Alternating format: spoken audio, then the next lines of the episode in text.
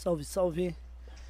Começando mais um Gringos Podcast. Boa noite a todos e a todas. Boa noite, J, Eric J. Boa noite, Ney. Tudo Eu. bem? Boa noite, Tudo RM. jóia. Boa noite, RM, nosso diretor master. Um grande boa noite a todos. Yeah. Estamos aí mais uma vez. Boa noite a todos vocês que estão assistindo a gente. Boa noite a todos vocês que são membros. Já que você não é membro, se você não for membro, procura se tornar um membro, tá ligado? Ou vai lá e curte nosso canal no YouTube, né, não, Ney? Sim, sim, curta lá, é, ative as notificações, deixe um like, beleza? Pra sempre somar com nós aí. Também pode mandar pro grupo da família, né? Pro pessoal Todo mundo. seguir a gente aí nas redes sociais. É, hoje é o programa 33. 33 Lembrando que no 32 tivemos DJ Will, tá ligado? Foi muito legal aqui.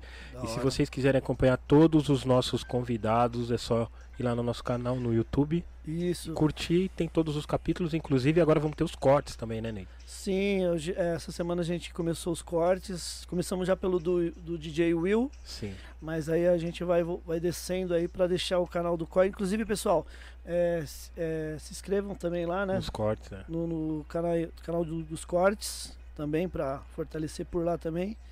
E lembrando também que todos o- os episódios do Gringos Podcast estão nas plataformas de áudio, Isso. né? No, tá no Spotify, no Deezer, no Google e no iTunes Podcast também. Então, se você não, não assistir pelo YouTube, pode também ir dar um rolê ali no parque, põe no fone, É. for lavar umas louças também, É, põe no fone legal ou fazer- deixa ali. Fazer atividade física ouvindo, eu já fiz muito isso, mano, ouvindo Vamos- podcast, tá ligado? Isso é da hora, eu também Vamos- faço. Vamos arrumando a casa, ouvindo podcast. É engraçado. E RM, como que faz? é, como que os membros têm que fazer? Os membros gringo master. Temos três Ok. categorias, né, RM? Três categorias: barba de bode, intermédio, brincadeira. É a categoria primária, né? Que é gringos parceiros, né? Que é quem quer chegar Uhum. Isso. e, e apre- quem aprecia os bate-papos. Eu aprecio muito ver bate-papos de vários tipos de experiência, pessoas, né, experiência de vida, né? É. Boa. Então, para quem aprecia, né? Que é chegar junto com o projeto, é, a partir de cinco reais lá, né? Sim, sim. Não é membro, membro é uma palavra. É, mas já, já dá É um um- parceiro. Já entra na. na, na- Já, no já- fluxo. É um parceiro gringos. é, o Isso. parceiro gringos, níveis master. Que temos o nível 1, que é a partir de 5 reais, nível 2, 20 reais, que aí tem Isso. acesso ao grupo privado do. Como chama? Telegram. Telegram. Telegram. Isso. E tudo antecipadamente, quem vai chegar, quem vai ser, qual é a. Como que chama aquela palavra? A agenda, né? Quem vai, vai Isso, é, então. então. A gente sempre. É, sempre é. O pessoal que tá no, no Telegram, a gente sempre dá. Fala dos próximos convidados É. antes da gente estar postando. Em primeira mão, primeira concorre, mão, concorre a exatamente. brindes, concorre a várias É, paradas. le- lembrando que o Gringos Master, né? Tem ganha uma bombeta direto. Já estão me cobrando Entendeu? essa bombeta aí, velho. É, mano. Aí, ó, tá vendo? Cadê minha bombeta RM? Eu falei, aí é o Ney que Fala pra falar. Vem aqui na Gringos, se É, você vem aqui.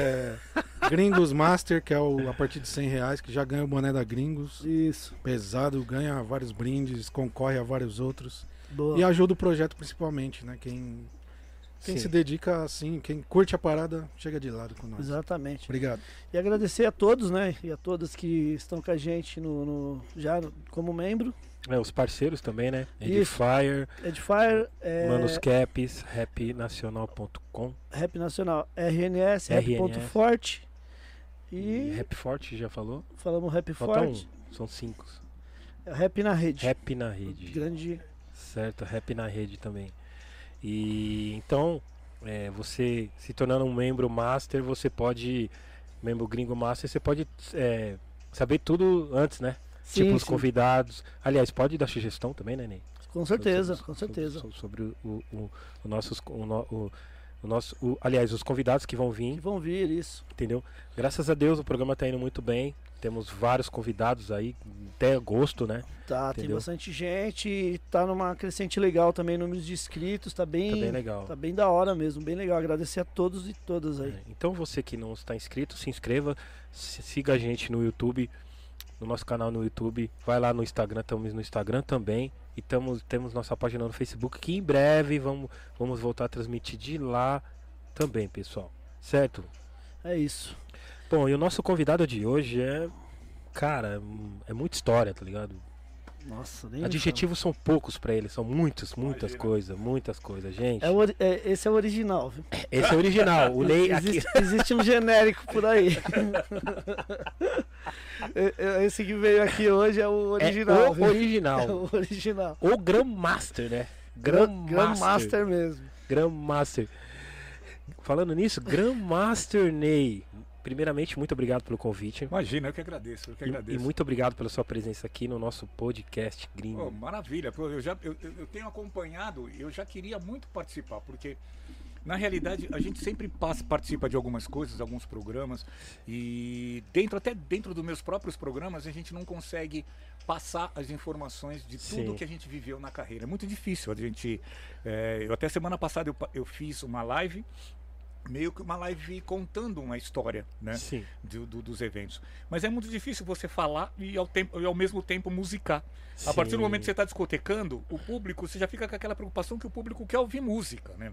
Tá? Sim, sim. Então você não consegue contar as histórias de uma forma mais lúdica, entendeu? De, de- de- a título de informação. Pô, e essa onda de bate-papo eu me amarro, né, Puta, cara? bem- Até porque, até porque vai chegar uma hora que eles vão pegar aquele gancho, sabe, aquele do desenho animado, pra me puxar fora.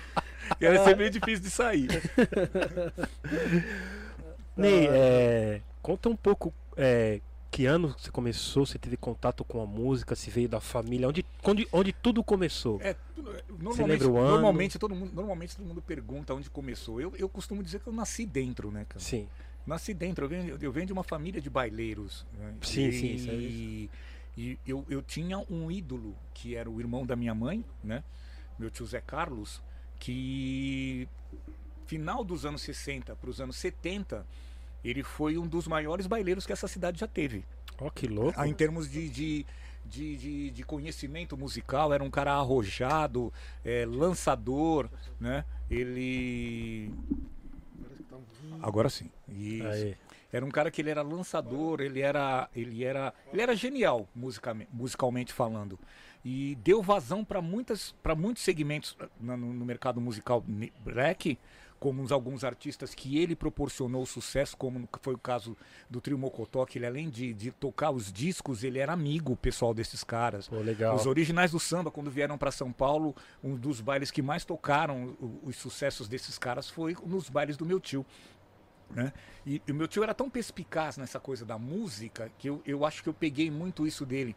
Ele foi um dos caras que nos bailes tocou o primeiro jazz, né? que o pessoal na época não dançava samba rock, era solto. Né? E ele tocou o primeiro jazz que era Extend. Uau. É, o nome da música todo mundo conhece porque ela, ela é, ela é atemporal, né? Ela faz sucesso até hoje. O nome Legal. da música é Agama Mojo Working, Jimmy. Smith. Jimmy Smith. Agama Mojo. Então ela é uma música que ela tem quase 10 minutos. Sim, sim. Né? Então, e, e não existia isso, né? Música era dois minutos e meio, três minutos e meio, e olhe lá. Mas eles tinham uma coisa no baile que eles, quando a música era muito boa, eles puxavam a agulha de volta e tocavam a música três vezes seguidas, sabe? Pro público, porque o público queria. E o H Mojo Work tocava duas vezes, quer dizer, tocava meio baile, É né? mesmo, é. E, e- e eu, Musicão, e musicão. eu peguei muita coisa, essa coisa do meu tio, que ele obviamente passou por muitas situações eh, no meio, por ser um, um cara visionário, ele era aquele cara que nego podava, assim, sabe? Então ele tinha os discos, então ele pegava os discos e ia fazer os bailes. E acabou que nesse meio a gente tem. Isso existe até hoje, não é novidade. O que, o que a gente passa hoje no meio, Eric Sim. J, não é novidade. É, já vem de lá atrás, lá de trás. Na época meu tio se envolveu com os caras e queriam montar uma equipe. E ele era o cara que era, meu, ele era, ele era muito autodidata e ele atraía o público. Meu tio naquela época já tinha seguidores, já tinha pessoas que iam por- atrás dele que pro baile. louco. E isso, o que que aconteceu? Os caras começaram a achar que o Zé Calinho Vitrola era metido, o Zé Calinho Vitrola não sei o que. Bom, passaram uma rasteira nele na época. E ele- chegou no baile e tinha um outro cara tocando. Nossa, e, o tipo, sem trabalho, avisar, mano. é, e o trabalho dele tinha sido dispensado. Nossa, meu, e, meu, e ele, ele ficou com aquela coisa, sabe? Aquele, o cara tem aquele amor pelo negócio. Ele não tinha acesso aos equipamentos, né? Ele tinha os discos. O negócio dele era comprar os discos. E na- naquela ocasião, a família se revoltou, né? Ele chegou em casa chorando. Tal. Aí minha mãe E minha avó, minha avó já trabalhava na prefeitura, a minha mãe naquela época fazia limpeza para fora, tal. Pegou, juntaram todo o dinheiro dos pagamentos que elas, pagamento que elas receberam e mandaram fazer um aparelho para ele.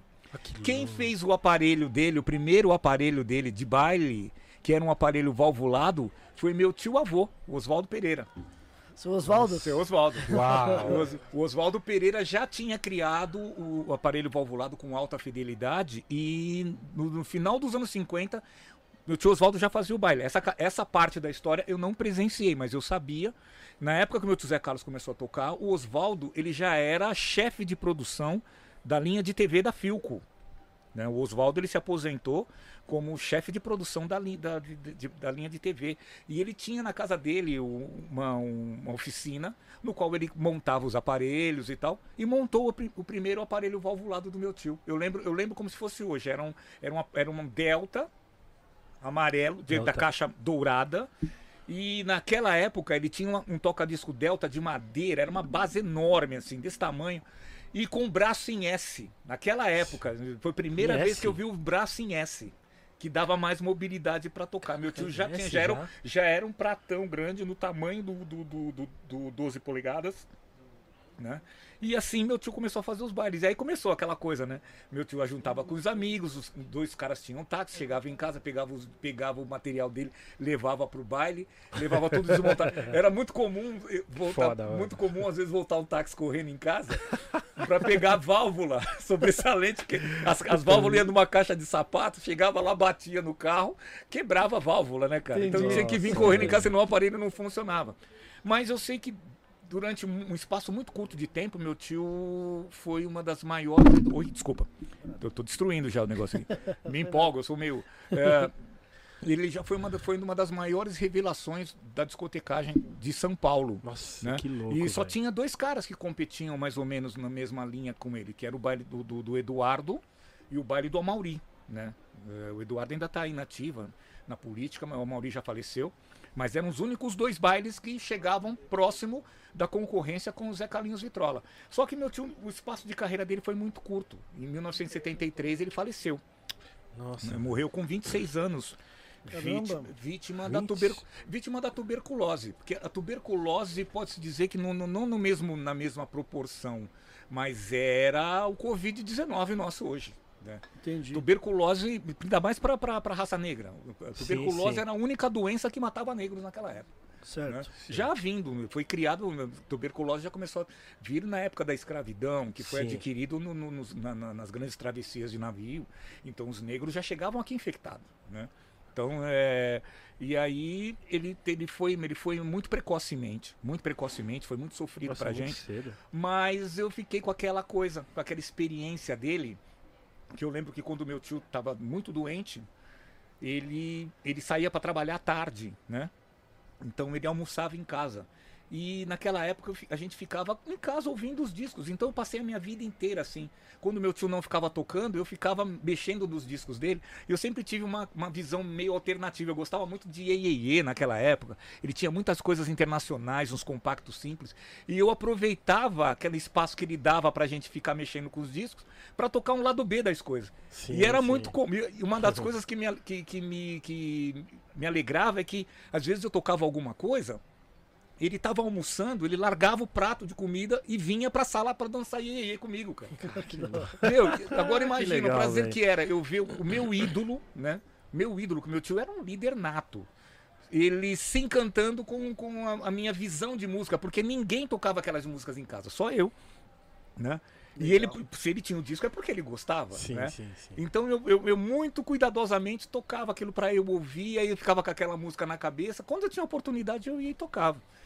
E aí, na, na época que ele fazia as caminhadas, ele falou pra mim, isso foi em se- 1972, que ele final de 72, que ele falou que quando ele melhorasse, ele iria me levar pra conhecer todos os lugares onde ele tocou. E não deu tempo, ele não me levou pra tocar em lugar nenhum, né, cara? Porque em 73, eu lembro, foi 11, é, foi 9 de, se- 9 de setembro de se- de 73, foi quando que ele faleceu, se não me engano, ou 3 ou 9, não me engano, não me lembro. E a partir daí, mundo da gente caiu, né? A gente achou que nunca mais ia mexer com. Foi daí que eu comecei a, a, a comprar. estu- é, pegava dinheiro da merenda com meu Sim. pai, comprava disquinho, eu e meu irmão. e comecei a, a curtir os meus bailinhos de vila. E nos bailinhos de vila eu fazia exatamente aquilo que o meu tio, fala, que o meu tio fazia. Estava sempre antenado ouvindo as rádios, na época era difusora AM, né? Depois veio a Excelsior. Então eu estava sempre antenado ouvindo o que estava tocando no rádio, o que, que era lançamento, e eu e meu irmão ia atrás dos compactos simples. Com quantos anos? Legal. Quantos anos você tinha? Cara, meu tio, meu tio faleceu, eu tinha. Eu tinha 11 anos. Sim. Eu tinha 11 anos. E aí, de- depois dos 12 anos pra frente, eu já comecei a me embrear nos bailes, né? Já comecei a querer conhecer. Meu tio Nelsinho, que era irmão do meu tio Zé Carlos, era muito bom de jockey também. Mas era porra louca. Ele era um cara que. Ele, esse me ensinou o outro lado da vida. Ele se enfiava nas boates, na boca do lixo e do luxo. Eu ia atrás dele, né? Pra saber o que que acontecia, como é que era a cena. Porque eu queria me envolver no negócio. Eu queria Sim, tocar. sim, Queria estar ali no. no- É. E, e era muito engraçado que eu, eu ia com umas maletinhas, né, meu? Eu ia com uma sacolinha de discos. Que a minha esperança era chegar nos lugares Ah, e tocar. Que da hora, velho. Isso nunca acontecia, né, meu? Já ia Que com a munição, hora, né? É, isso nunca acontecia. Já tô armado, já tá aqui. Eu já comecei, já comecei do jeito errado, né? Que- Porque assim, eu, eu, eu fui morar na. Depois eu fui. Minha mãe foi morar só, né?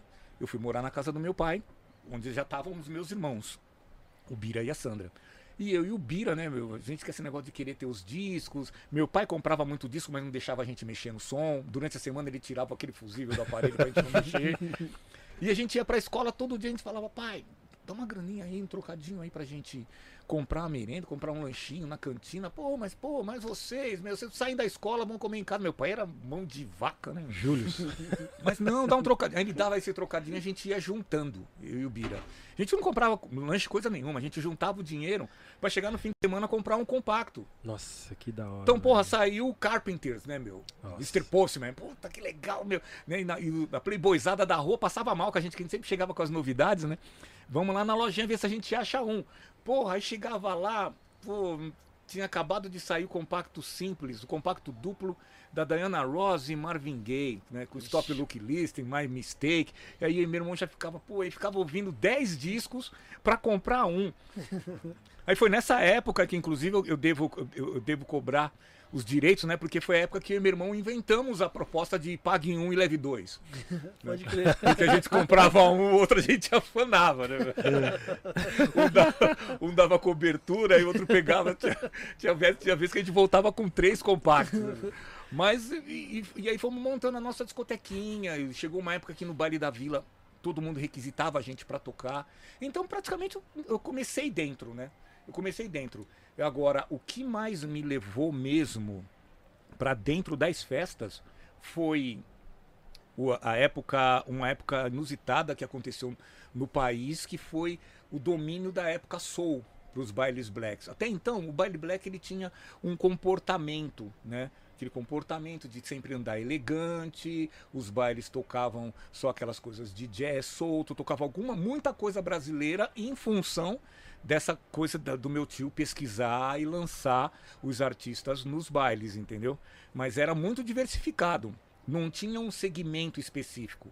E quando eu vi os bailes de soul, cara, Aí Endoidou. virou minha cabeça, sabe? Meu, você ter acesso, você ter acesso ao mundo da música internacional, né? Eu nunca tinha escutado James Brown na minha vida, né? Eu fui num baile da Atlética São Paulo e aí a música que era hino, nome, ó, o nome da música já é extenso, né? Que é Everybody Want Get Funkin' One More Time, o nome da música. Nossa, O velho. nome já é- Meu, tocava essa música num salão da Atlética São Paulo, meu, neguinho só faltava pendurar no lustre. Meu, Imagina. pegava fogo. E aí eu conheci, meu tio me apresentou um negrão que muitos anos depois eu vim trabalhar com ele.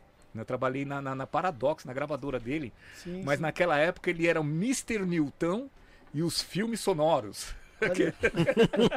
O Mr. Newton ele ia com, com, com, com um rolo desse tamanho, né? E, a- e o projetor. Aí eles estendiam um lençol na parede, né, do baile, e ele do palco colocava aquelas fitonas, tinha que segurar na, na uma partida, porque senão arrebentava.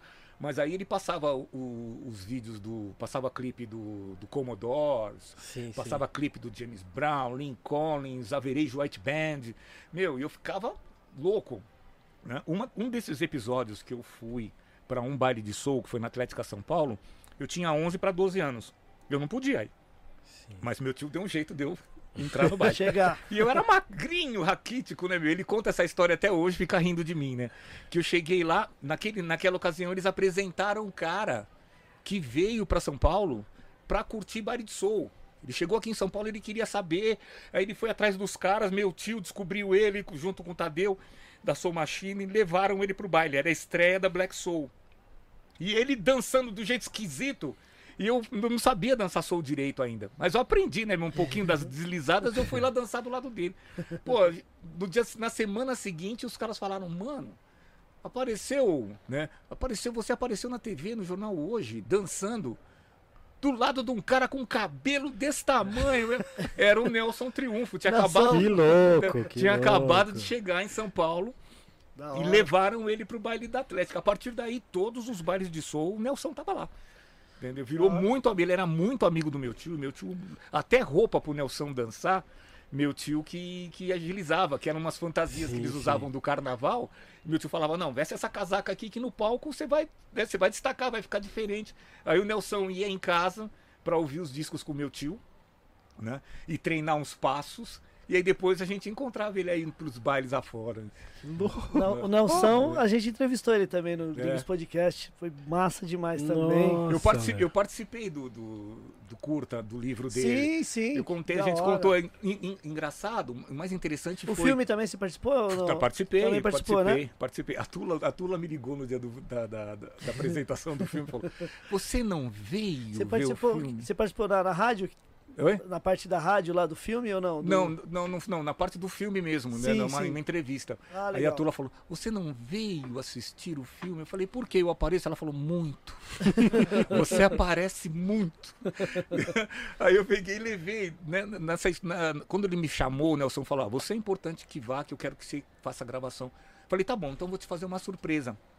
Eu peguei e levei meu tio Nelsinho Caramba, ele deve ter pra ficado- gravar. Aí eu contei pros caras qual que era a história e eles gravaram uma parte do meu tio. Meu tio falou, Nelson, Nelson é um apelido que ele, ele mesmo se intitulava, naquela época ele era o troncho.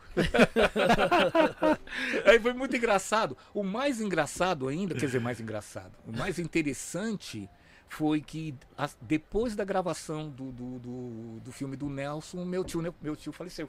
Nossa, velho. Meu tio Nelsinho faleceu. Ele já era renal crônico, né? Sim, Meu sim. tio fazia tratamento eh, renal com hemodiálise já há 11 anos. E depois dele ter dado esse depoimento no filme do Nelson, Ficou o registro, né? ficou o registro. Aí ele faleceu. Olha, Mas é, é- então assim, eu, eu praticamente a minha história dentro da discotecagem, eu não me lembro de nenhum momento que eu estivesse fora, sabe? Desde Desde criança. início nasceu dentro. É, cara. minha Você mãe, falou. minha mãe foi morar de- na casa da minha avó, da, da da separação. Eu tinha três anos, né? Então, já na casa, chegava na casa do meu tio, nós morávamos todos num, num- num quarto, sala e cozinha. Mesmo assim, porque ela tinha divisória, né? Eles faziam as divisórias para E então meus tios saíam pro baile, a gente ficava com a minha avó, né? Quando eles voltavam, eles voltavam de madrugada, a gente estava dormindo, acordava a casa inteira, porque meu tio chega, meus tios chegavam com o equipamento, os discos e os amigos. Porque deitavam um por cima do outro, naquele cubículo, deitava neguinho no chão. Tinha nego que dormia. Minha avó era caseira de um parque infantil, né? Na Vila Maria. certo. Tinha nego que ficava, chegava no parque e ia dormir na grama, porque não cabia dentro da minha casa. Mas Arrumava um lugar, né? e eu e eles ficavam numa conversa, sabe? De, de- do que aconteceu no baile, a música que estourou, o lançamento que o meu tio tocou, e a música que lenta que tocou, que viu uma nega que chorou, e, e, e eles ficavam aquele rindo. Dali a pouco meu tio já se invocava, ligava já o som de novo e já começava a tocar a música. Ninguém Da hora. dormia mais. Nossa. Minha avó já levantava, já fazia o café e. Isso Não, fica- já ia Isso então. fica na lembrança, né, Ney? Fica, Não, não fica. esquece, né? Cara, Eu, legal. eu conto assim com uma riqueza de detalhes, porque eu, eu, eu continuo ainda vendo o filme Que legal. Dessas, dessas histórias, cara. Que Eu, da hora, que história fantástica. eu, lembro, eu, eu lembro de eu estar deitado assim na- na- na- no sofá-cama, né? E meu irmão dormia no, num sofá-cama junto com o meu tio Nelsinho e eu dormia num outro junto com o meu tio Zé Carlos. E o meu era bem na direção da porta, assim, né? Então eu lembro que de madrugada abria aquela porta, velho. Entrava aquele vento frio do parque dentro de casa. Porra, não tinha quem não acordasse, né? É. E aí já vinha ele, já vinha caixa acústica na co- nas costas, sacola de discos, né, meu? Os caras trazendo o setup do, do. É, esse setup do DJ. Então, Pessoal, ah, não, pode concluir. pode Ney. continuar, pode continuar. É, pessoal, acho que a gente esqueceu de falar do, do- das perguntas, né? Ah, é, é. Eu ia falar agora. É, porque eu, eu vi que o Peixão já mandou um superchat Já. aí. É. Então, pessoal, quem quiser mandar as perguntas aí, pode mandar o superchat que a gente, no meio da, da conversa, a gente vai estar falando das perguntas. E vai ter três aleatórias que o nosso diretor RM vai estar mandando pra gente. Certo, RM? As três perguntas aleatórias. Então, se você quiser garantir, né, Eric, a Sim, pergunta, mande um superchat e... Já, já tirar aquela dúvida com, com o Grandmaster Ney, aquela dúvida que você quer saber, já manda agora o superchat. É, é a sua, é a sua É a única única oportu- é a sua única oportunidade. ou fale agora ou cale-se É, para cale-se sempre. para sempre, exatamente. É, Ney, é, você sabe qual que foi a primeira equipe que você já viu na vida? A primeira da história, você sabe? Que eu vi? É assim, é mais ou menos a primeira da história, assim, que, caramba, essa foi, a, acho que foi a primeira, não sei, né? Cara, eu, eu, eu- como eu te disse, eu, eu acompanhei muito a trajetória dos bailes do meu tio, né? Sim. E a equipe do meu tio chamava-se Equipe JC, que era a equipe José Pode Carlos. crer. Sim, né? sim. Mas assim, acompanhar em baile mesmo, em baile mesmo, eu não. Eu, eu- eu fui. Um primeiro baile que eu fui sozinho, sem o acompanhamento da, da, da minha família, dos meus tios, foi um salão que era no Tucuruvi. né? Era na esquina da, da, da Tucuruvi, ali perto onde, onde é o metrô, Sim, tinha um salão ali num predinho chamado Ligeirinho, eu morava perto. Sim, sim. E tinha um baile de um baileiro famoso também da época, que era o Amauri. Né? Aí eu fui no baile do Amauri, aquele baile eu fiquei encantado, porque as negas ainda iam ter tudo arrumadona, sabe? Salto alto, era uma mais bem, uma mais bem vestidas que a, que a outra, né? Eu tenho uma tia que ela é da minha família, ela era a mais velha da família e é a única que tá viva até hoje. De resto já morreu todo mundo, só ela ficou. Certo. Ela tá aí pra contar a história. E ela falava, eu, eu sou, eu era uma das dez mais. A, família, a família se divertia. que eu sou a Nícia, eu sou uma das dez mais no baile. e, ela sempre, e ela sempre andava com um time de mulher, uma queria aparecer mais do que a outra, né? Sim, sim. E aí a gente. E aí eu encontrei com essa minha tia no baile. Ela não se conformou, que eu tava, que eu tinha ido pro baile sozinho. Né? Aí já tinha uns amigos meus da escola. Eu comecei a andar com os amigos da escola e comecei a frequentar alguns bailes. Então o Ligeirinho foi um dos bailes, mas ele ainda era aquela tradição do dos bailes antigos, né? Dos bailes de, de samba rock, dos bailes de orquestra, essas coisas todas. E mas o baile mesmo que eu comecei a curtir exaustivamente teve foram dois lugares. O primeiro foi o Atlética São Paulo, que foi os bailes de soul. Sim. Os bailes de soul tinha a Company Soul, que a Company Soul era um grupo de bailes de, de cada região e que se juntavam num salão só para caber mais que cabia mais pessoas. Sim. Por exemplo, a Atlética São Paulo cabia 8 mil, 9 mil pessoas por sábado. Caraca. E a Company Soul era Zimbabwe, Black Mad, tinha Soul Manité, tinha Soul Train, ah, tinha Transa Negra, Caramba. né? É, e, e os caras que, meu, os caras que eram os atuantes na época era, era o Maurício Black Mad, obviamente, né? Sim. Maurício Black Mad de cabelo trançado. Você consegue imaginar o Maurício Black Não. Mad de cabelo trançado? Não consigo. Andava de, andava de cabelo trançado. É, o, William, né? O William da Zimbábue, o, o, o, o Gringo, DJ Gringo. falecido Gringo. Sim, o Gringo era o famoso Bomba. Né? Todo mundo- Bomba. é, o apelido dele era o Bomba. Lançador nato, meu, de música também. Muito bom DJ. É, tinha o Nelson da Soul Train, né? Que também acho que até já faleceu. E tinha um DJ na época que ele era impressionante. Ele era um cara que era muito respeitado no centro, aqui na região da Bela Vista, pelos bailes que ele fazia. Se fosse aonde ele tocasse, porque também era um cara que era visionário musicalmente e eu conheci muita banda boa ouvindo ele tocar. Chamava-se Teixeirinha. Sim, Esse sim. cara era tão bom que o Heraldo Zani, que era um branco programador de rádio, levou ele para trabalhar na, na difusora. Ele se Legal. aposentou, acho que na difusora, inclusive. Louco. Nessa época, um dos caras que frequentava os nossos bailes, que ele ia especialmente só para para atuar como MC e falar algumas vinhetas no ar, vocês vão conhecer também que ele era a voz padrão da, difuso, da difusora FM, da difusora M. Tinha uma programação quando tocava algum lançamento, né, que era internacional forte, tinha uma vinheta que o cara falava Jet Music. E essa voz, mano, todo mundo sabe, meu, só a entonação você já sabia que era um negrão que falava, né, meu? Sim. E esse cara era o Moisés da Rocha. Sim, Moisés da Rocha. Então, todos esses caras, todo esse pessoal circulava no, no, no- movimento soul. Então, a- a- as festas que eu me lembro, assim, as festas, as minhas primeiras grandes festas, que eu me encantei e que eu, meu, pagava, fazia qualquer coisa para no fim de semana estar nessas festas, eram nos bailes soul. O segundo baile foi um baile de matinê que acontecia na, na, no no- na Zona Norte também, na Guapira, né? Ali no, no Tucuruvi, que era um tal de sideral. Sim. Esse sideral era 3 mil, 4 mil pessoas todo domingo na matinê, né? Então tenho uma fase, uma fase de transição, assim, que eu, a gente dançava no sábado nos bares de soul, aonde tivesse baile de soul a gente ia. Eu e minha turma da escola. E no domingo eh, já era uma coisa mais pop, tal, mais a molecada, tal, sideral. Acabava o sideral, subia correndo pra minha casa, né? Pra tirar aquela camisa suada, né? Porque não, exaustor em baile black não existia, né? Você saía, meu, aquela- você saía mais catinguento do que qualquer outra coisa. As paredes transpiravam, assim, né, cara? Tinha que chegar em casa já. Pô, aí chega- não, ducha. chegava em casa, mas tinha que tomar um banho de gato também, né? Aquela coisa correndo, só trocar de camisa, e aí já encontrava os caras no meio do caminho pra ir pro São Paulo Chique. Caramba. Que é, que, que Caracas. aqui na Brigadeiro Galvão, que era o Chique, onde o Chique Show começou, né? Legal. São Paulo Chique. Porque Você vê o nome Chique Show, São Paulo Chique. São Paulo Chique. Eles, ele- na realidade, eles adotaram o nome do, do, do salão.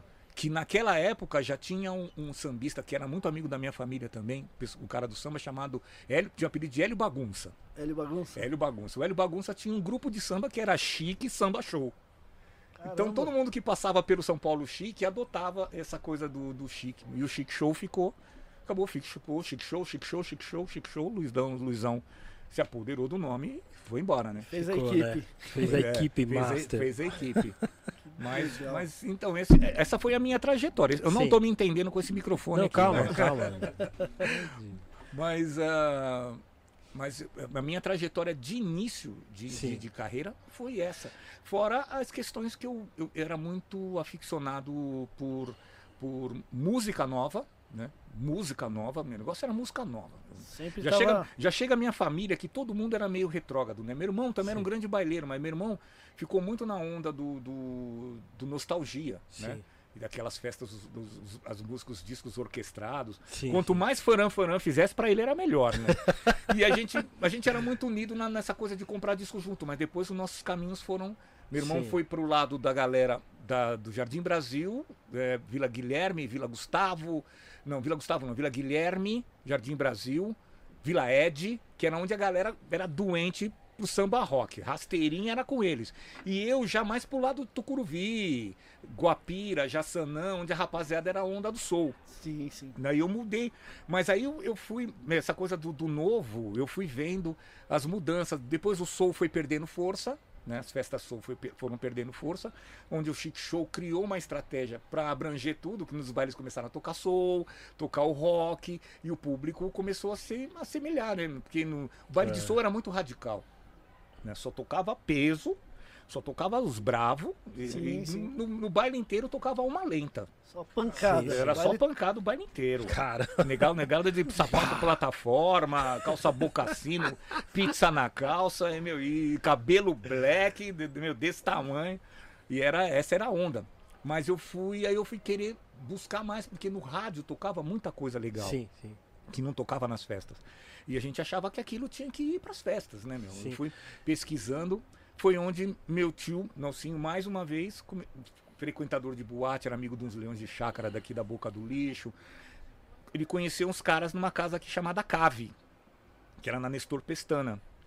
E eu, pô, eu tinha 12, é, 12 para 13 anos, né? Naquela época eu pedi pro meu pai me deixar trabalhar, né?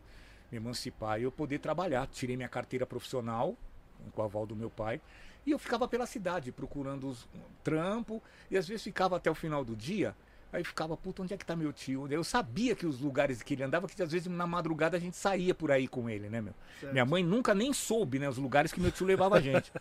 e aí eu fui atrás do meu tio nesse cave. Chegou lá, eu com a minha malinha de disco, né? Aí cheguei lá, meu tio me colocou pra dentro, me apresentou uns caras. Tinha um amigo dele, tal, Claudio Saul, que era o leão de chácara da casa. Falou, ó, você vai poder ficar um pouco aqui, mas chega um determinado horário que encosta gizado de menor, né, meu? Eu era baixinho, magrinho, raquítico. Meu, não, não passava, não dava pra passar por, por adulto. E aí meu tio me colocou no baile, eu, eu entrei, eu vi um palco, eu vi uns caras tocando no palco. E foi a primeira vez na minha vida que eu vi uns caras passando uma música por dentro da outra. Eu falei, caramba, eu via isso no rádio o tempo todo, meu. Né? Falava, cara, meu. eu- Aí depois que eu fui ver os caras que estavam no palco, era o tal do Gregão, Sim. o tal do Greguinho, Alain Roger.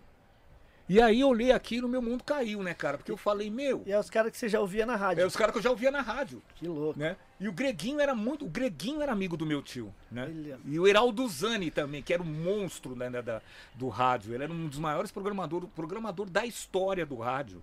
Foi o Heraldo Zani. Ele fez a, a, a Difusora AM, ele fez a Excelsior a Máquina do Som, ele fez a Jovem Pan na época em caráter experimental, que só tocava os pesadão. Era o Heraldo Zani e Rádio Cidade. né? Ele era o Midas do rádio. Esse cara era o Midas do rádio. E ele tava lá, mas tudo uns brancão alto, cabeludo, com cabelo de roqueiro, tudo fortão, tal bonitão. Olhei aquilo e falei, ah, bicho, eu não vou ser isso na- nunca na minha vida. Pô, pra começar, tem que ser branco, tem que ser alto, tem que ser bonito e cabeludo. Eu não sou nada disso, velho. Eu nunca vou ser. Mas, aí eu, mas eu fiquei vendo aquele lance dos caras. Tá o disco tocando aqui, tá um outro prato aqui. O cara segurar um disco, eu olhei, tinha um feltro embaixo, aí o prato ficava rodando. eu Falei, ah, então é isso. Já comecei a pescar que, como é que era o lance da, da, da técnica Já, de já era mixagem. MK? Já? Não, não. Era- Na época, na época, os caras já estavam avançados. Já tinha, Sim. já tinha a Technics, mas era 2,900. Sim, sim, sim. Não sei se você conhece. A, dois, Conheço, a conheço. 2900 ela ainda ela tem um pitch preciso, mas ela ainda é, é- toca disco de correia, né?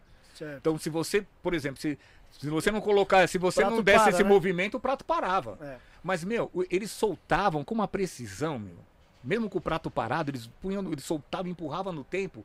E uma coisa que eu achava interessante, que hoje a gente tem técnica de compasso, né? Isso você Sim. entende bem, que é, é, respeitando o andamento par. Eles não faziam isso, cara. Eles soltavam em qualquer ponto.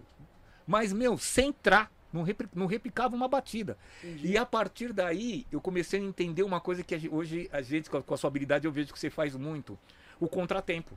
Sim. Quando eles, mix- quando eles soltavam em compasso ímpar, dava, dava aquela, aquele lance de uma, uma música falar, outra responder, outra falar, outra responder. E os caras faziam isso o tempo todo. Eu fui, ficando louco, eu fui querendo ficar, dali a pouco batendo nas minhas costas.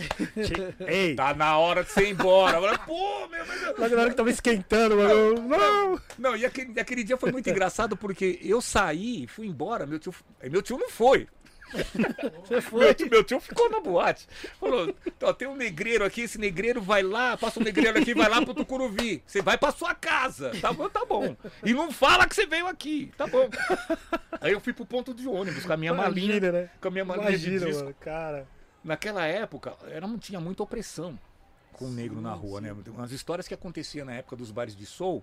Quantas vezes eu e meus amigos a gente desistiu do baile e voltar pra casa, porque os caras davam aquela blitz na gente, né? Dava aquele enquadro, mas era aquela coisa humilhante, né, meu? Deita no chão.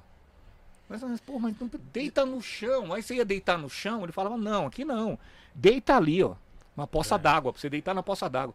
Quantos amigos meus, os caras, meu, calça branca, sabe? Putz. Pô, fazia os caras deitar na poça de lama. Aí quando levantava, os caras falavam, ah, meu, se vocês quiserem ir pro baile, vocês vão, eu vou pra casa. Mas não, vamos todo mundo pra casa, acabou o dia. É. E naquela época tinha, a, hoje falam da rota, tal, mas naquela época tinha um camburão, uma veraneio vermelha e preta que chamava Tático Móvel. Eu tô no ponto do ônibus, o que que me aparece? Uma Tático Móvel. À noite ainda. À noite. E eu com aquela carinha, com a minha maletinha, com meus disquinhos. né? Todo mundo mão na cabeça, documento, né? Você, neguinho, eu tava com a minha carteira profissional. Ele falou, você trabalha? Eu trabalho. Eu muito inocente, mas trabalha onde? Apontei o cara, falei, trabalho aí, os caras. O que? Oh. Dá sua carteira, dei minha carteira profissional, eles olharam, a carteira não tinha uma assinatura, não tinha registro nenhum. Aí olhou, pô, meu, primeira vez, o guarda deu duas bolachas na minha cara, assim, falei, neguinho, você é cafetão, não sei o quê, aprendiz de cafetão, tá fazendo o quê aqui? Eles não podiam me levar preso, porque olharam meu documento e viram que eu era menor, né? Sim, não tinha sim. nem 13 anos. Mas me colocaram no camburão, eu fiquei andando de camburão com um monte de bandido, viado, puta, a noite inteira. Sério, A mano? noite inteira. Então a primeira céu, vez que eu tive a oportunidade Uau, de, de, de ir num lugar onde abriu a minha mente pra discotecagem, eu acabei indo em cana depois. Caramba. Nossa, E aí rodaram velho. com a gente a noite inteira, né? E eh, foi, no fim das contas, não é uma experiência que eu guardo hoje, que eu lembro, hoje eu, eu dou risada, porque chegou um determinado momento que eu não tava nem eu não tava preocupado mais com nada, eu tava preocupado com meus discos, cara. À medida que entrou o neguinho, eu falo, os caras vão roubar meus discos. tipo, no né? camburão, Eu- eu- meu, meu os disco, meu monte de disco. que eu comprei ao longo da minha história de escola, que eu pegava o dinheiro do meu pai pra juntar com meu irmão pra comprar disco, eu pegava aqueles discos, punha na maletinha e ia pros lugares querendo Nossa. me apresentar. Mas graças a Deus não aconteceu nada, né? meu? Eles te soltaram em algum lugar, assim? Soltaram a gente num lugar, meu. né? Eles deram, olha, teve um cara que deu fuga, eles foram atrás do cara e tudo, a gente, e tudo isso a gente lá no camburão. Cai, cai pra lá, cai pra cá. Aí rodaram, rodaram, rodaram, rodaram, soltaram a gente, acho que era umas 5 e pouco da manhã, já tava terminando o turno dos caras, num lugar mega descampado, que a gente não sabia onde tava. Aí os caras falaram, ó, desce todo mundo aí, e desce rápido. Aí um cara, um cara me avisou: "Dá- vai, vai, vai, neguinho. O cara mais fraquinho, menor. Desce, desce, desce rápido. E eu não entendia por quê, né? Queria descer na manha. Não, desce, desce. Aí eu desci, ele desceu também. O último que ficava, eles davam um rodo no cara. Meu. Nossa, velho. Meu, aí o cara se, se estatelava no chão. E aí a gente voltou. Eu peguei, vi aquilo, voltei pra ajudar o cara, né? Nisso eles pegaram, entraram na viatura, deram uns dois tiros pra cima e foram embora. Aí nós falamos, meu, onde a gente tá? A gente não sabe onde a gente tá. Lugar tudo escuro. Aí falamos, meu, vamos. Falei, vamos seguir. Os caras, obviamente, os caras vão pra algum lugar que vai sair na, na, na avenida, numa estrada. Vamos seguir a marca do, do, do carro. Aí a gente foi descendo. Foi descendo, foi descendo. Aí quando chegou, chegamos numa ladeirona assim, vimos uma luzinha lá embaixo, em frente, um, um bar, né? Tinha um ônibus lá, né? Tinha um ônibus lá, era o primeiro ônibus. Aí depois que eu fui ver, cara, a gente já tava lá em Itaquera. Não, existi, não existia ainda a Coab, era um descampado aquelas quebradas. Sim, sim. Largaram a gente pra lá. Que ano Aí que foi? de lá, que aí ano que foi? foi Ney? 70, 74, 74 ou Caramba, 75. né? 74 Uau, para Ney. 1975. Mas o mais engraçado foi que, meu, eu cheguei em casa, tava todo mundo desesperado. Não, né? isso que eu ia falar. Minha mãe já tava me procurando. É. E, e eu, e eu não podia falar que eu tava com o Nelsinho. Se eu falasse que eu tava com o Nelsinho, minha mãe matava ele. Nossa, né? Eu cheguei em casa, meu, já era dia claro. Aí contei a história, que fui parado na rua e fiquei no campo, que não era mentira. Né? Sim, sim. Meu, aí todo mundo desesperado, minha mãe chorou e tal. Mas, meu, você acredita que eu fui. eu- Todo mundo ficou naquela me paparicando, olha, toma um banho e vai dormir. Para com esse negócio de querer ir procurar emprego. Depois você volta a procurar. Meu pai ficou. Aí minha mãe já xingou meu pai. Como é que emancipa o moleque, né? Com 12 anos de idade, não sei o que, você é um irresponsável. aí, eu, aí eu peguei tomei um banho, mas, cara. Acredite, se- acredite se quiser, meu. Quando eu fui me deitar, eu fiquei com aquele negócio. Então, quer dizer que os caras seguram o disco, o prato fica rodando. Já tá Ah, esquecido, né? do- Quando, quando eu Caso- Só lembrou do disco depois. a gente, e por causa dessa coisa da convivência com meu tio Oswaldo, mexer em som, meu irmão, eu e meu irmão, a gente era muito fuçador. Meu pai tinha um 3 em 1, eu lembro da marca, era um Grundig. E o Grundig, cara, a gente fazia de tudo com aquele, com aquele aparelho, cara. Tinha uma entrada de, de- tinha uma entrada atrás que a gente ligava o gravador. Meu pai tinha um Aiko, Certo. né? Então o que, que eu fazia? Ligava o Aiko, gravava algumas coisas, colocava o cassete e, e abria a caixa do, do, do, do toca-disco. Entra... Uma das entradas eu colocava o gravador, né? E outra entrada eu deixava o toca-disco. Então, com o balanço do aparelho, eu fazia, eu usava como mixer. Então, ficava uma caixa tocando uma e a outra tocando o Já gravador. fazer umas mixagens. É, então eu punho o gravador pra tocar e coloquei, fiz um feltrozinho daqueles de Sim. 25 de março e Certo. colocava no toca-disco e já ia treinando soltar a batida. Marcava o ponto, né? Soltava a música aqui e já ia treinando. E como não tinha pitch, a, a minha saída era pôr o dedo, segurava no dedo ou acelerava no dedo. Avançava assim, né? E aí foi onde eu descobri a técnica de mixagem e foi a partir daí que eu fui desenvolvendo a minha própria técnica. Nossa, né? que louco, Legal, mano. mano. Que história, velho. Já pensou em lançar um, uma discografia sua, um- uma Ah, história sua, biografia. discografia não, uma Biografia. história, biografia, biografia, perdão. biografia. Tenho, tenho vontade, lógico que tenho. Assim, Mano, isso aí dá... Cara. Ney, isso aí daria... Mano, mas o, o- o- o só... mais, Mano, o mais interessante, o mais interessante que eu acho dessas coisas, dessas coisas todas foram, foram as vivências, né? sim. que muita gente que vocês, até vocês mesmos assistiram, sabem da história da noite, vocês não, não, não conseguem mensurar o que esses caras foram em épocas passadas e como eu desenvolvi o, ah, o meu conhecimento de baile andando com esses caras, entendeu? Sim. O Eduardo Joaquim de Oliveira ele ia panfletar na porta do meu colégio. E a gente catava os panfletos dele e ia ajudar para poder arrumar o assinado. Sabe o que que é o assinado? É o VIP? É o VIP da época. Ele pegava o flyer com a caneta, assinava o nome dele e você podia Boa. entrar. Chegava, Chegava lá- chegava no bar e os caras. é, vai, vai, vai entrar. Não, não, tô com assinado. Ah, É, licença, deixa eu entrar que eu tô ah, assinado. Aí os caras via, via que era assinatura do Eduardo, assinatura do Mauri, Sim. e a gente entrava. né? Mas era, era divertido. E assim, eu fui conhecendo muita coisa. E, e, a, e a fissura pela, pela- por conhecimento e pelos bailes era tão grande que quando eu fui morar em Guarulhos, na casa de uma tia minha, eu tive, eu montei minha primeira equipe. Chamava Emotions Music, qual o nome? Ridículo, né? Quem, que negro que sem consciência põe o nome de uma equipe de Emotions Music. A gente colocou. Eram oito caras. Tinha tudo pra não dar certo, né? O nome era feio, era oito donos, saía briga pra caramba. Mas era, mas era legal porque a gente saía de lá de Guarulhos, era a primeira Coab que existiu em Guarulhos, Haroldo Veloso. Eu fui morar, eu lá eu era muito, eu tinha um primo que ele era muito meu amigo assim, era meu irmão. A gente tinha era alma gêmea, a gente pensava uma coisa, os dois estavam pensando a mesma coisa e ele foi o cara que me incentivou a gente montar a equipe, né? E lá, e lá foi onde eu dei meu primeiro grande passo assim, como como disc jockey, porque as pessoas iam pro baile para me ver tocar, né? Eles iam atrás de mim. Então eu tinha já seguidores. E eu comecei a trazer aquela galera de lá pra cidade pra gente conhecer, pra gente dançar nos bailes. Eles conheciam, frequentavam Palmeiras já. Mas eles não iam nas, nas bocadas. Então, uma vez nós atravessamos de Guarulhos, fomos lá pra Carapicuíba, num baile chamado. Da equipe era, era RBM, Romântica Black Music, né? Que era no tal de Clube de Esquina. Né? E a gente foi, a gente andava em 18. Caramba. E eu fui. Uma no- banca, e, né? e cada hora a gente escolhia um lugar pra ir. Aí teve uma sexta-feira que a gente saiu de Guarulhos, fomos lá pra estação Conceição, né?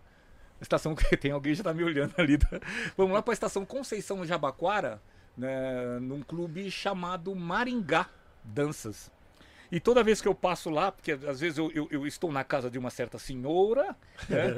e, eu- que- e que ela me escala para ir ao mercado para fazer as compras, né? Então eu chego nesse mercado, onde tem um mercado hoje grande, era onde era o Maringá Danças, né? Olha. E lá foi a primeira vez que eu vi o gringo como, disco- é, como discotecário efetivo da equipe. Até então, na Company Soul era dividido, um tempo cada equipe e tal, né, meu? Todo mundo tentava fazer tudo e ninguém mostrava nada, né? Sim. Mas o gringo eu vi ele tocando, eu lembro que ele tocou pela primeira, primeira vez que eu ouvi o Freedom TK, aquele eh, do selo amarelo, o Get Up and Dance. Sim, sim. Cara, a gente começou a ouvir aquela música, mano, o que que é isso, meu? O que que é isso? Que música que é essa? Como- Meu, quando chegou no meio da música, que vem aquela parte da metaleira, a gente andava com aqueles bombojá, ah, já tava todo mundo tacando casaco no chão, abrindo a roda. Meu, e o gringo, ele levantava a capa e falava, pode procurar que vocês não vão encontrar.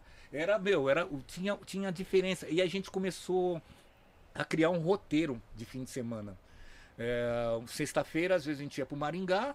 Ah, no sábado a gente ficava às vezes na vila mesmo fazendo uma festa, tirando uma onda. No domingo a gente escolhia, ou a gente ia pro Guilherme Jorge para ver Zimbábue, que era também era era outro pico que se passava mal.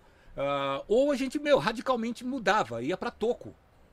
Um dia, mas ouvimos falar da Toco, a Toco, a Toco, nunca, meu, vamos lá, vamos lá, a gente tem que ir nesses lugares pra ver qual é que é. Os 18?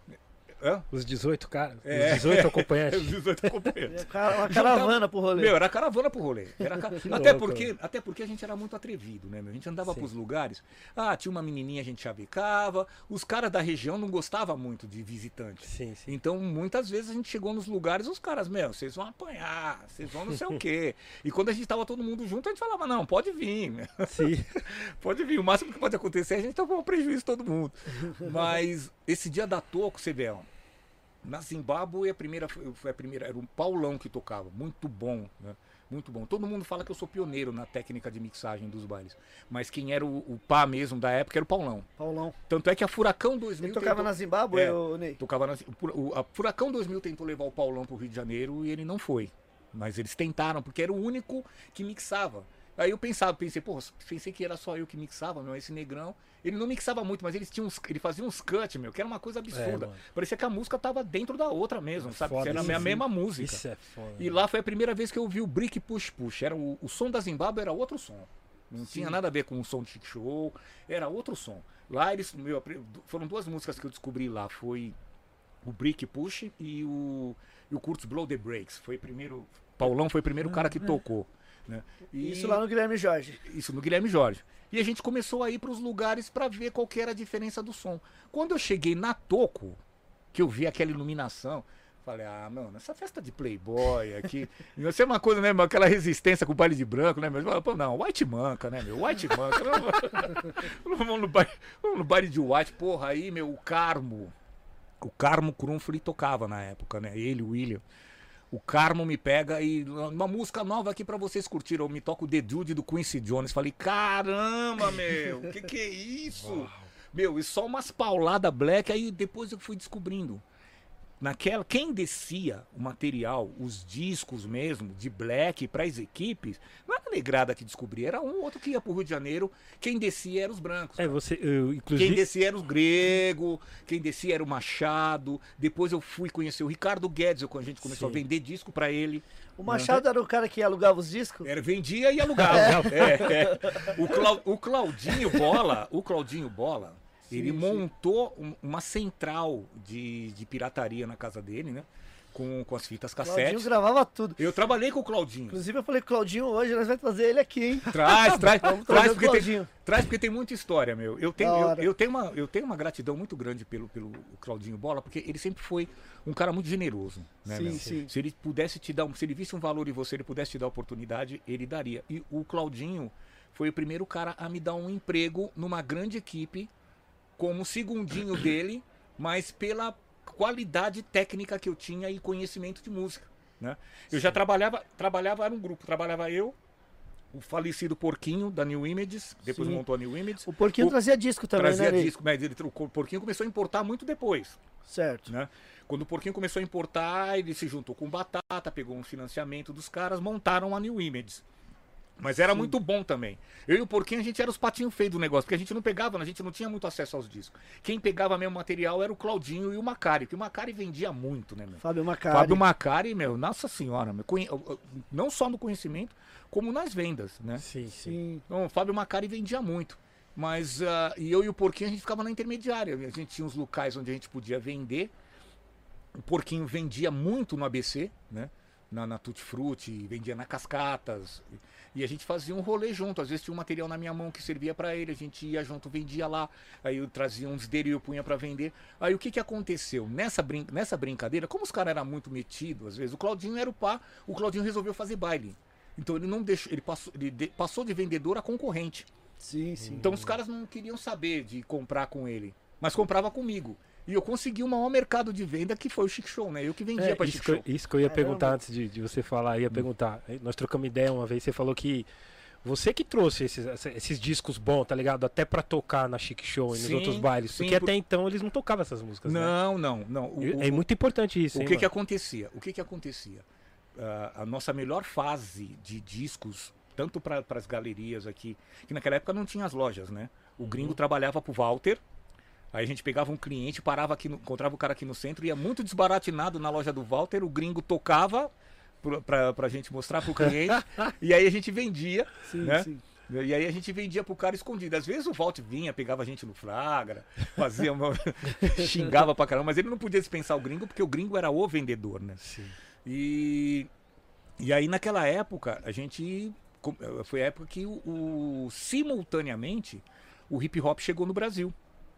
Né? O hip hop nasceu nos anos, no começo dos anos 80 lá e em 80 tava tocando aqui. Já Sim, tinha aqui, É, já, né? É, Nelson Triunfo montava, dança, montava o break aqui. Sim, sim. Depois que rolou a parada da São Bento e tal, do- do- hoje tá até tendo um negócio dos gêmeos e tudo, Sim, o pessoal sim, tá sim. participando, achei super legal, mas veio muito depois. O Nelson Triunfo foi que o primeiro que entrou nessa onda do break, tanto é que teve a abertura da novela, e nessa época, eu, eu e o Claudinho, tava trabalhando com o Claudinho e com o Fábio, e a gente vendia muito. Vendia muito. Foi na época que saiu. ah, os anos 80 foi a época que saiu Houdini, Friends, saiu Kurtz Blow, AJ Scratch, saiu Sweet G, Wait for Your Love, ah, que mais? E cê- vocês traziam tudo os 12 nessa época? ou- Na época vinha todos os 12. Todos o, os gra- 12. o grande, o grande importador que passou uma bela de uma rasteira no Machado foi o Ricardo Guedes. Guedes Certo. descia com um carrinho aqui na galeria de 100 discos. Caramba, mano. Cara, o, o começo da, da- da- nos anos 70, final dos anos 70, u- uma, uma briga grande das equipes era o seguinte: chegar, os caras importavam, principalmente no, disco na música black, se viesse três de cada era muito. Entendi. E aí, porra, a Jovem Pan ficava com um, né? O- os caras da Toco ficavam com outro, sobrava um pra vender pros negrão, mas tinha quatro, cinco grandes equipes. Putz. Tem um, tem um episódio muito louco, cara, que eles não contam isso, isso a Globo não mostra. Mas tem um episódio muito louco que o, o- o Gregão encontrou o William Santiago com uma namoradinha nas palmas do Tremembé, né? Sim. Viu ele lá dentro de um carro, lá ele tinha um passatão e tal. Aí o, o Grego tava lá, que o Grego morava na casa do Olavo. O Olavo foi pioneiro nesse negócio da fitinha. Né? o Sim, Claudinho sim. aprendeu com o Olavo. Comprava a fita do Olavo para revender, depois que ele montou a central dele. Aí o, o, o, o Gregão chegou no carro do Willi e falou: escuta isso aqui, depois você me fala. Né? Deu uma fita cassete para ele e saiu. Pô, o William pegou, colocou na hora, né, meu? Aí aquela virada de bateria, meu. Uh! ha, ha, ha, ha. Diz que vale, Diz que vale. the Beat, meu. Nunca tinha escutado um negócio daquele. O William desceu na hora atrás do Grego. Não, não, não. Fica com a fitinha aí, depois a gente conversa. Mas aí descobriram que quem tinha o 12 era o Machado. Então tem uma história, tem uma história de dormir na porta da casa do Machado, o Luizão, Uau. o William e o Maurício. Vamos, vamos alugar esse disco aí urgente. E o Machado mandou o porteiro avisar que ele tinha viajado Caramba. pra não atender. Ele ia vender pra quem? Bom, eu não sei por acaso o que, que aconteceu depois. Eu sei que o disco foi parar na, no case da Chic Show. Eu fui ouvir essa música de novo já no baile do Palmeiras, entendeu? Caramba. Então mano. era uma disputa muito grande. Não tinha essa coisa de material pra todo mundo. E, porra, às vezes você dava. ia pro Rio de Janeiro, como às vezes eu viajava muito com o Claudinho. Chegava lá, achava muita coisa que interessava pros caras aqui e a gente barganhava lá. A gente descobriu que o som que rolava lá não era o mesmo que rolava aqui, o beat era muito mais acelerado. Então, quando caíam umas coisas que não serviam pra gente aqui, a gente levava pro Rio e trocava por alguma coisa que servia, né? E aí vinha carregado. E o Claudinho era o mestre, né, cara? O Claudinho Bola era o mestre. Então, então, nessa época, o Bob Jimmy, Big Butt, a Big Butt, Big Butt, a gente descobriu esse disco na Playboy. Então Nos não bailes era, de boy. né, nos bailes de boy. na- na- os bailes de boy é que chegavam os bagulho, cara. Tá Só que vendo? os caras não tocavam. Você tá vendo ba- que como é importante? Só que os tá caras, isso. só que os caras não tocavam, sabe? Né? E porra, Claudinho, Claudinho que me desculpe, eu queria que ele contasse essa, mas eu vou contar que senão ele vai esconder. Nós chegamos lá no, no- na Playboy, o Cuca tava tocando, né? Aí tinha o seu Romano, que era um italianão, né, meu? Casca grossa, ele, a Cuca, a Cuca é a melhor DJ, a Cuca é a melhor DJ, e ele gostava de ficar mostrando as coisas pra gente, né? Tipo, humilhando. Ah, nós chegamos na cabine, a hora que o Cuca colocou Big Butt, Big Butt, Claudinho olhou assim, ficou na dele e tal. Né? E o Claudinho era muito ligeiro, né, velho? Pô, você que a gente saiu, o Claudinho já veio no carro, Big pô, Big Butt, todo feliz. Eu falei, porra, você tá feliz, né, meu? Você gostou dessa música? Quem que vai arrumar pra nós? Ele falou, eu mesmo. Cuca foi procurar o Big Butt e achou um originais do samba, né? Ai, ai, ai. Mas ó, posso. Mas essa, esse foi um tiro que saiu pela culatra, porque chegou na casa do Claudinho, o Claudinho pintou o rótulo de preto. É. Ah, mano, nós fomos pra Black White. A gente já tava tocando na Black White. O Claudinho tava Black, tocando. Black White era do Maciel? Marcial e do Cabó. Sim, sim. Eu, eu não tocava lá ainda. Eu ainda ficava. Eu trabalhava com eles na venda de discos e gravava os cassetes na casa do Claudinho.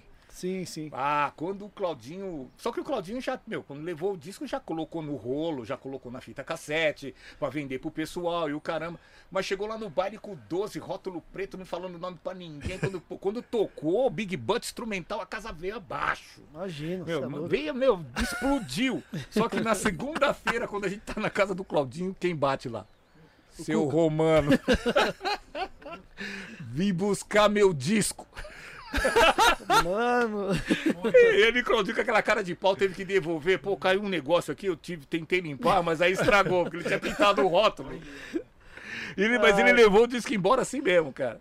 Aí o Claudinho ficou, ficou meio sem moral na Playboy, né? Mas assim, mas ele era, meu, depois veio o, o Fly Guys também, foi Fly outro Guy. também que... Magic Trick. É, Magic Trick. E, e aí foi onde eu pegava esses discos, tudo década de 70, e na casa do Claudinho, porra, tinha toca-disco, tinha, uns, tinha 10 GX M10, e eu colocava as músicas pra tocar e já pegava o toca-disco com o pitch e saía virando. Aí um dia o Claudinho falou, meu, vou dar uma oportunidade pra você. Aí me levou na inauguração da Black White de Ermelindo Boa. né? Porque eles faziam a Sociedade Amigos Itaim, né? Que o, o que, que o Claudinho ia ter que fazer? Ele ia ter que pôr alguém tocando com ele, porque quando tivesse acabando o, o- a Black White de Ermelindo, tinha que subir para montar ah, o Itaim, né? Então eu ia, chegava cedo, eu abria o, o- A festa. a festa no Ermelino, o Claudinho chegava, pegava o auge, né? E punha a galera pra dançar. Quando dava mais ou menos 15 para as 7, mais ou menos, eu, o Marcial, eu ia com o Marcial pro Itaim, pra Certo. montar o Itaim. Aí eu começava lá e o Claudinho vinha e terminava. Mas eram 5 mil pessoas na matinê, no Ermelindo, 10 mil pessoas na sociedade. A gente balançava 15 Uau. mil pessoas todo domingo. Uau. E, meu, e com aquele acervo. Meu, Black White tinha cinco caixas de disco, meu. Toda hora. E eles sempre estavam devendo pro Claudinho, meu. Porque toda hora o Claudinho colocava três pau, dois pau de disco na caixa dos caras. Não, paga depois, paga depois, paga depois. Tava lá no arquivo, ele já tava com as fitinhas vendendo. E toda hora chegando o disco, era uma infinidade. Então o que, que começou a acontecer? Os outros bares começaram a falar, meu. Esses caras estão dominando. Tanto é que a, a- a Black White era número um, se titulava número um da Zona Leste. Começou a ter problema com o Chic Show, começou a ter problema com todo mundo. E nessa já brin- tava incomodando os, os- os grandão, é, né? e nessa brincadeira, meu, a gente fez a festa, porque tudo que tocava na, na- na- na- que a gente tocava e lançava na Black White, a gente vendia, meu, exaustivamente para os outros bailes. Foi onde o Guedes viu e começou, meu, chegou uma, o Guedes começou, chegou a descer 100 peças de, uma, de um título só Caraca. Pra gente vender, e a gente vendia tudo. Sim, sim. Porquinho saía com 30 embaixo do braço, eu saía com 20, Fábio Macari saía com 50. Meu, vendia tudo. Vendia tudo. A gente não sabia de onde brotava tanto baile. tudo, meu, tudo quanto era baile, a gente, a gente atendia. Até aparecer Armando Martins. O Armando Martins era fã incondicional do Fábio, né, meu? O Fábio vendia, sim. vendia, meu, até sanduíche de mortadela fria pro Armando ele vendia. Tudo, tudo. Ô, Ney, e, E- nessa época já tocava na- nas, nas grandes rádios também, esse- essas músicas que o, que o pessoal tocava? Tocava porque, é, como eu te falei, os importadores eram os caras. Já tocava na Jovem Pan. Meu, então, né, já, já tinha o Iraí, que tocava, hum, já fazia muito programa de rádio pela já tinha Toco, Band também nessa época. já tinha, já tinha começado. Tanto é que a Band, primeira vez que a Band deu o primeiro lugar, foi na gestão do Gregão. Foi quando o Gregão que era louco. coordenador. E o Gregão que criou os Dance Mix Sim, sim. né? Que eram os DJs, os programas de DJs. Esse é outro também. Assim, se tem um outro ídolo que eu tenho na minha história de carreira é o Grego, porque eu, eu, eu penso, eu fui preso para aprender mixar vendo esse cara tocar e ele morreu me chamando de Neizinho, né? Pô, O cara era visionário, É. né? Muito, né? Era um cara que ele me dava assim, meu, porque naquela época não tinha DJ preto que mixava. Os caras iam pro baile de black já esperando, meu, aquela batucada, sabe? Aquela batucada brasileira que meu, entrava uma batucando com a outra, não tinha técnica. Sim, Então sim. quando eles me viam, Graças. quando eles me, né? É, né? quando eles me viam tocar, eles falavam meu. E aí começaram a me arrastar pros outros lugares. Aí o GG uma vez me levou, que era um negrão, tocava muito também, me levou pra tocar na Sunshine, quando eu tava na Black White ainda. Ele falou: "Meu, o que você faz aqui é, é um absurdo. Vou te levar num lugar de respeito, uma casa com duas MK, com Boza aqui, dois retornão na sua cabeça. Meu, fui tocar naquela casa, o Augusto, o japonês, ficou sentado em cima do case, assim, ó, me vendo tocar. Acho que não sei se ele tava com medo que eu roubasse alguma coisa ou se ele tava admirado com o meu som. Mas mas a partir daí, meu, essa abertura que o Claudinho me deu, a gente começou a colocar o, o, o hip hop no mercado das festas. Porque até então, os baileiros não queriam tocar. Sim, rap, sim. Sabe? Ué, O Fião chegava aqui na cidade e dava altos depoimentos. Não, esses neguinhos ficam rodando no chão lá dentro do meu baile, não, isso eu não vou permitir. Aí os caras chegam tudo sujo, ele fala, tá muito engraçado, ele fala, eu vou cheirar os caras da porta.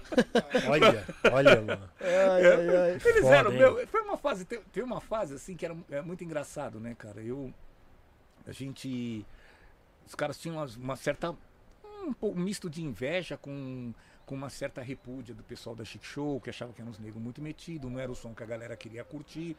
E eu, por ter uma- um conhecimento dos caras e até um respeito, tudo que eles, não, que, eles achavam que os caras não iam tocar, eu ia lá e punha na cara dos caras pra tocar. Sim, Então eu sim. levei, M- levei M2 Me Time Up, eu levei Rudine. Tem uma história do. Sabe o. Eu levei um disco pro Luizão, que eu levei um lote, era 30 discos. E chegou uma fase que os discos iam ficando poucos, eu ajudava meus amigos. O Aritana não tinha loja aqui ainda. Sim. Mas o Aritana também importava uns discos. Ele gostava de importar os discos. Aí eu pegava um pouquinho de disco do Aritana, pegava um, um- um- pouco do Fábio Macari, que o Fábio era queimado lá no Chic Show, os caras não queriam nem ver, nem pintado lá. Mas eu pegava colocava no meu lote. Pegava uns discos do Porquinho, do Claudinho, saía da casa do Claudinho no domingo à noite e ia pro clube da cidade. Chegava lá, sentava numa salinha lá com o Quitão. Quitão ouvia os discos, vendia tudo pro Quitão. Vendia tudo. Aí eu cheguei no escritório e era legal porque assim, como o Luizão e o Fião, eles tinham um amigo, amizade com a minha família de juventude, de infância, ele não deixava de me pagar, né? Sim. Então me pagava ali na, na bucha, né? Não tinha essa de eu posso depois aí, bicho, não sei o quê. Não, era na hora. Vem, vem receber no baile, né? É, é. Aí eu tô com um disco lá, eu levei um lote, mas o- o Fábio me deu um disco pra eu vender e ele me falou o nome, eu esqueci. Chegou lá, meu, era um, era um álbum. Tava escrito 1254. Um, um carimbo, mil, disco 1254. Era do lote, né? Aí eu fui, levei pro Luizão, mostrei, te mostrei pro Quitão, Quitão, pô, já dançou e tal. Mas era um álbum, sem selo, sem o nome, um white label. e nove faixas. Meu, eu não sabia o nome de nenhuma faixa. Aí o Luizão falou, aquela cara dele assim, né? Não, não esboçava um sorriso, né? meu? Pô, bicho, amanhã eu vou chegar no Black Love e vou tocar ó, o lançamento de 1254. Aí eu, eu falei, pô, pior que ele tá certo, né, meu? Não tinha o Shazam, né? Pra, É, pra não gente tinha- pegar, né? Não tinha um mano? maldito Shazam pra me salvar na hora. Aí eu falei, pô, Luizão, eu falei, cara, e agora o que eu vou fazer, meu? E já tinha uns dois discos pendurados também, que o Quitão tava em dúvida, né? Aí eu peguei minha malinha e falei, ah, ó, Luizão, você, tá, você tem razão, então eu vou fazer o seguinte, deixa eu, me dá esse aqui, me dá esses dois aqui também, porque senão vai, des- vai desmontar o lote. Esses três aqui eu vou levar, eu vou vender pro Black Media, eu vou passar, eu vou aproveitar, vou sair daqui, vou passar ali no Rosas de Ouro, vou vender pra ele. Porque ele já ouviu pro telefone e passou mal, né, meu? Aí, meu, os caras olharam pra cara do outro, Epa, Deixa aqui Fizeram aquele cone do silêncio. Ele falou: Não, o Gromastinei, você vai deixar o disco aqui, mas depois você me traz o nome. Né? Falei: Tá bom, não, pode deixar que eu trago. Mas eu não tinha falado com Black Magic coisa nenhuma. Eu usei, eu usei de estratégia pra ele, pra ele não desmontar sim. meu lote. Mas depois, cara, acho que ele não se arrependeu, cara, porque o, o, o álbum era o Eric B. Rakim, cara. Com, com o stand beat do Move the Crown. Caramba. É, aquela porra. Tá, tá, tá, tá, meu, quando, quando o Quitão meteu aquilo no clube da cidade, meu, neguinho pendurado no exaustor, né? Aí depois acabei vendendo mais dois pra ele, dessa vez com capa, né? Com capa, com, com label, com tudo. Mas ele veio zerado. Não, ze- zerado, zerado. Só não tinha rótulo e eu não, eu não lembrava o nome. Sim. Quando eu cheguei, falei, Fábio, quase que eu não vendi aquele disco, eu não lembrava o nome. Ele, pô, Eric B, meu. Aí eu- na hora eu esqueci. 1200? e- Digo, é. Fala, eu, Luizão, você não fala, mas eu falo. É lançamento de 1254. Nossa, Caramba. essas, essas histórias dos discos é da hora, né? Mas é moleque? assim, eu tenho, eu tenho muito mais histórias divertidas e interessantes com, com, com venda do disco do que propriamente da minha carreira Sim, tocando, né? Porque tocando, graças a Deus, foi um, um- um nível de ascensão muito louco, assim. Eu fui sempre comprado de uma equipe para outra, né? Pela, pela, pelo trabalho diferenciado que eu fazia. Você tocou em todas, né? Eu... Não, Praticamente não, ou não? Mas eu, mas eu trabalhei com todo mundo, né? Quando, quando eu saí, por causa de um problema que eu tive na Black White, que mais um que o Claudinho me arrumou, né? Sim. É, quando eu saí da Black White, o, a, a Zimbábue estava rachada, né? Tava o, o Serafim e o Mané fazendo de um lado e o William do outro, fazendo dançódromo em Santana. Mas o Serafim tava com o baile do lado da Black White, no Brahma, né? Que era enorme também, cabia 10 mil pessoas. Aí eu fui tocar com eles nesse Brahma. Bom, você já sabe o que, que aconteceu, né? Sim. A gente deu, a gente acabou com a sociedade do Itaim, né? E aí eu comecei a trabalhar com o Serafim lá na, na- na- na- no Brahma. Depois eles me trouxeram também para fazer o Santana Samba. Hum. Né? O Santana Samba. A primeira vez que eu toquei no Santana Samba foi com a equipe Zimbábue. Só que, meu, naquela época, cara, eles, eles separados, eles separados era um, era um problema muito sério, porque eles viviam os dois andando mal das pernas, né? Sim. Sim. E, meu, eu precisava tocar e eu precisava ganhar um mínimo de dinheiro. A equipe já não pagava bem, né? Nunca pagou bem ninguém. Sério? Ninguém fala pra mim que ganhou, que ganhou muito dinheiro com a equipe, é mentira. Eu achava que. Não, eu ganhei, eu ganhei, ganhava te pagava bem. eu achava, ganhei minha mais ou opinião, né? menos bem na Chic Show, porque tinha uma série de situações que favorecia, né? Sim. Mas é, o Luizão me ajudou a comprar, pagar meu primeiro carro, tal. Ele comprou meu passe da Cascatas pelo dobro que eu ganhava lá. Mas mesmo assim não era uma grana que dava, para pagar ou sustentar uma casa, né? Não dava. É, o que eu ganhava era na, na- na- na multiplicação, né, cara? Sim, Eu era sim. sete domingueiras. Era sete domingueiras. No sábado tinha no mínimo três bailes. Né? Tinha a rádio, que o Luizão bancava a gente para fazer a rádio, os dois programas. Então, na- na- no, no montante, dava-se para fazer uma grana. Mas foi, mas dizer que não, pô, ficar boneco trabalhando. Não, eu ganhei dinheiro depois que eu fui para carreira solo. Quando eu É mesmo? comecei, é, quando eu, Eu- fui. eu- cara, Caramba, eu sempre Ney, achei que. mas não, eu quando eu acho- fui, quando eu fui, depois eu toquei, olha, eu- da Zimbábue, eu recebi um convite para ir pro Tio Sam. Sim. Ali ganhei uma graninha, porque era casa de Playboy, né? Sim, sim, tio Sam. Ali eu ganhei uma graninha. Né? E Tinha os italianos lá e eles gostavam demais de mim. A casa, a, a Tio Sam foi a casa onde começou o Iraí e o Cadico. E depois Pode deles, crer. e depois deles fui eu, né?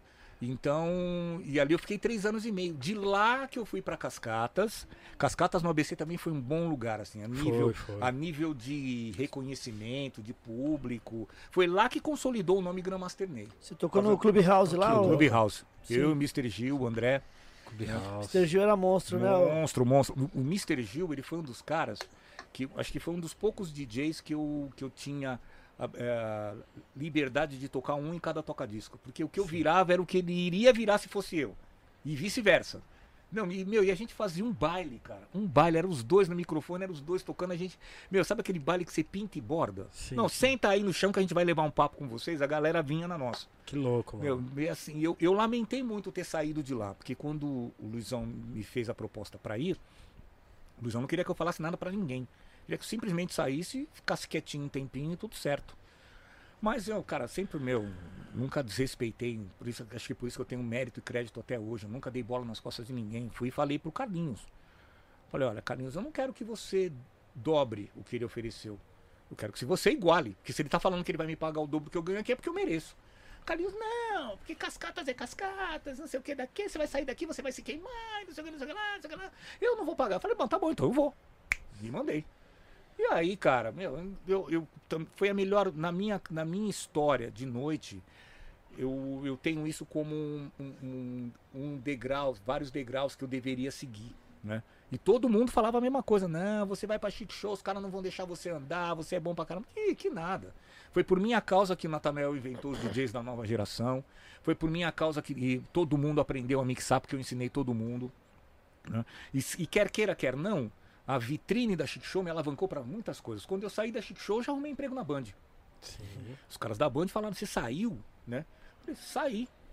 Ah, o Joca falou, então vem segunda-feira aqui conversar comigo. Aí os caras do GMC, né? Juninho Tonon e André Camargo, que eu já tinha participado do primeiro campeonato. Sim, né? sim. Pela, eu tava pela Chic Show na primeiro, no primeiro campeonato. Aí eles. Você já você saiu de lá? Eu falei, saí, gente. Então passa lá no escritório do GMC que a gente quer conversar com você. Aí veio, o Ira, aí o Iraí. Saiu de lá? Eu falei, saí, caramba, pô. então, aí, aí foi onde o Iraí falou: Você não quer dar aula? Eu falei, como assim dar aula? dar aula pra ele. Ele falou, "E você ensinou aquele monte de braço duro lá na Show tocar, você não vai, você não vai saber dar aula? Né? Aí ele me colocou numa turma da Fields com o Cadico. Você vai fazer com o Cadico, que o Cadico já tem experiência e tal. Ô, o Cadico me largou no meio da turma. Quando ele viu que eu já desenrolava o negócio e tal, me deu a apostila, segue o baile aí, foi embora. Bom, eu fiquei nada mais, nada menos que oito anos dando aula na escola do Iraí, Caramba, na Fields. Reformulei até a apostila, uma série de coisas. O que era legal de trabalhar com o Iraí, que eu tinha muita. As ideias que eu tinha pro curso, eu falava num dia, no, no outro ele tava fazendo. Tinha É liberdade legal, ali, liberdade, né, mano? Me dava total liberdade e eu ficava, meu, chegou, só que também chegou uma hora que chegou uma hora que ele deu uma de cadico também, né? Passado a DJ Shopping, né? Certo. então ele tava cuidando da DJ Shopping e eu fiquei sozinho com a escola. E era cansativo, né? Porque eu dava aula aos sábados, eu pegava uma turma das 8 da manhã até meio-dia, pegava uma outra turma. Não, era das 9, das 9 ao meio-dia, do meio-dia às 3 e outra das 3 às 6. Caramba, E o dia quando- todo. E quando acabava, normalmente estava encostando o Natanael lá na porta pra gente ir pra algum lugar fazer alguma festa. Que nessa época que eu saí da Chic Show, o Natanael resolveu sair também. E foi onde a gente começou a fazer muito festa pro interior.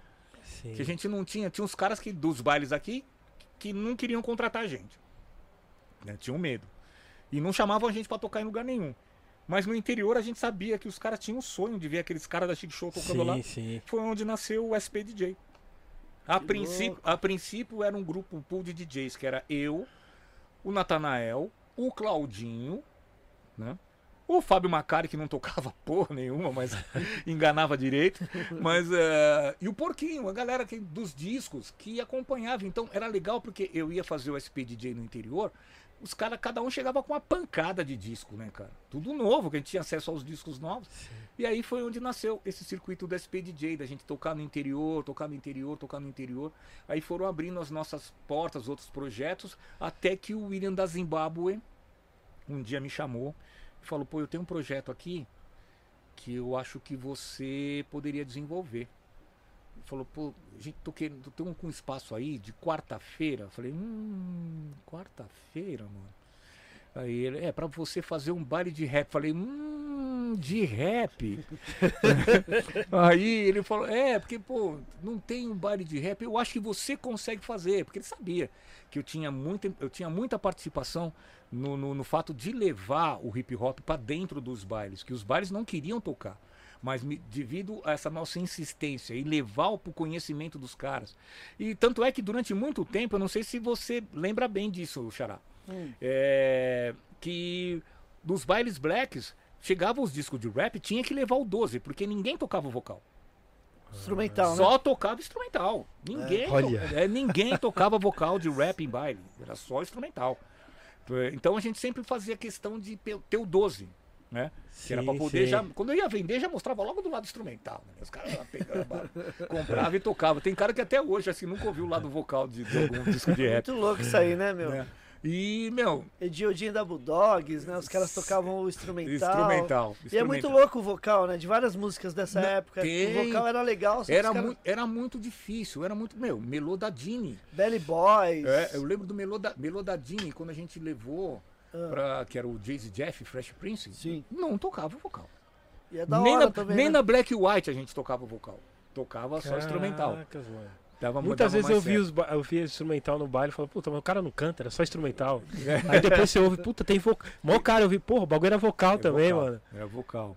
É, então, Caracas, tem, tem algumas coisas que não teve jeito, como por exemplo o Boy White. O Boy White, meu, você tocar o Boy White sem aquele lê, Não, aí os caras você não sentido. tocou o Boy White. É, verdade.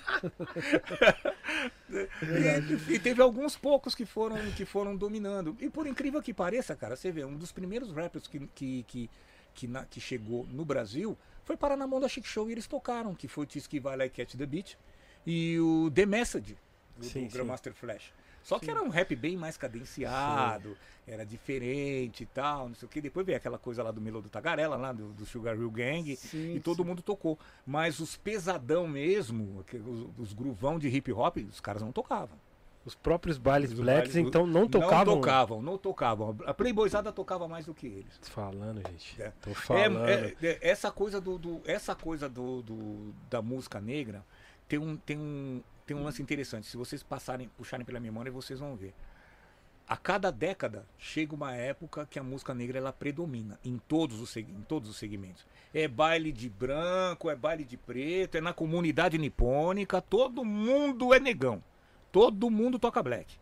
E, e- e é justamente nessa fase que aparecem várias descobertas de segmento. Né? E, e- e o baile black, o baile black, se não fosse talvez essa fase de, de importação de disco, de, de Claudinho com as fitinhas, a gente pegando os discos dos caras, levando para os outros bailes que faziam frente, tentavam fazer frente às grandes equipes, mas trabalhavam no entorno. O São Paulo, acho que talvez o Brasil inteiro teria pulado uma etapa da música, né? Como aconteceu comigo com o Blém Blém, por exemplo. Na época que eu fazia o Blém Blém, era o alemão, o alemão que teve a ideia de fazer o Blém. A princípio era para eu fazer um baile de flashback. Porque foi assim que ele, que ele viu que eu convenci o público dele. Aí a Lu Brandão entrou no projeto, trouxe o Primo Preto. Né? E o Primo Preto ah, exaustivamente tá- várias vezes tentou me derrubar de lá porque ele não queria que ficasse tocando aquele sonzinho doce para Black dançar, que Os era, o chá, é, que era o R&B. Eu já tinha conhecimento de R&B, eu já tinha trabalhado com o Corello, já era super respeitado no Rio de Janeiro. Os caras me mandavam música à vera, né? E, e aí ele tentou por várias vezes quebrar esse circuito. Se não tivesse existido bailes como Blém Blém, o Dolores, a música negra teria pulado uma etapa super importante da música Pode negra. crer, pode crer. Entendeu? Teria ficado já no hip hop gangsta, neguinho não ia nem saber o que, que era uma Janê, ninguém ia saber o que, que era uma Blue Control, sabe? Sim, ninguém ia sim. saber o que, que era uma Rajanê, sabe? Não ia conhecer, sabe? Sim, não ia conhecer. Então, eh, e eu insisti naquilo, até porque eu comecei a ver que o público que, que a gente começou a regimentar no Blém Blém, cara, era uma coisa absurda, né, meu? De estilo, de roupa, cabelo, dançar, jeito de dançar. Era outro mundo, cara. Era outro mundo.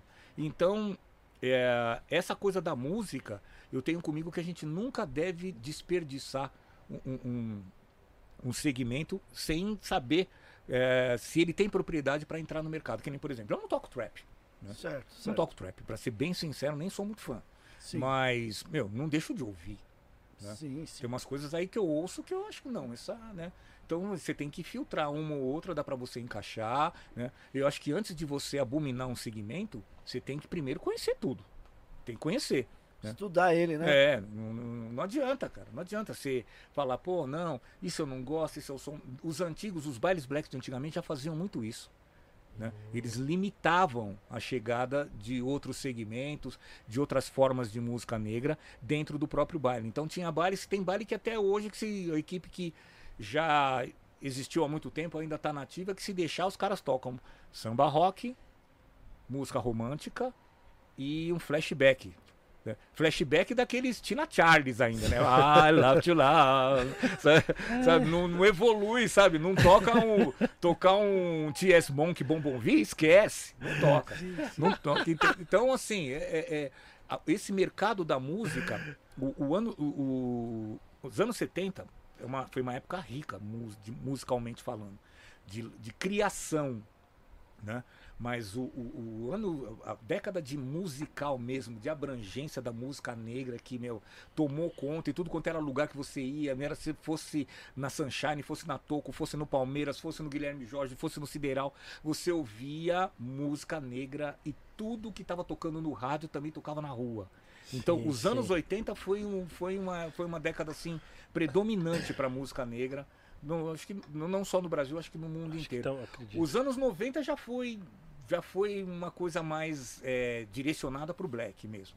Né? Sim. O- a- tava, Chic Show tava no rádio, dois programas, Zimbabwe também tava, Black Mad também tava, e, e a gente, meu, tomamos conta do movimento hip hop, começou a sair os discos de rap nacional, né? A Vera, Sim. né? As equipes começaram a montar selo, né? Verdade, sim, É. sim. E então, os anos 90 foi assim, é, tipo, meu, tomamos conta do bagulho, é tudo nosso e se quiser, vem com nós, senão fica pra trás. Pode Entendeu? crer. Nossa, velho. Ô, Ney, é, você acha que o ano 2000, é, a época do, do ano 2000, comparando com a- aquela época dos anos 90, que vocês trabalhavam nas, nas equipes, nas grandes equipes. É. Você acha que o ano 2000 os DJs foram mais valorizados no sentido de você ir, ir fazer seu trabalho é, solo, né? De, de tocar em. Que nem você tocou no Blém Blém, você tocou em outras festas. É. Você acha que você teve mais, é, mais valor Não. nessa época ou no. no- Não, eu, eu acho que é, eu, eu, eu acho que eu tive bastante reconhecimento Sim, sim. dentro do- do- dos anos 90. Certo. Até porque não tinha. Eram poucos caras né, meu, que dominavam a cena. Sim, né? sim. E Não tinham muitos, né? A diferença, a diferença disso, Xará, é que é, é que anos 90 tinha cara profissional no meio. né? Sim, sim. Tinha muito profissional no meio. E todo mundo tendo reconhecimento de ter um ser um talento, os caras enxergando. Não, o cara toca pra caramba. tal. As equipes começaram a valorizar, porque até então as equipes tinham aquele negócio de, meu, não, é equipe, meu, quem tá aqui é colaborador. Se quiser, fica aí. Se não quiser, você sai andando. né? e, e começou, e, e começou, e começou o DJ a ter um, um É- é- nome de destaque. É disso Sim, que eu tô sim. falando, porque nessa época era muita equipe, né? Tipo, Uhum. a galera ia, ó, vamos no baile da Chic Show, vamos no baile da Cascata, vamos na Black Magic. Tipo, não falava muito do. É. Não, vamos lá ver o Grandmaster Ney, vamos lá, vamos mais lá do ver, baile, é Vamos lá ver o Grandmaster Duda, vamos ver o DJ Luciano e tal. Era os caras iam na Chic Show. Um dos grandes responsáveis pela, pelo nascimento do nome dos DJs dentro da, dentro da música negra nos anos 90, porque na- nas Casas Brancas já tinha, meu. Sim, Uma sim. das coisas que eu acho que, nem, por exemplo, eu, se eu pudesse intitular meu nome como, como profissional da- do meio, eu gostaria que me chamassem no meu nome, Sidney Biratã. né? Sim. Porque naquela época, meu, o Ricardo Guedes era uma pompa, né? Iraí Campos. Né? Eu achava esse negócio de ficar inventando codinomezinho. Isso que quem me deu o mesmo apelido de Grandmaster Ney foi o Mr. Gil.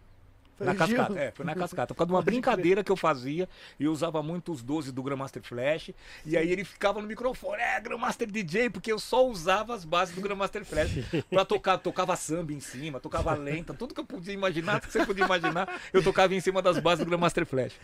E aí que nasceu, uma vez eu desci do palco, uma menina chegou pra mim e falou, você que é o DJ Grandmaster Ney? Eu falei, Ih, pegou o apelido, meu. E aí ficou. Nossa. Aí ficou no raio né? do apelido. Mas eu queria intitular meu nome, porque já tinha essas casas que eram várias casas que inaugurava e o DJ era o meu linha de frente. O nego falava, pô, o Guedes vai tocar, vai inaugurar tal casa. Era, entendeu? era por- pelo lá. nome mesmo. Pô, o Gregão, o Gre- já vinha desde a década de 70 com a Grego Production, né? O, Sim, o, ó, você vê, quem acabou um pouco esse negócio de, de- do, do nome escondido foi o próprio Grego. Porque, não sei se você, você não sei se não é da sua época, mas acho que você chegou a pegar os programas de Mike Nelson na Jovem Pan, né? Djalma Jorge, e, e era tudo os programas virado, né, meu? Então, era tudo Grego que fazia.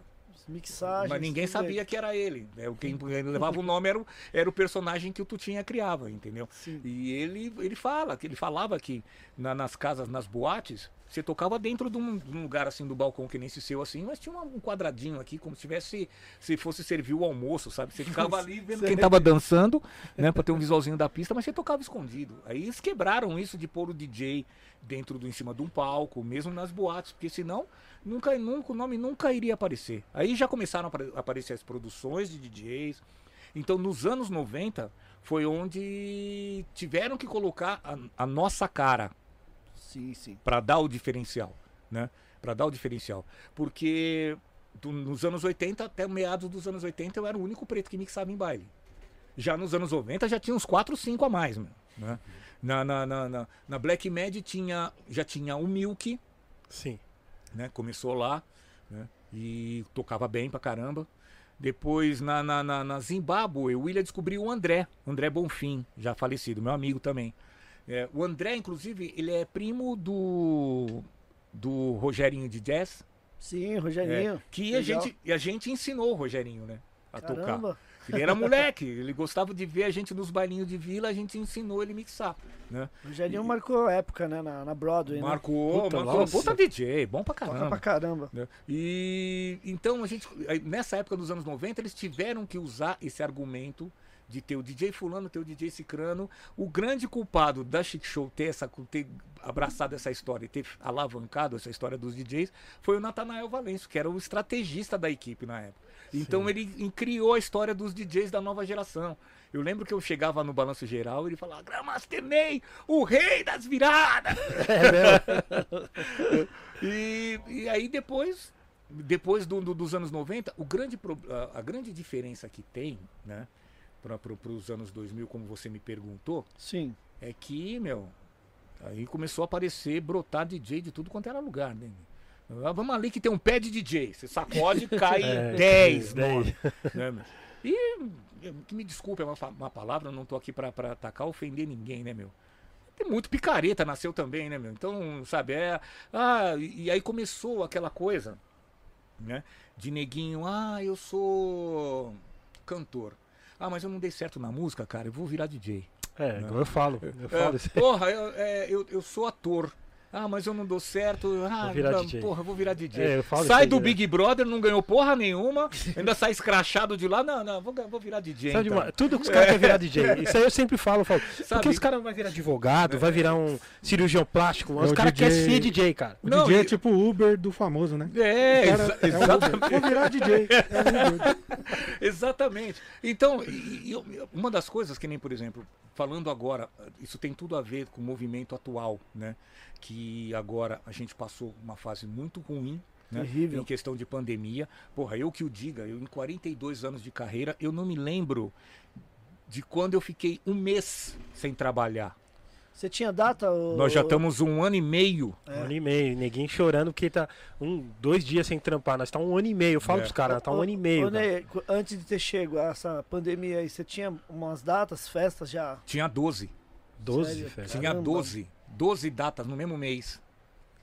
Eu fiz uma e meia. Sim, sim. Que quando rolou a história, né? A Fê tá aqui, não me, me deixa mentir. Sim, acompanhou sim. tudo, sofreu junto comigo. né? Imagino. É, é, eu fiz uma e meia, porque uma das datas, o cara me pagou 50% e falou, quando a gente voltar a trabalhar, é, a gente acerta o resto, mas fica com a grana aí. Sim, e o sim. outro que eu cheguei a fazer a festa, mesmo assim, o cara fez meu 30 por uma linha pra me pagar, porque parou. Ele, ele inaugurou a casa, inaugurei a casa dele, na semana seguinte fechou tudo.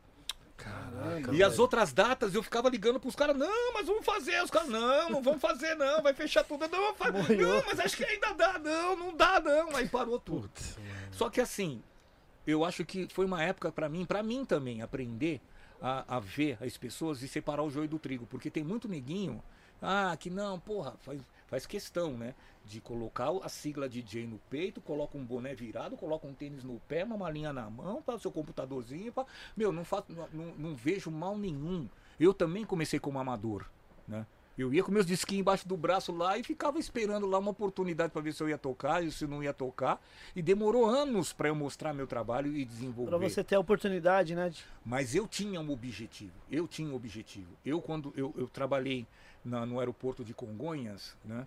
eh, trabalhava na- na- como serviço auxiliar de transporte aéreo e ganhava muito bem. Eu larguei o meu emprego, né? tipo o dinheiro de hoje, três pau e meio por mês, para ganhar 300. Minha mãe quase morreu.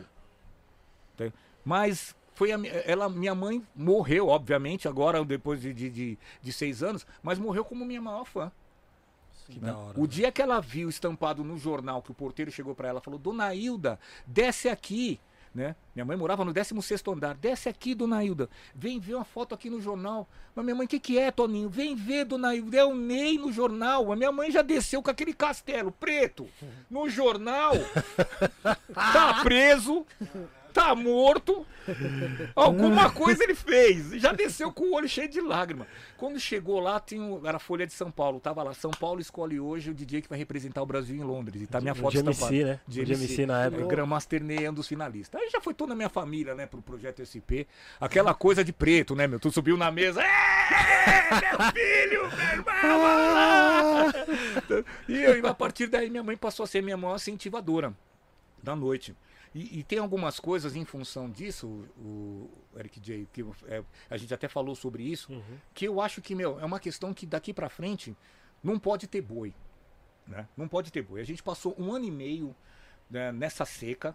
Cara, eu tive agora, eu fiz uma live né, depois de quase um ano, porque eu sabia que, meu, eu não ia conseguir tirar, fazer nenhum evento e alguma coisa que eu pudesse me capitalizar. Mas, porra, eu tenho um trabalho. Eu Sim, tenho um sim. trabalho que é reconhecido. Então por que, que não buscar uma alternativa, né?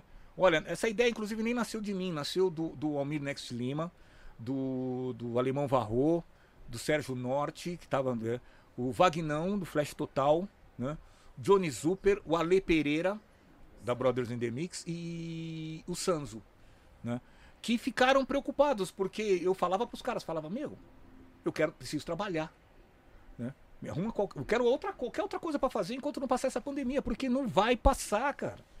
Não vai passar. Aí você vê, meu, sua casa se, quase indo pra rua, minha filha precisando das coisas, né? Então eu falei, porra, o que, que eu vou fazer? Aí eles tiveram essa ideia, só que eles iam fazer um baile. Foi quando flexibilizou. Fiz- montaram todo o projeto. A prefeitura veio e fechou de novo. Puta. Eu, Eu acho falei- que eu acompanhei, eu acompanhei. Aí o Ale Pereira falou, olha, Ney, meu estúdio tá aí, se você quiser, você pode ir. Falei, bom, então tá. Então já que.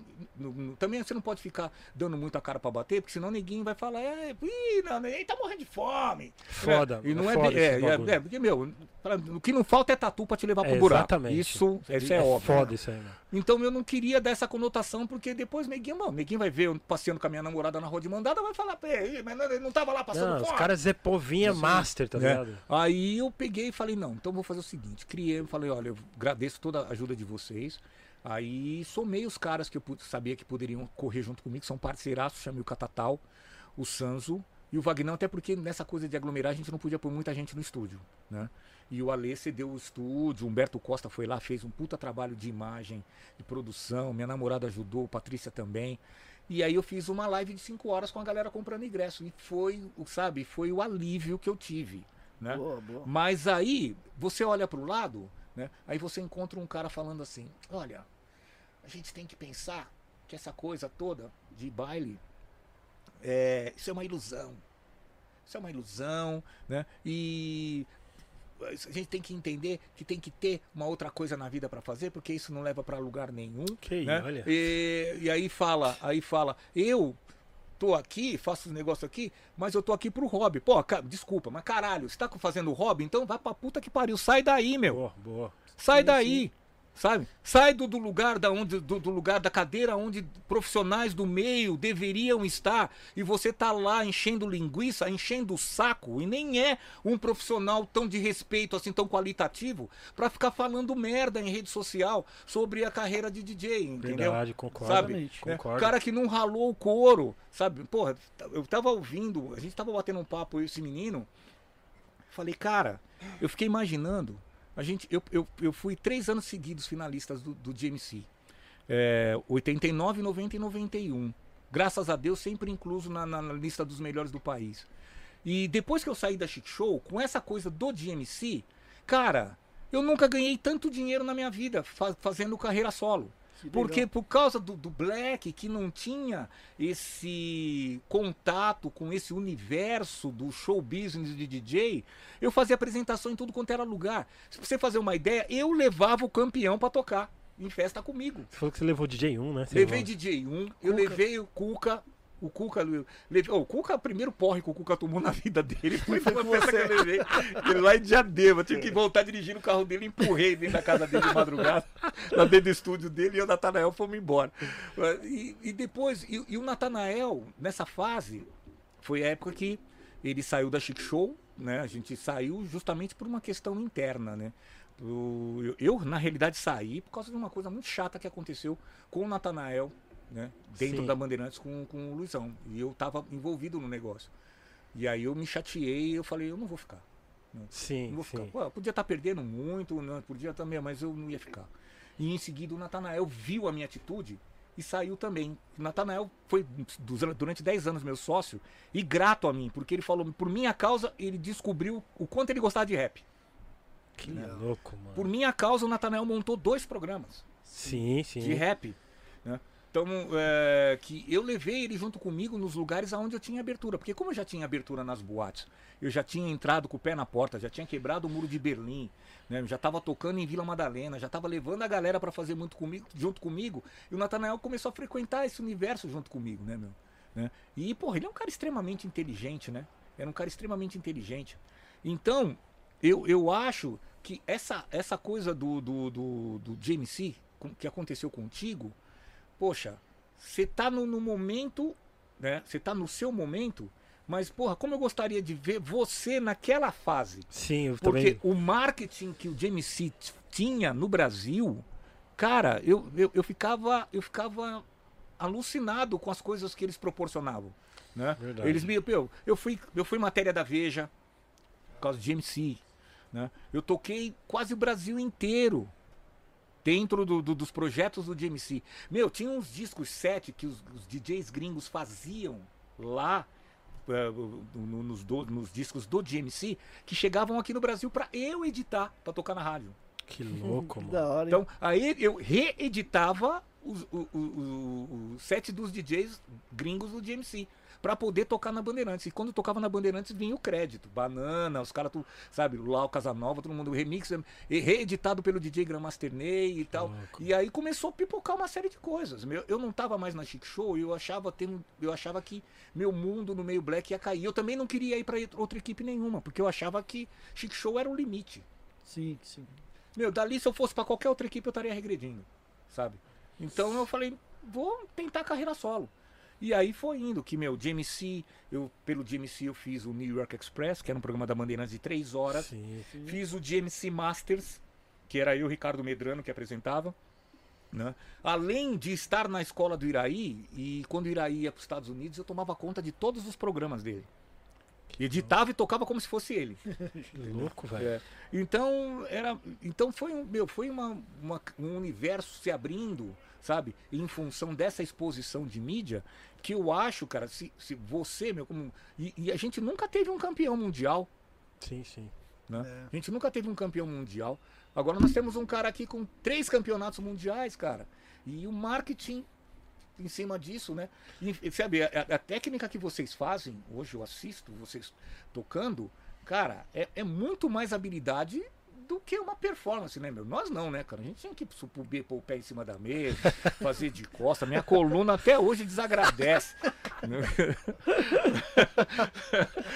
Ai, Pô, eu, te- eu lembro, eu, lembro de uma, eu lembro de uma situação no, no GMC que a gente tava fazendo uma entrevista coletiva, fazendo uma coletiva de imprensa, e porra, tava todo mundo, né? meu? Eu, Cuca, Duda, e um um monte de gente, meu. Todos os participantes, todos os finalistas, né? Do Brasil todo. Aí o Ricardo Medrano, todos os caras, todo mundo querendo que a gente desse um spoiler, né, do que ia fazer, e ninguém falando nada, né, meu? Escondia tudo a sete chaves, né? Aí o Medrano falou, não, eu vou fazer scratch com o pé. Os caras. Legal, hein, meu? Vou, scratch. Como é que vai ser, né? meu? ok. Chegou na hora lá, meu, ele pôs um disco, destravou a perna mecânica, colocou em cima do disco. Ele não tinha uma perna, né, cara? Ele, ele tirou, a perna, ele tirou a perna mecânica, colocou em cima do disco. E com- fez um- com- detalhe, a perna mecânica com o riboque no pé, né? Ai, que da hora. Então, a gente tinha, tinha essa coisa da charlatanice, o que, não, é- o que era bem legal. Sim, Sim, eu, sim, sim. eu hoje ainda sinto um pouco de falta de, nos campeonatos, essa coisa da performance de você ter o grau de dificuldade. Né? Isso, De você Sim, fazer sim. uma coisa inusitada que meu, você tem que treinar muito para dar certo, né? Para fazer. Sim. Sim. né? Mas eu, eu vejo que tecnicamente, musicalmente falando, e a informação que vocês passam, né? Com, Sim, com, sim. com essa divisão de, de, de técnica é muito, sabe, é muito mais avançado. E o que, eu, como eu gostaria que vocês estivessem Naquela no final dos anos 90, É, eu também, eu dos também. anos 80 para os anos 90, com essa, com essa habilidade que vocês É, eu, eu sempre falo, puta, se eu tivesse ganhado nos anos 90, era pra mim estar bem melhor, assim, de reconhecimento na questão. de tudo. Eu falo direto comigo, eu penso, falei, de puta. tudo, de tudo, porque fatalmente você estaria, estaria tocando com algum artista do movimento hip hop bom, né? Sim. É, estaria muito reconhecido no circuito no circuito de noite, porque, meu, esses caras, Jay-Z, Jeff, Cash Money, esses caras apareceram depois dos campeonatos. Sim, sim. né? Exatamente. Quando a gente conheceu o campeonato de DJs aqui no Brasil, que foi em 88, foi o ano que o Cash Money ganhou. Nós fomos na, na, num evento na Up and Down que o GMC fez. Olha, na Up and Down, hein, cara. Na, na Pamplona, sabe? Uma puta de uma casa. Quando eu cheguei lá, que meteram aquele telão, que meteram as, as- as apresentações do campeonato, "Ó, agora vocês vão ver o campeão, que a gente viu o Cash Money fazer. Eu olhei e falei, não vão fazer isso nunca. Não, não vão fazer isso nunca, meu. Na época até inclusive tinha uns planos do GMC que você se associava, né? Sim. né? Tem um monte de gente que entrou nos planos, você recebia jaqueta, você recebia os discos eh, editados pelos DJs gringos, tal, né? Aí tinha o plano A, que era o master, né, meu? Plano B, o plano C. Eu fui pro plano F, né? Plano, plano de fuga, né? Você acha? Tudo os bagulho, tudo pa- pagando em dólar. Eu falei, vou, vou entrar nesse negócio nada. Mas mesmo assim, eu lembro que o Juninho Tonon falou, pô, você vai entrar, né, Ney? Você vai entrar, né? Eu falei, não sei, Juninho. Meu, a gente passava por uma situação que era aquela, meu, não tinha equipamento. É isso que eu ia falar. Não tinha equipamento. Não tinha nem disco, porque quem comprava os discos eram as casas, né? Aí eu fui e conversei com o Luizão. Aí o Luizão falou, pô, é pra ganhar, né, também. Vou tentar, né? Uma resposta já, jogando a resposta. É, vou tentar. Aí eu fui treinar, ele abriu o, o escritório lá da, da, da Chic Show, onde tinha todos os discos, eu fui escolhendo, né? E aí o Duda se cismou de, de entrar na, na vibe também, também foi participar, foi treinar, a gente dividiu os horários para treinar. Fui, graças a Deus, cara. eh, todas as eliminatórias passei com louvor, eu só não fui campeão, mas graças a Deus, sempre uma boa apresentação, sempre fui reconhecido. Representou, né? Sempre, sempre, sempre. Você falou que você treinava com. Você, acho que você treinou. Você treinava uma vez com o Cuca. Treinei, foi no, no- no- no terceiro campeonato. Sim. Terceiro- sim. A minha terceira e última participação, que o Cuca ganhou de novo. Sim, né? sim, E sim. que a gente, a gente descobria muita coisa. Eu lembro que ele, É. foi, ele foi na eliminatória que eu tava fazendo, que eu tava participando, ele virou pra mim e falou. "É, pensei que só eu tava fazendo de costa. Falei, lê do engano seu, né? meu? Porque eu já tô fazendo já faz tempo. É. Aí eu fui treinar na casa dele. Até da passagem, se não me engano, de uma música pra outra. da- do, do- você falou da passagem de uma música pra outra. Meio que da mix. Você falou, você falou que você, você, você tinha uma parada que ele não tinha, tá ligado? Que os caras não tinham também. Por você ser baileiro. Ah, sim, te- na, na técnica Da técnica de. Isso. Técnica de, de mixagem, meu, eu podia chamar os bons. Me desculpe, sem falsa, sem falsa modéstia, sabe? Sem falta. Meu, pra mixar, pra bater uma com a outra, pode chamar quem quiser, meu. Não, Sim, não- sim. E assim, eu, e essa coisa que eu lembro, que eu sempre guardei na memória do- do- dos, do- dos DJs antigos, que mixavam meio fora do tempo, eu usava a meu favor.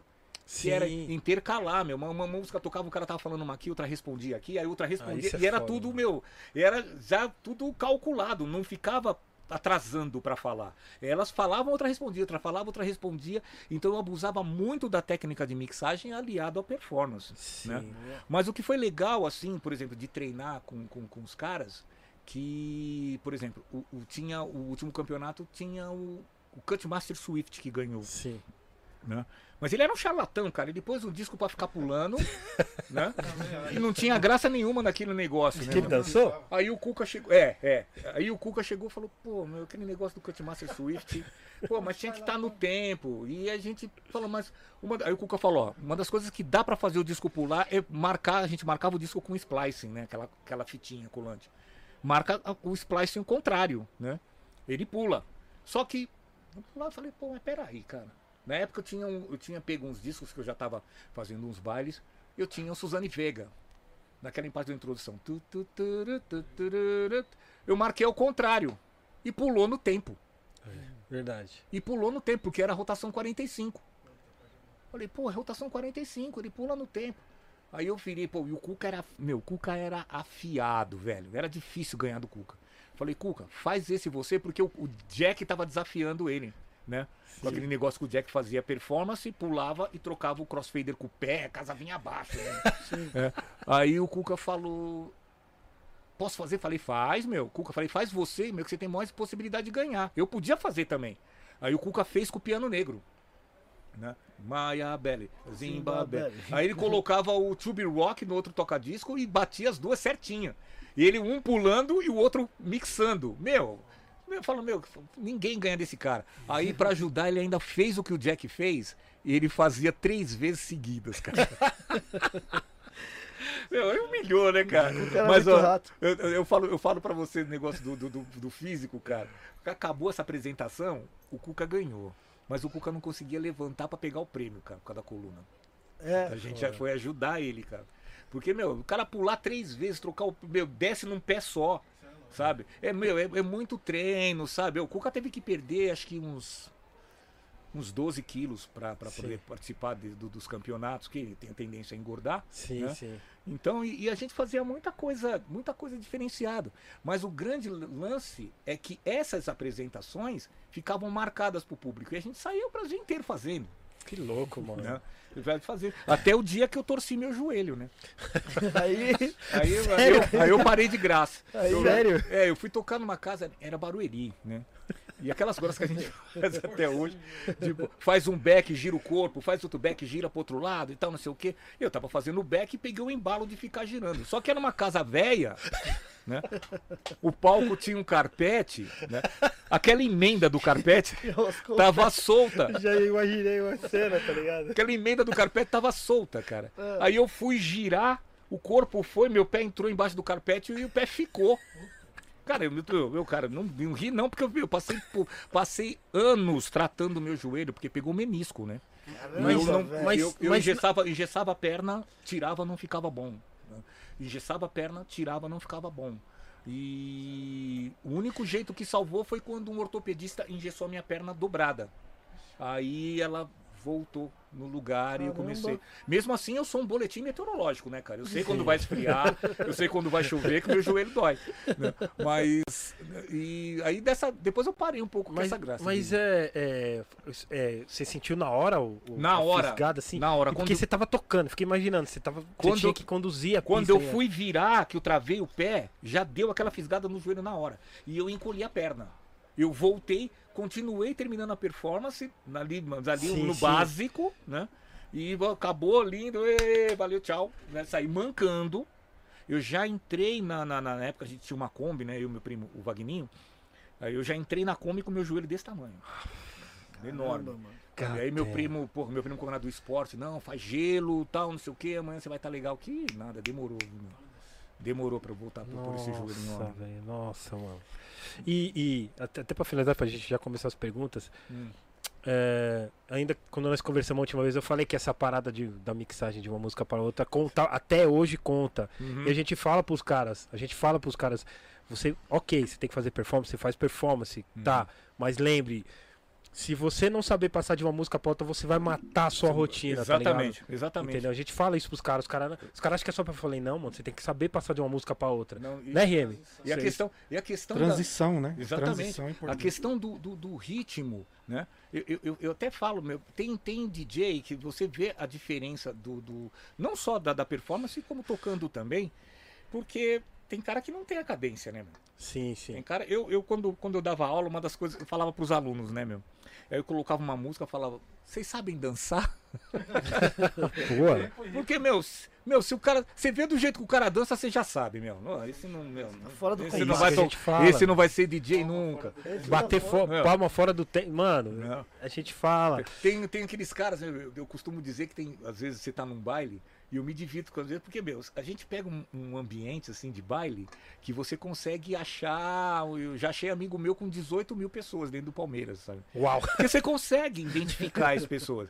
E você vê, você vê diversas situações das mais inusitadas, né, meu? Né? É, pô, o cara que dança próxima. O cara que dança próxima. A música toca, ele bate palma em- de tudo quanto é jeito, menos no tempo. então ele Bote não, palma no bumbo, É. né? Os caras falam. né? então ele não tá dançando a música que tá tocando, ele tá dançando a música que vai A minha tocar. é próxima. Ele tá dançando a próxima. Ent- então não adianta. O cara que não tem swing, o cara que não sabe dançar, que não tem ginga, meu, não adianta falar, não, eu sou DJ, eu vou discotecar. Não, menos. Menos. Sim, sim. Você não vai conseguir, por mais que você toque com vinil, né? Essa outra balela também que a gente vive ouvindo aí. Não, se não toca com vinil, não, não tá, meu, toca com qualquer coisa. O que é importante é você ter a técnica e saber Sim. fazer a pegada. Fazer a Sim, pista, sim. né? Então, assim, é, o cara não adianta, o cara não tem, não tem malemolência, não tem ritmo, não adianta ele tocar, apertar o botão da controladora, não adianta ele tocar com, sabe, tocar com, com CDJ, não adianta tocar com vinil, não vai ter, mano. Adianta ter o melhor Mac. Ele não vai harmonizar nada. É isso que eu falo. Ele vai soltar fora do tempo, vai pegar num ponto que não é pra pegar, porque você sente Sim, o ponto exato da música que você tem que entrar sim, né? sim. sabe? Eu tinha, eu, eu trabalhei com profissionais que eu ficava impressionado de ver. O Ricardo Guedes era um. O cara pegou o disco agora, nem ouviu o disco direito, meu. Ele pegou, pega, toca, sai tocando. Meu, e mixa com a outra no tempo certo, acha o break da música, sente que vai ter o break, mixa no break certo. Sem saber. Nunca escutou, RM. nunca escutou a Nunca música. escutou a música, o RM e consegue. Pô, parabéns, mano. Mano, parabéns. isso é foda. Isso eu acho foda. É. Demais, mano. Eu, eu às vezes me, eu, eu me arrisco, mas às vezes eu me dou mal, assim, sabe? Eu tô fazendo, tô mixando meu programa, chega uma música nova. Chega uma música nova, agora é tudo à mão, né, meu? Os É. caras mandam pra mim no e-mail. Porra, legal, dou uma, dou uma escutada, saio batendo. Raramente erro, mas Sim, tem sim. hora que fala, porra, não era esse ponto que era pra mixar, meu. Não, Era E outro. a gente, ali, de hip hop, né, às vezes procura Uhum. o refrão. Pô, vou, refrão, refrão deve ser 2 de 8, vai. Uhum. Então vou começar ali, tá ligado? Mas tem música que, come- que entra antes, tá ligado? Aí Sim. Música que a culpa é do produtor, mano. Na, na o bagulho é matemático. O cara editou o realidade- bagulho num tempo errado aí. Na realidade, esse, essa, essa coisa de compasso de tempo de 8 é uma coisa imposta por nós, DJs, porque a gente percebe que a música, Sim. ela, ela passa uma outra informação a cada duas Sim. barras ou cada quatro barras de 8. Mas músico, velho. Músico não tem essa, é 2 por 4 É. ele só respeita o andamento par. Mesmo Sim. assim, nem são todos, né? Mas é 2 por 4 é 3 é 6 por. Meu, músico, cabeça de produtor e de músico é que nem bunda de neném recém-nascido, meu. Você nunca sabe o que, que vai sair nem como, mas você sabe que é merda. mas, mas você sabe que vai Tipo sair algum- mas você sabe que vai sair alguma merda ali. né? Ney, Então- você, você consegue ser, tipo assim, ó, eu, eu sempre pergunto pros DJs assim, você consegue, você consegue ser. É, você não consegue ser mais uma pessoa normal na questão de, tipo assim, o cara tá. O DJ vai tocar, aí se ele. Ele, ele vai entrar na música, ele entra errado, você, você- sua cabeça fala com você. Tipo, ele entrou errado. É, fala, fala. Aí pelo menos ele tenta de novo, aí.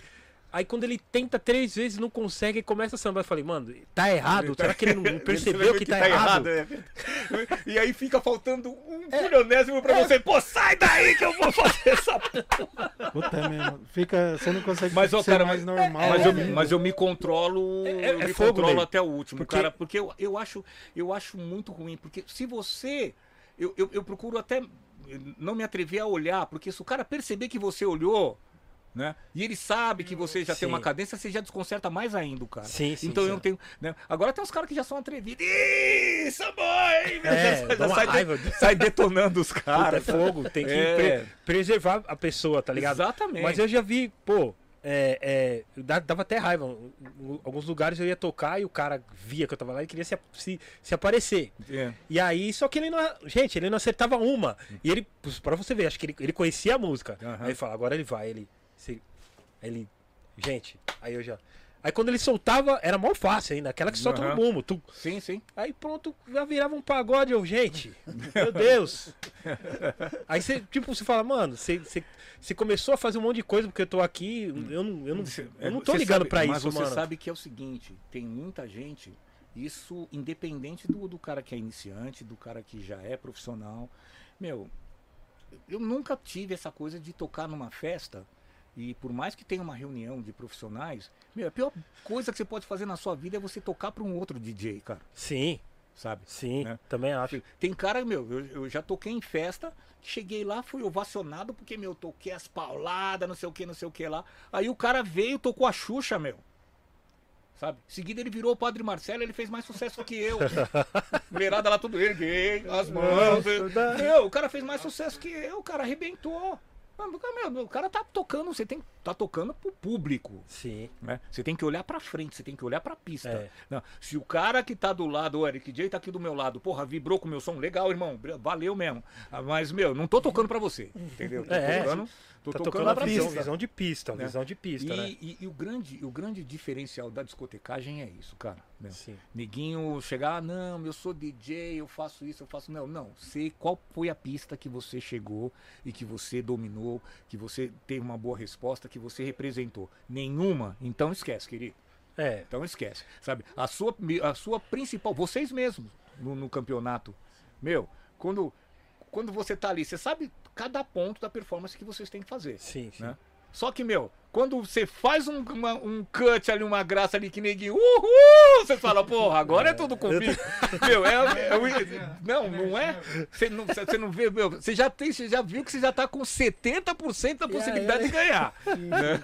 Né? Então, é, a pista é a mesma coisa, cara. Sim, sim. É a mesma Ney, coisa. qual que é a pista que você pegou assim que.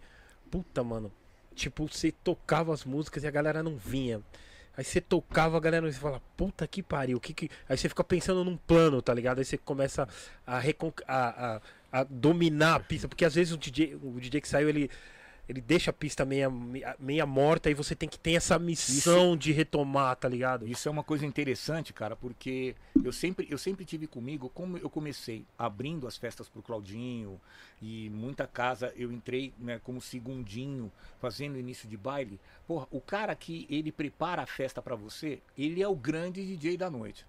Sim. Porque às vezes o, o, o cara que faz a abertura, ele determina o sucesso de um baile, sabe? Não que ele vai deixar só os filé pro cara tocar. Ele vai apresentar, é onde o momento que ele tem de apresentar uma música nova e criando um vínculo com a galera Sim. tocar uma, uma mais, já uma mais antiga, flashback que domina o público, mas tudo muito bem dosado, pensando no, pro- no, no que vai acontecer pro baile. E já me aconteceu de eu pegar uh, o set da mão de um cara que eu tinha que consertar, meu, do começo, sabe, do começo ao fim. Graças a Deus eu nunca terminei uma pista sem ninguém, né? Sim, É. sim. Teve um baile que eu fui tocar, né? É, não convém men- mencionar o nome, mas eu fui tocar nu- numa, numa festa do ABC, né? Da- lá em São Bernardo. E, porra, tava muito legal lá, tava puta festa, mas eu tinha uma outra festa pra fazer em seguida, né? E que os caras tinham um monte de DJ tocando antes. Cara, quando eu cheguei na festa, eu até então fui tendo relato de que a festa tava entupida. Quando eu cheguei na festa, cara, já tinha uns- menos da metade do salão. Sério? Quando eu cheguei, então quer dizer, eu cheguei mais tarde, cheguei um pouco, cheguei quase no apagar das luzes, mas a culpa não era minha. Sim, É. sim. Aí eu falei, putz, meu, alguma coisa fizeram aqui que essa festa, meu, micou, perderam o público. E eu fui sabendo que tem umas reclamações. Ah, o cara tocou demais isso aqui, eu não aguento tanta, sabe, não aguento tanta samba rock, só toca samba rock, só toca não sei o que, só toca não sei o que, e o povo indo embora. Bom, a festa era pra acabar praticamente 4 da manhã. Com aquele público que tava lá, eu levei até 5 e meia, cara. Puta, sim. Não vai da minha, da minha mão não vai escapar. Sim, né? sim. Entendeu? Da minha mão não vai sair. Então, mas, meu, só Deus sabe o trampo que foi pra poder manter aquela, manter aquela pista funcionando, sabe? Sim. E tipo assim, porra, vou tocar essa daqui porque eu acho que ele não tocou. Aí eu tocava, o cara não tocou mesmo. Sim, sim. Aí eu sim. comecei a usar, tocar umas coisas que eram hit do baile. Sim, sim, sim. Tocou essa, os caras, não. Como não tocou? Eu falei, vou começar a começar a perceber. Pô, por isso que o baile acabou. tem, tem, uma- tem umas coisas que você toca em baile, principalmente baile nostalgia, né, meu? Que é uma coisa mais. Sim. Baile flashback. Tem, tem aquelas figurinhas marcadas, meu. Se o, o primeiro. Se o cara que abriu não tocou, o cara que toca no meio tem que tocar. Se o cara que Sim, toca no meio sim. não tocou, o cara que toca no fim tem que tocar, não adianta. Sim. Senão no, o baile não existiu. Sim. E os caras fizeram essa proeza. De várias coisas que eu vi lá, ninguém tocou.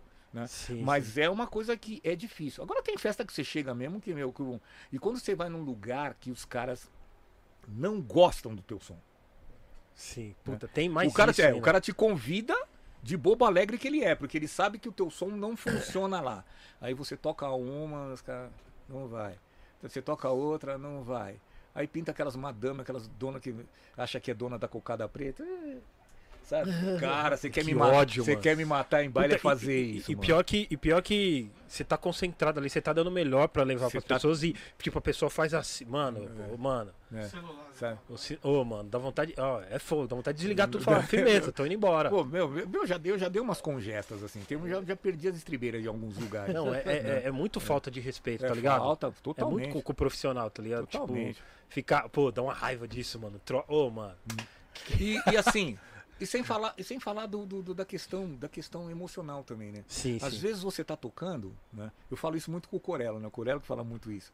Pô, o Corello, ele é uma sumidade discotecando, né, cara? Eu tenho uma verdadeira admiração pela técnica dele, porque ele faz um baile no, no Rio de Janeiro, logo que eu conheci, ele tocou 40 minutos de um set que não tinha uma música que eu conhecia, mas parecia que eu conhecia todas. De tanta identificação. Sabe? Sim, sim. A técnica de virar. E ele, uma vez, ele tava comentando, ele falou, olha, tem dia que meu estado de espírito não dá, né? Eu chego, né? Eu tô rendendo 40%, né? Por mais que as pessoas não percebam e elogiam, quando elogiam, cai pra 20. Ai, E é verdade, cara. Tem dia que você não tá, sabe, no espírito de chegar e fazer. Aí, o que que o, o- qual que é o recurso? Você vai e faz o seu trivial, feijão com arroz, aquela coisa que você sabe que sempre dá certo, Sim, Entendeu? sim. Pra você manter aquele.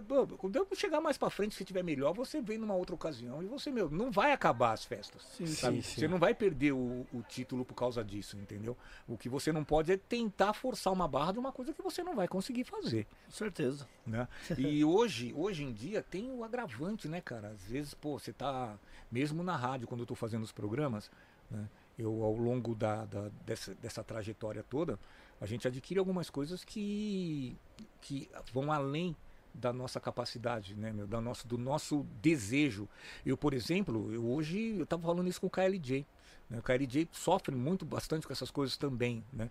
É, eu eu tenho dia que eu levanto, eu, eu demoro 15 minutos para aquecer o corpo para conseguir me movimentar, porque tá dói todas as articulações, cara.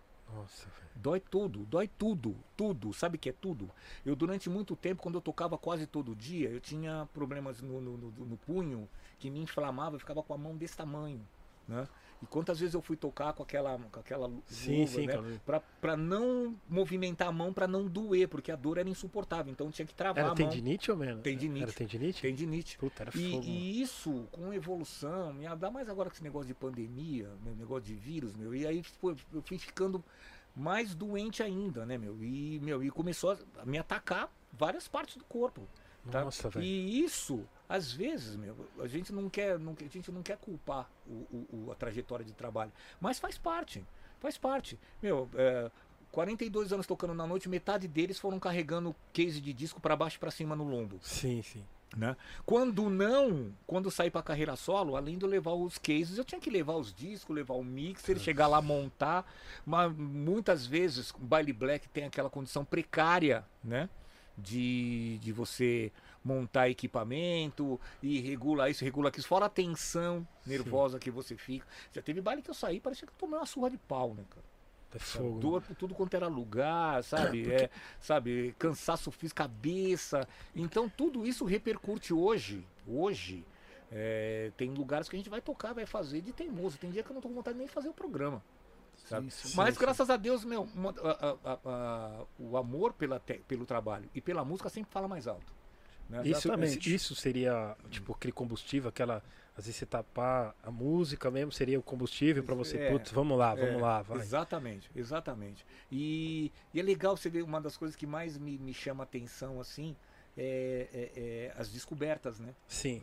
Uma música nova, ou de repente uma música, um clássico que eu não ouço há tanto tempo e que eu falo, pô, essa ga- galera não conhece isso, a galera precisa conhecer, a gente precisa passar essa informação. Sim. Então passa a ser uma responsabilidade. Sim. É como se eu fosse meu, o, o líder da bancada do Jornal Nacional e Sim. que tivesse que estar ali todo dia passando informação cultural, ou seja, musical, para o público que está te ouvindo. Então, isso faz parte da minha vida. Sim. Isso faz parte da minha vida. Na sua opinião, minha última pergunta, desculpa, Uhum. né? tem que fechar, galera.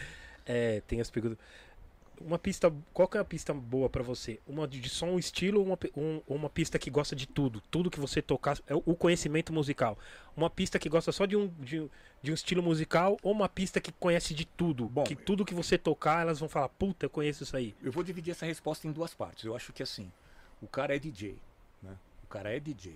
O DJ, ele, a responsabilidade do DJ, ele é um, um- um- um informativo musical, ele é um informador musical. O DJ, o grande, o grande lado da profissão DJ é que de todo segmento você tem que conhecer um pouco e saber o que é bom. Sim, Se me pedirem para fazer uma festa de Rock Stone, eu sei fazer, porque já fiz. sim, Entendeu? Se pedirem para eu fazer uma festa de jazz, de, de Ray Conniff, de músicas é, sessentão, sessentistas, 50, de, dos anos 50, eu também sei fazer, eu vivi com isso. Né? Porém, é, eu acho muito melhor hoje, muito mais prazeroso você trabalhar uma festa segmentada, porque se você for fazer uma festa que toca de tudo, meu, tem muita porcaria, né? Que você vai tocar, você vai falar, meu Sim. Deus, por que, que eu tô tocando isso? Né, meu? sim. E, e- e porque o, o- o Brasil, né, principalmente aqui no nosso país, é, a gente tem que labutar muito para pôr na cabeça das pessoas uma, que eles têm que entender o que, que é música de qualidade, né? O que, que é música para você dançar e para você curtir, porque não adianta, cara. Você vai tocar em qualquer lugar, você toca, vamos falar um, um artista consagrado que é, é incontestável a qualidade. Você toca um Steve Wonder. Isn't she lovely? Já sai fora do nosso circuito, que a gente normalmente não toca isso numas pistas de dança. Só que em seguida você toca Mandei meu cavaco chorar. Não, aí não. Não, aí- aí você fala, meu Deus. Azedou o o, cara não tem voz. né? Desculpa, gente. tô- Tem gente que vai me- vai querer me matar por causa disso, mas, meu, o gosto de estragado, o gosto bra- que o brasileiro tem estragado de gostar de música ruim é uma coisa absurda. Não, mas é líder. Então, o Brasil se- é líder disso. Se for hoje a minha preferência, né? Se for hoje, para minha preferência, eu prefiro que me chamem para fazer uma festa. De, é, não, não inte- não interessa o- a década da black music que for, mas eu prefiro fazer uma festa segmentada. Ó, Ney, você vai vir aqui vai fazer flashback anos 70. Beleza, eu vou amarradão, escolho os melhores hits e bom, vai fazer os anos 80, beleza, vou fazer, não tem problema, não tem problema. sim. Vai tocar lançamento, beleza, vou procurar, porque a, a gente se identifica com aquilo que faz, porque tem, tem esse lado também, né? Sim, sim, sim, sim. Tem esse lado também. Né? Você, meu, você vai chegar. ah, você vai pegar o, o, o, o Valmir Borges. E, Monstro. e meu, vai chegar no meio, da- no meio do show dele, toca Raul, porra! Não vai, né, cara? Não vai, não, não vai, meu, ele, ele acho que não vai nem fingir, ele não vai nem olhar pra tua cara. né? Mas é isso. Mas perguntas, é isso. Hum. perguntas aqui, Ney. É, agradecer aí o pessoal que mandou superchat e as perguntas. Felipe Peixão, quais são os seus cinco discos Desculpa, mais especiais? Especiais pra você. Seus cinco. Da eternidade. Pra mim, cara, uh, cinco, posso É. falar até mais, cara, mas assim, eu. Eu tenho, tenho um disco, na época que a gente vendia disco importado, eu fui ameaçado, porque disco- se eu não vendesse esse disco pro, pro Gildo. O Gildo, o Gildo lá da, da, da ABC, ele falou, esse disco se não, se não vender pra mim, não vai vender pra ninguém. Se não vender pra mim, não vai vender pra ninguém. Martin Luther, Martin Luther, me traz um... E eu, eu, eu, eu, tentei- eu queria muito ter esse 12, na Martin- época que a gente... Martin Luther? E eu não conseguia ter o disco pra mim, porque vinha, era mosca branca, tudo que vinha, meu, aparecia três, quatro caras querendo comprar, meu, cheguei a vender Martin Luther por 500 conto. Nu- Nunca ficavam pra você. Não ficava pra mim. Às vezes eu ficava, eu andava com o disco em, casa, dois, daqui a pouco ligava o Fábio, eu ligava o Claudinho, ih, meu, você não quer vender o Martin Luther? Aí eu, eu consegui, depois de 10 anos, ter esse 12. Então, pra mim. E o, e o, o, o Grandmaster Flash, no qual eu tenho um code, eu também uso o codinome, Sim. eu sempre também gostei do The Message. E também nunca tive o 12. O 12, pode Já tive em algumas, sabe, aquelas coletâneazinhas, aquele tipo aqueles da Keitel, né? meu? Sim, sim. Você coloca. O disco da Keitel era aquele 18 músicas no, de um lado só, né? Então tocava o Cal Calton com o Kung Fu Fighter, fazia. Ho, ho, ho, ho. Aí depois fazia. Ho, ho, ho, ho. E ela baixo. acabava. Acabava. acabava antes do refrão. né? Então, assim, coletânea, meu, eu tive compacto simples. do- aí, meu, eu- eu- na época que eu fazia o Líder Black Knight, eu fazia uns trabalhos para Saraiva Mag Store, que patrocinava meu programa. Aí um dia eu fui lá, o, o Marcelo Afonso me chamou, falou: tem um presente para você. Falei, porra, presente para mim? Já fiquei, né? Tudo. Cheguei lá, ele me deu uma caixa comemorativa da Sugar Real, 25 anos. Veio. Vinha quatro CDs, sendo um duplo, né? Né, que era um duplo, com todos os sucessos gravados pelo, pelo Sugar Real. E na caixa vinha um 12, que foi o primeiro 12 gravado. Quem era? Demência. Master Flash Message. Yeah. Aí falei, pô, meu. E aí, a- o outro, o outro disco que eu queria muito ter também, que eu sempre fui apaixonado, era esse Freedom TK que o gringo tocou Sim, no sim, Maringá, né? E, meu, fora isso, tem um disco que pra mim marca muito a minha trajetória de vida, que são duas músicas. Uma é o, o Whisper Pretty Lady, Certo. romântica, e o Terry Wells Fallen Leaves. Falei livres. Que isso, é, eu lembro muito, me emociona até de falar, porque quando minha mãe estava no auge da, da, da doença, né, do- do- de- que ela fazia hemodiálise, Sim. a gente se revezava para levar, ou eu e os meus irmãos levavam, e meu Sim, pai sim. sempre, quando vinha, meu padrasto, quando vinha do trabalho, vinha buscar. E às vezes não conseguia, porque não, não, não conciliava os horários, então a gente levava e tinha que buscar. Então o meu irmão levava, eu ia pegar e tal. E muitas vezes, quando eu ia buscar minha mãe, eu que apresentava essas músicas para ela, né? Que aquela fase que eu te falei que eu era muito ligado ao novo, minha família não tinha esse conhecimento de conhecer esses discos de lenta, do baile, eu que apresentava. E o, o Whisper Plate Lady e o Terry Wells, minha mãe vinha cheia de dor, né, cara? Porque tinha acabado de hemodiálise, meu, ficava com o organismo debilitado, mas ela encostava a cabeça assim no vidro do carro e vinha cantando as músicas, cara. Mas cantava com uma propriedade como se a música Foda. fosse dela. Sim, Que sim. foda, Sabe? que foda. Então são assim, são os discos que marcaram a minha história. E ah, tem mais um, que inclusive eu tenho o disco até hoje, que foi o último disco que o meu tio Zé Carlos comprou. Né? É, o álbum do Billy Paul, o Me and Mrs. John, ele saiu exatamente no final de 1972. Né? E em casa tinha um lance, um lance legal que eles compravam quando chegava um disco. Meu, você ouvia exaustivamente os dois lados o dia inteiro. O dia inteiro. Então você se familiarizava. Você decorava, né? e esse disco do Billy Paul foi, to- tocou três vezes mais, né? E Legal. foi o último disco que o meu tio Zé Carlos comprou em vida. É o disco que eu tenho comigo até hoje. Pô, que legal, velho. Então, Louco, louco. O Essa Gás, obrigado aí, Essa Gás. Salve, amigos. É, sem perguntas hoje, só agradecer o Gramaster Ney por tantos bailes sensacionais. pô, muito obrigado. Eu que agradeço, eu que agradeço. DJ Barba, DJ Barba tá perguntando. Boa noite a todos. Bacana demais, hein? Se der, pergunta pra ele, por favor. Durante toda a sua carreira, teve alguma época, alguma época que ele achou o movimento de festa muito, tipo, teve uma época da sua vida que você achou muito chato o movimento das músicas, aliás, das músicas festa. Deixa eu Ué. ler de novo, perdão. Um movimento muito chato. Pera, assim. é, durante a sua carreira, teve, teve alguma épo- época Hum. que ele achou o movimento de festas e músicas chato? Ah, cara, quando, o- o- o- é, quando você percebe que o baile, o baile em si, em função da mídia, ele tá perdendo a mão, qualquer baile fica chato. Sim, sim. né? Sabe? É, se você tá vendo que no meio da sua pista, meu, você tem um, um, um, um segmento de baile, aí no meio da sua festa você tem que tocar Hilari Hilari porque está estourado, acabou pro baile. Né? É que nem aquele baile que não dá certo, sabe? Que não tá dando certo, e para levar o público você tem que inventar o baile da pipoca, sabe? Quem comprar pipoca não paga ingresso. Então, meu, você tá tentando arrumar subsídio para manter uma coisa que já tá falida, Sim, sim. sabe? sim. Então, uma apelação, é, uma- como se fala? é, isso que exata- seria? exatamente, apelação, apelação. Quando você tem que partir para apelação, se você faz de barato, né, você, ah, não, eu vou, sabe, que nem por exemplo, tinha, o André Siciliato, ele tinha mania de, de tocar uma musiquinha que era um jingle, que nem era da época dele, nem era nascido quando tocava isso na televisão. Ele parava o baile, no meio do baile ele tocava uma musiquinha do Café Seleto. Café Seleto. É, Porra, meu, eu, eu chegava pra ele e falava, mano, você tá no Dolores, você tá tocando no meu lugar, que foi a época que eu saí do Dolores. Aí colocaram ele pra tocar na minha sexta-feira. Falei, meu, você tá acabando com tudo que eu fiz aqui, meu. Que musiquinha é essa do Café, Seleto? Seleto.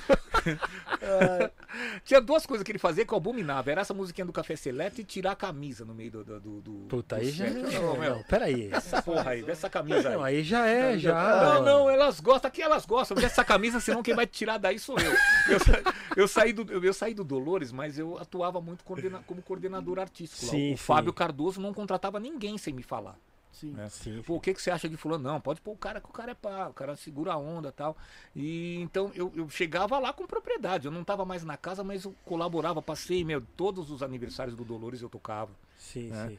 Então, Foi uma das casas também que eu ajudei a criar e que pra mim foi, foi como se eh, desse a luz a um filho, né? Sim, O, sim. o- o falecido Speed, quando eu comecei a tocar o do- no Dolores, que eu inaugurei o Dolores, eu comecei a ensinar ele, ele tinha 9 anos.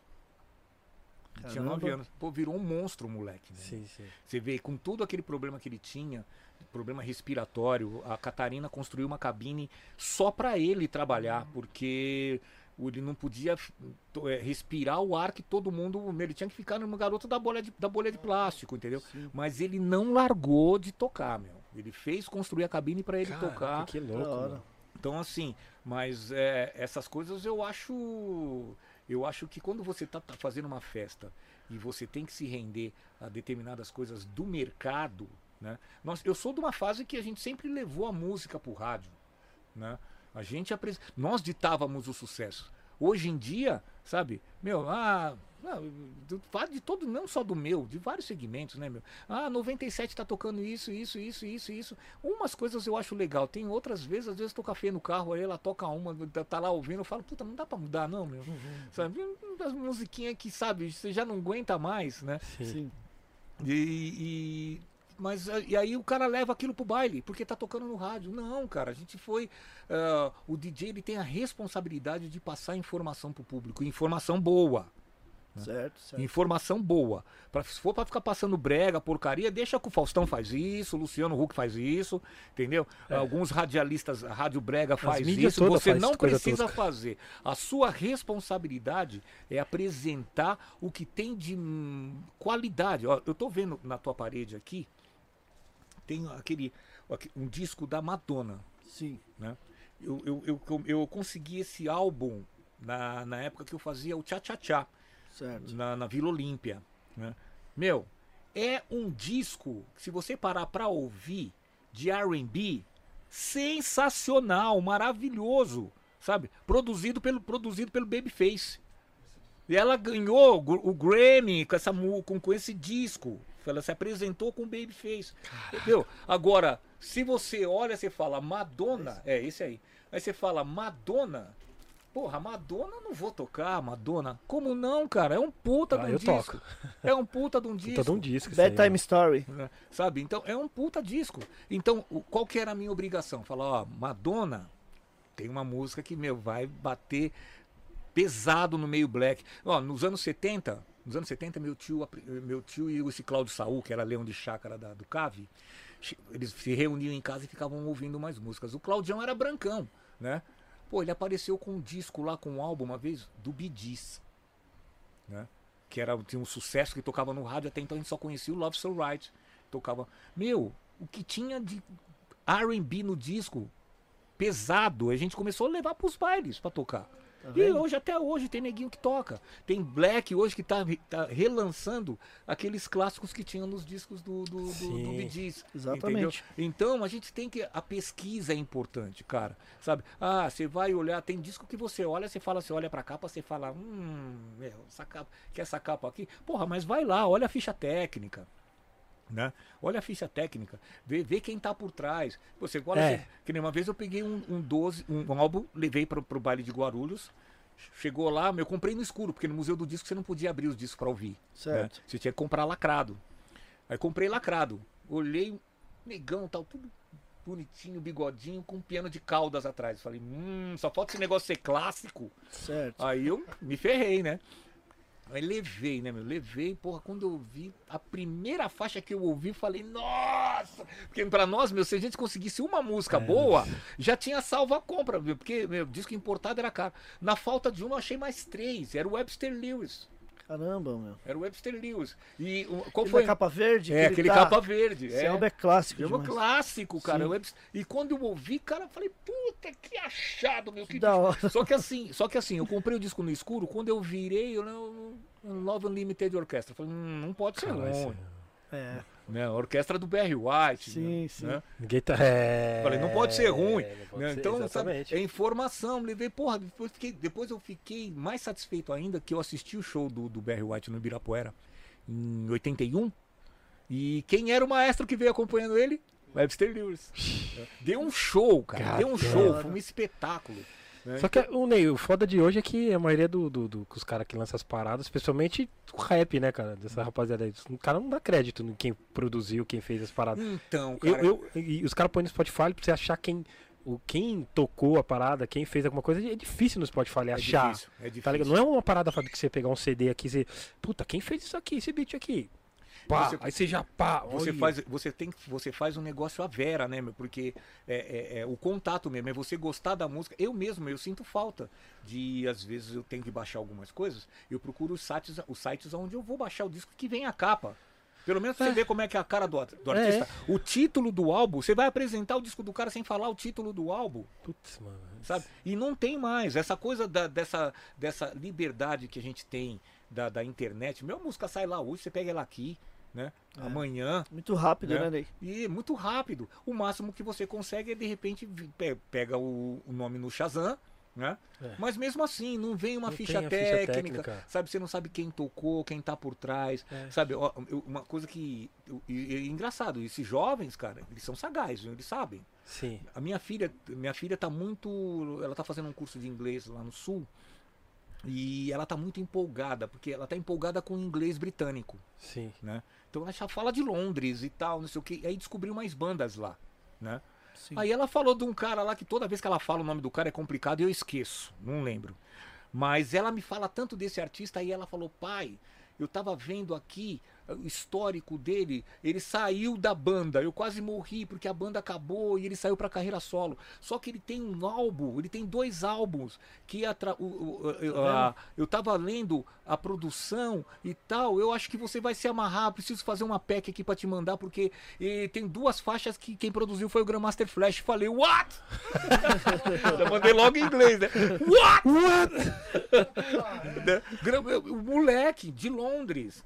Você sabe? Mas foi bebê da fonte. E ela Sim. falou depois mais vários nomes que, tra... que só cara graúdo que tocou com o moleque. Então, pô, já tá melhorando. Já falei, pô, parabéns, minha filha, tá pesquisando, tá, tá Isso, procurando saber da Importante. onde vem. E a gente perdeu muito isso com essa coisa do, sabe, de, de trabalhar com internet, ah, você se associa ao Spotify, aí você tem todas as músicas que você quer, mas e o restante da informação? Semana, ah, esses dias a gente perdeu um, um dos grandes mestres da, da, da discotecagem, que foi o Índio Blue. Sim. né? Sim, sim. Eu senti muito, É. porque eu tenho, sinto, lembro, tenho grandes lembranças dos bate-papos que a gente tinha no- no- na época do Vitória Pub. Ele era um roqueiro nato. Né? O negócio do índio era. Ele era roqueirão. Se Rock comportava igual. Rock and roll, total. Mas, meu, o que ele conhecia de música e de, e de produção, meu, ele falava, eu não sei. Ele falava o nome de todos os integrantes do War. E, o que e quem tocava o quê? Que louco. E era assim com todos os meu, e era assim com todos os artistas. Meu, você pa- parava aqui, antigamente parava nesse centro da cidade, pra falar de grupo, de banda, com o, o também falecido Gringo Também. e o Índio Blue. Porra, mano, era uma aula. É, era louco, uma né? aula. Sabe? verdade. É, Era uma aula que o, o por exemplo, se James Brown, todo mundo fala de James Brown, tal, nananana. Porra, mas James Brown, é, se não fosse aqueles caras, aquela banda que os caras seguraram a onda dele a vida inteira, porque ele além de ser uma enganação, né, meu? Meu, meu, posso, meu, o nego pode até me crucificar, mas a questão, mas a questão é a seguinte, né, meu? O James Brown ele começou no jazz, né? No blues Certo. e no jazz e nunca deu certo. Nunca deu certo, nunca teve meu, força. Só que aí ele descobriu, né? Que né, ele, chama, ele é titulo, titulado pai do soul, mas o pai do soul é o inglês, é o Watts Hedney, não é ele. Certo. Ele veio, ele é o pai do funk. Né? Ele levantou a cadência, fez, misturou uma onda de jazz com soul e tal. E aí a banda, ele descobriu, meu, que a galera, o que a galera gostava era do groove.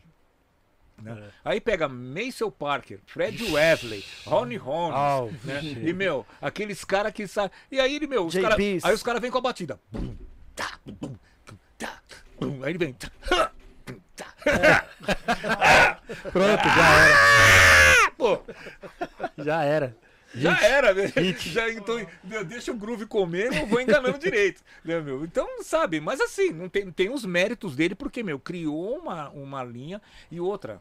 Quando chegou na, na fase dos anos, final dos anos 80 para 90, meu, não teve um que não bebeu na fonte do homem, né, cara? Sim. Todos os grooves deles foram sampleados. Ampliado, isso. Mas os caras eram os caras, né, meu? Porra, eu vi Fred Wesley tocando aqui no. no- aqui no- no Na virada na praça, cultural. da, é, na Praça da República. É, eu vi também. Você tá de brincadeira, Louco, velho. louco, louco. Você tá de brincadeira. O Maurício Cosmo, Ah. é, boa noite. Pergunta pro Grandmaster Ney Hum. se ele ainda tem as vinhetas dos programas de rádios antigas, Família R8. Nenhum. Não tem? Ney? Não tenho, cara, porque, uma, é, é, as vinhetas, quando tinha os programas, As vinhetas ficavam dentro do, do- do- do sistema da rádio. Né? As rádios eram quem produziam as vinhetas e as vinhetas permaneciam lá. Hoje, de, de- de uns tempos pra cá, de todos os programas que eu montei, que eu montei, eu tenho tudo. Né? Eu tenho, por exemplo, meu, quando eu criei o Mr. Balanço foi numa outra rádio, foi na Exclusiva FM. Certo. E eu que montei, eu que resolvi montar toda a plástica, porque não tinha plástica para programa. Eu falava, não, o programa tem que ter uma plástica, tem que ter umas vinhetas. Então eu tenho, eu tenho uma gratidão muito grande e me emociona até de falar, porque todas as vinhetas do meu programa, naquela época a gente não tinha grana para ficar bancando estúdio. Aí eu fiz, eu pedi pro Duque Jan me liberar o estúdio, paguei uma graninha simbólica para ele, né, do- do- Sim, dentro sim. da hora do estúdio, e em uma hora a gente teve que matar todas as vinhetas. E quem colocou a voz para mim foi o Cláudio Costa. Olha. Então a minha primeira versão do, do Mr. Balanço. perda, né? Mais é, uma perca da gente. A minha ve- primeira versão do Mr. Balanço, todas as vinhetas é do Cláudio Costa. Abertura, passagem, encerramento. Mas da, da época de Band, essas coisas, das, das outras. Mesmo o líder Black Knight, que o líder Black Knight, eu que apresentava, o programa era, era diário. As, as vinhetas eram produzidas dentro da rádio e morreram lá, né? Depois venderam a rádio e jogaram tudo fora, eu acho. Pena. O, vamos lá, o Binho Oliveira tá perguntando. Hum. Pergunta. per- pergunta pro Grandmaster Ney. Do movimento Black Soul dos anos 70 e 80, como, se, como se dividiam os grupos? Aí, entre aspas, os, eh, ou tribos, como eram chamados na época. Fecha aspas. Tinha disputa entre eles no estilo de dança e de roupas? Não, na verdade não. Na verdade não, porque assim, por exemplo, década, década de 70. Década de 70, é, você, é, os bailes, para você frequentar o baile, você tinha que andar extremamente alinhado.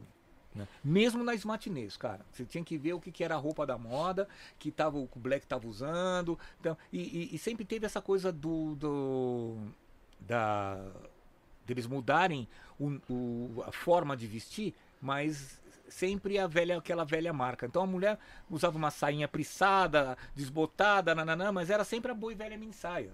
Entendeu? Sim, sim. E, e- e quando voltava algumas, algumas coisas clássicas, todo mundo usava, como voltar a usar o sapato bico fino. Hoje a gente vê o, o João Dória aí com essa calça ajustada. Mas o Black já usava isso no final dos, no, no- no final dos anos 70. Miliana. Era a calça boca de choro que eles falavam naquela época. que era calça, meu, calça com a boca apertadinha e um sapatão grande, sabe? Tipo bico fino e tal. Já a gente já usava roupa assim, entendeu? Então, não, tem, não teve muito essa coisa de disputa de, de, de visual. Agora, já na época do hip hop, na época do break, tinha as disputas de dança. Sim, Né? aí sim. Tinha as discu- a, a disputa de grupo. Né, Mesmo na minha época, que eu, eu fui participante de grupo de dança, né? Antes de, de ser DJ, eu tive grupo de dança. E dancei né, dentro do Palmeiras com. Eu lembro que naquela época o Luizão ainda não fazia os shows. Então ele colocava várias apresentações de grupo. Tinha oito grupos que participavam. Só que logo ele começou a ter show. Tim Maia, Jorge Ben, nananã, e foi evoluindo até chegar aos shows internacionais. Ele teve que ir tirando os grupos, né? E, e ele era, era legal que assim, o Luizão tinha um lado interessante que ele era atencioso com a gente. Ele passava as ideias, né? Pô, vocês podiam fazer assim, apresentar isso. Aí um grupo, aí um dos grupos vinha fazer uma apresentação dublando um, arti- um grupo Sim, né, sim. famoso. Porra, falava, ih, o cara arrebentou.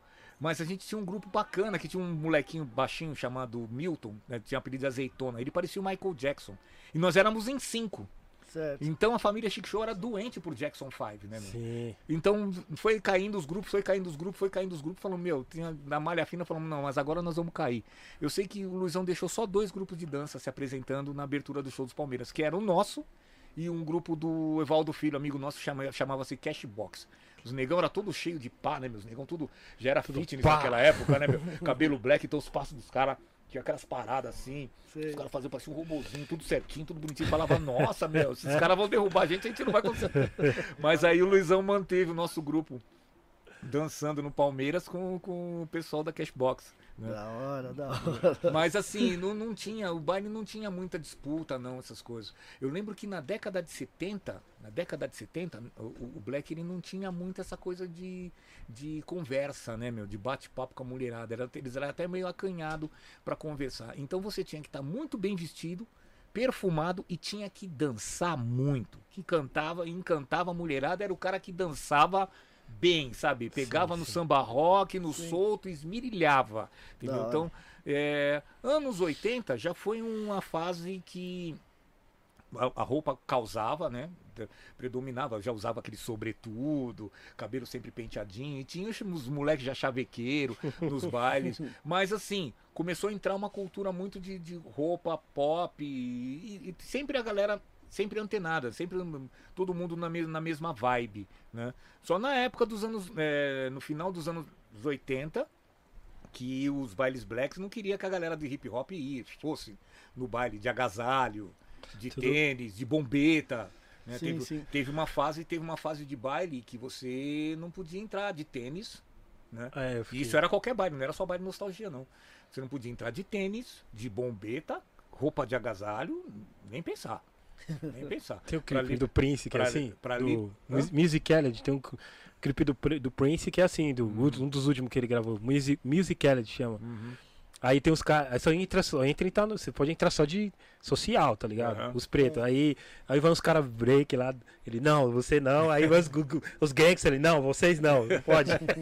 Mas tinha essa, eles caras não, não, não deixava. Não Sim. deixava entrar com, com uma roupa que não fosse adequada pro, pro, pro, pro evento, né, meu? Isso não, podia ser evento de jovem, podia ser nostalgia, podia ser... Sim, E aí sim. depois que foi mudando um pouco essa história. Mas mesmo as matinês que eu frequentava naquela época do Sideral, não, meu, era calça jeans, brinha camisa florida, sapato bico fino, né? Tinha os caras que exageravam, os caras tinham os caras que chegavam com sapato bico fino, tinha no mínimo umas cinco cores, né? Ah, Era todo. Era, era- esse modelo é, é, é, é- é Bariri o nome, né? Desse modelo sapato de bicolor. Bariri. É Bariri. É da cidade de Bahia? É Bariri. Não, eu, eu, quem, quem, eu vi isso uma vez, quem falou isso foi o Jô Soares. Ah, é? Bariri. Jô Soares, numa entrevista, ele, ele entrevistou um cara, o cara tava com um sapato bico fino, bicolor, de duas cores. Ele falou, bonito esse seu Bariri. Ele falou que o nome que ganha, que o nome desse, desse modelo de sapato é isso. Da hora. É esse, Bariri. Gilberto, Quantos Bariri eu já usei na minha vida? Gilberto Yoshinaga, pe, é, pergunte ao Gramaster Ney. Ô, Humberto, manda, manda um abraço ao Gilberto. Gilberto, um Tá no abraço. Japão, Gil? Gilberto, é. Japonês? Tá no Japão, tá no Japão, é. Pergunte a ele é, sobre o DNA da família, você já até falou. Hum. E quantos DJs é, ao todo existem na família e quantas gerações já são? Três ou quatro? Abraço. Quatro. Quatro gerações? Quatro, porque eu tenho. É, nós somos em 17, né, cara? Porra. Nós somos em 17. Isso já, vamos, vamos ver se eu consigo contar todos aqui, né? Primeiro, pioneiro, meu tio Osvaldo, né? Primeiro, meu tio Osvaldo. Aí veio meu tio Zé Carlos, né? Meu tio Nelsinho. Aí, meu, eh, isso tem meu irmão, eu, dos filhos do meu tio Osvaldo, né? Que meu tio Osvaldo fez filho até, até depois do, do não sei o que, né? O Sim, Dinho, por sim. exemplo, é mais novo que eu. Dos filhos do meu tio Oswaldo, tem o Tadeu, tem o Dinho, que, que tocam, né? Tem mais filhos, mas tem o Tadeu e tem o Dinho que tocam. Tem do, do, do primo do meu tio Oswaldo, tem o Vicentinho, que é meu primo, né? Vicentinho também toca. Quem mais? Tem a molecada que eu ensinei, né? Né, que eu acabei arrastando tudo comigo, ensinei todo mundo, Doc, Pica-Pau Juninho. sabe? Essa, essa molecada já é da minha safra que eu, eu levava pro baile e eu que ensinei todo O mundo. Doc tava E até. arrumei, arrumei emprego também. O Doc pra- tava assistindo aí, mandou até um É. salve aqui. Então, assim, depois tem. Agora, eu não vou lembrar de todos os nomes, né, meu? Mas já deu, já deu mais de 10 Já, aqui. bicho, o DNA Aí da família é. Aí tem os moleques, né, meu? Tem os filhos do meu irmão que já tocam. Eh, Quer dizer, o filho do meu irmão que já toca. O Bruno já toca. É, tem o, o, o filho da minha, da minha prima Sueli, que é o William. O William é o único que faz um outro segmento. O William é sertanejo. Né? Certo. Mas faz muita festa. Ele e a mulher fazem várias festas sertanejas. E cobra bem, viu, pra fazer, viu? Pensa, pensa que é, é, é DJ de, de pouco cachê, não. Sim, cobra sim. bem pra fazer. Então tem, meu, tem assim. É, é muita gente, é muita gente. né? Tem os primos dos meus tios que tocaram né, também. Então é, é, é muita gente no, dentro do, do, do, do segmento. Né? E a maioria, a maioria, todos dentro da, da cultura black. Né? Sim. Ninguém, Legal, legal, legal. ninguém foi para outro, E o- ninguém foi para outro lado. Com exceção, com exceção do William. O japonês escreveu até aqui, agora, até aqui, ó. Vamos marcar Aqui, ó. Vamos, vamos, vamos armar um livro pra contar essa história do Grandmaster. Ah, eu, pô, vamos armar e eu faço questão de ajudá-lo a escrever esse livro lá no Japão. Yeah! Aí a gente aproveita já. Já faz conhece um- o Japão? Já, é, já faz um Já faz umas festas lá, né, Faz uma tour. É. O César Max Fu. César Max Fu mandou um um superchat aí, superchat mandou um pra salve gente, aí. mandou um abraço pra você. Pô, muito obrigado. Da hora, da hora. Cê Aula, é né? só aula. Grandmaster Mafacanei. Ney, aquela produção que você fez pra trama lá do Timar Racional lá, que estourou até hoje, né, mano? Toca, é graças é a Deus. atemporal aquilo ali Gra- que você fez. Graças a Deus. E aquela, aquela música foi um lance in- interessante porque eu já tinha feito vários trabalhos pra trama, né? Ah, A trama, praticamente, eu vivi dentro da trama, porque a trama foi uma gravadora que ela veio com um conceito de, de transformar a música brasileira, do- principalmente do que diz respeito à, à música de qualidade, desde Jair Rodrigues até Câmbio Negro. Sim. né? E eles davam um tratamento e a qualidade de uma grande, de uma grande produtora internacional. Sim, né? sim. E, e naquela época existia uma fase da- na, na- na divulgação de música que isso eu me beneficiei muito disso, porque gravadora naquela época nenhuma sabia. Até meados dos anos 80 para os anos 90, gravadora nunca soube trabalhar com produto black. Né? Sim. Aonde, pô, fui- nessa, nessa brincadeira foi que eu fui parar em gravadora, fui divulgador de, de três grandes gravadoras, né? trabalhei com vários selos. E então eu comecei a fazer muita divulgação para trama sim, né? eu lembro. com, com, com os produtos deles, né? Sim. E e então eu peguei o que, que que aconteceu naquela época, além de fazer as divulgações, o João me pedia para fazer muito remix. Sim. Então eu fiz um remix do Silveira. Eu produzi uma faixa do primeiro álbum do Rapping Hood, que é o Cabo de Caso de Polícia, né? Certo. E quando o Rapping Hood gravou o segundo, que era o Sujeito Homem 2, Dois. ele mandou fazer, pediu para que eu fizesse o remix dos Guerreiros, né? Aí eu fiz o remix, saiu um 12 e tudo. Quando o, o- o João Marcelo comprou os direitos do Tim Maia Racional, eu tava fazendo uma festa numa casa aqui perto, que é uma boate, que é a Royal, Certo. né? Então tinha, eu fazia uma noite com, com o Negralha e o Falcão, né? Era muito louco, uma terça-feira e vinha só a galera top, né, meu? Aí o João Marcelo veio e falou: "Pô, eu tô com tem um trampo pra você, né? Pra você fazer uma produção. Eu comprei os direitos do Tim Maia Racional. O que que você quer fazer?" Eu falei: "Pô, Racional Culture, né? Lógico, né? Aí ele falou: "Então você faz o seguinte, capricha, né? Eu vou te dar o melhor, melhor faixa do álbum. Você capricha e faz com emoção que eu tô ligado que você tá emotivo que a sua filha acabou de nascer. Ele nem, meu, não tinha falado nada pra ninguém. Minha filha, ele sabia que a minha filha tinha nascido. Ah, eu não tive dúvida, cara. Eu já fui pra casa, já passei no estudinho, peguei um MD e fui pro lado do berço da minha filha. Queria gravar ela chorando, né? O du- duro é que a danada não chorava, né? Minha filha não chorava, cara, por nada. E aí ela, mas ela acordava de madrugada e ficava balbuciando, sabe? É. Eu falei, bom, é isso aqui. Gravei. Aí peguei a minha sobrinha, na época minha sobrinha tinha 11 anos, Heloise. E qual que era o tema da música? É, We gotta rule the world, don't you know, don't you know, we gotta put it together. É, vamos mudar o mundo, vamos fazer isso juntos. Quem vai fazer isso são as crianças. Por isso que tinha o refrãozinho das crianças. What you Isso. ah, falei, gravei as crianças e tudo. E eu pensei, falei, mas o que, que eu vou fazer com essa música, cara? Porque eu tenho uma coisa comigo que, principalmente nesse conceito de remix, tem música que é imexível, né? É sabe? verdade. Tem música que eu prefiro não pôr a mão, posso mudar a ordem das coisas, mas eu não mexo na, na, na- na produção, porque meu, eu não vou fazer melhor do que o cara, não adianta. Sim, né? sim. Mas o Tim Maia só tinha baixo, guitarra, né? Só baixo e guitarra, não tinha nem batera direito, né? Sim, sim. Falei, vou colocar o que não tem, né? Vou colocar o que não tem. Aí resolvi fazer uma música mais groove, mais pista, porque era a música pra curtir, levada a soul, né? E aí foi onde é, a gente fez uma pesquisa. Meu, tudo que tem lá é tudo, é tudo pesquisado, cara. Não tem nada tocado.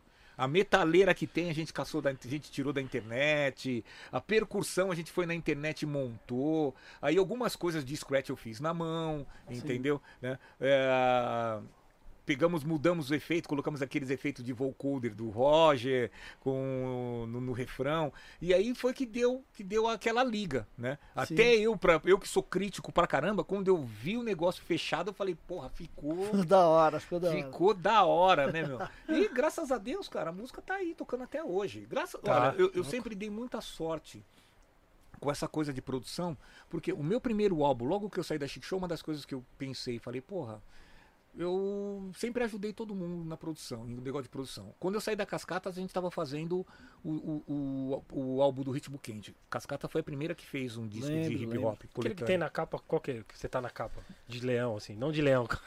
Caçador. Qual Não, que aquele é? é meu disco. Ah, seu Aquele disco é meu, mesmo. Aquele é o Raízes da Música Negra. Ah, Esse entendi. o ritmo quente é que tinha um Converse, acho que em cima de um toca-disco, não é? O... Não, era um capa da- branca, da uma capa, Cascata? até- uma capa até meio feinha.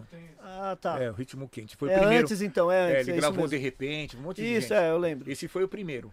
O outro que eu ajudei também, que até ligou na minha casa e falou, Ney, preciso fazer um disco. Que foi o Sons da, Som das Ruas, Sim, Sim. do Chic Show. clássico né? também. Que também, pô, ali ele deu uma tacada, né? Porque o disco saiu pela Sony. Né? Show. O disco saiu pela Sony. Né? O engraçado que você vê, o Lino Cris, né? E o Dri, eles eram uns metralhas, né? É, o rap da abolição. abolição, é. Sim, hoje eu pareço vilão. Eu era DJ deles. Eu- nessa, fala- música, nessa música, todos os shows que eles faziam, quem, É, quem- o o Dri falou Luizão me pra mim. emprestava pra eu, pra eu Pode tocar pra crer, o eles. Dri falou pra mim. Que da O hora. Dri falou pra mim, verdade isso aí. Na época até eles falaram, pô, a gente quer que o Ney vai com a gente, não sei o quê. Aí o Luizão não deixou, cara. Que eu saísse. Eu, naquela época, muito bobo, falava, podia falar, não, eu vou. Os moleques estavam indo se apresentar na Xuxa. na Sim, Xuxa, É, sim. estouraram, meu. Fizeram show no Brasil inteiro. E eu podia ter ido com- seguido com os moleques, né?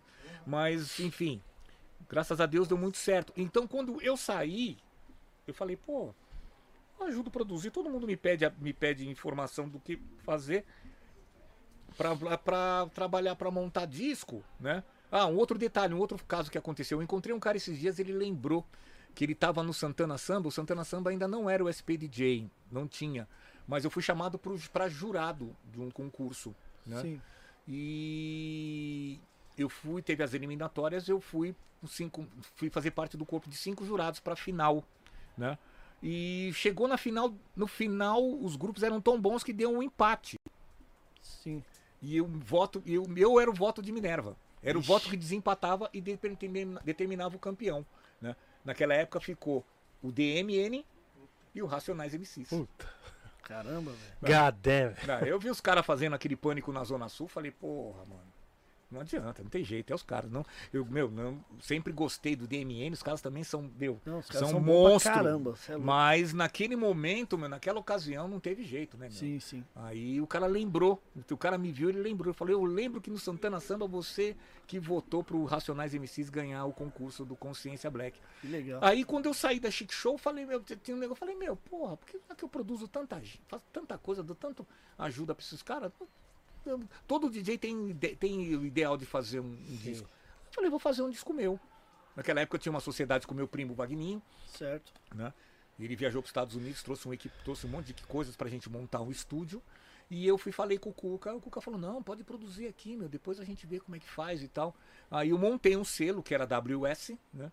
E fiz o primeiro, meu primeiro álbum, ele é capa branca, ele tem uma capa branca com uma foto simples, né? É, eu lembro disso aí. E e Grandmaster Ney é o, é o- esse do Raiz da Música Negra, ele já é regravação do Regravação. primeiro com algumas faixas que eu adicionei a mais. Sim, entendi. Entendeu? Que aí foi o Getúlio da Rhythm Blues que, que bancou. Eu tenho. A produção. Eu tenho o que você tá. É você, né? Tá É. Quebrando a. Tirando o vinil da pedra. assim. Sim, sim, sim. Vinil A ideia, a ideia do contexto do disco é isso, né, meu? É, tá tirando, garimpando e tirando um disco de ouro, tal o, grau de, de, de, de preciosidade que tem a música negra. Por isso o nome Raízes da Música Negra.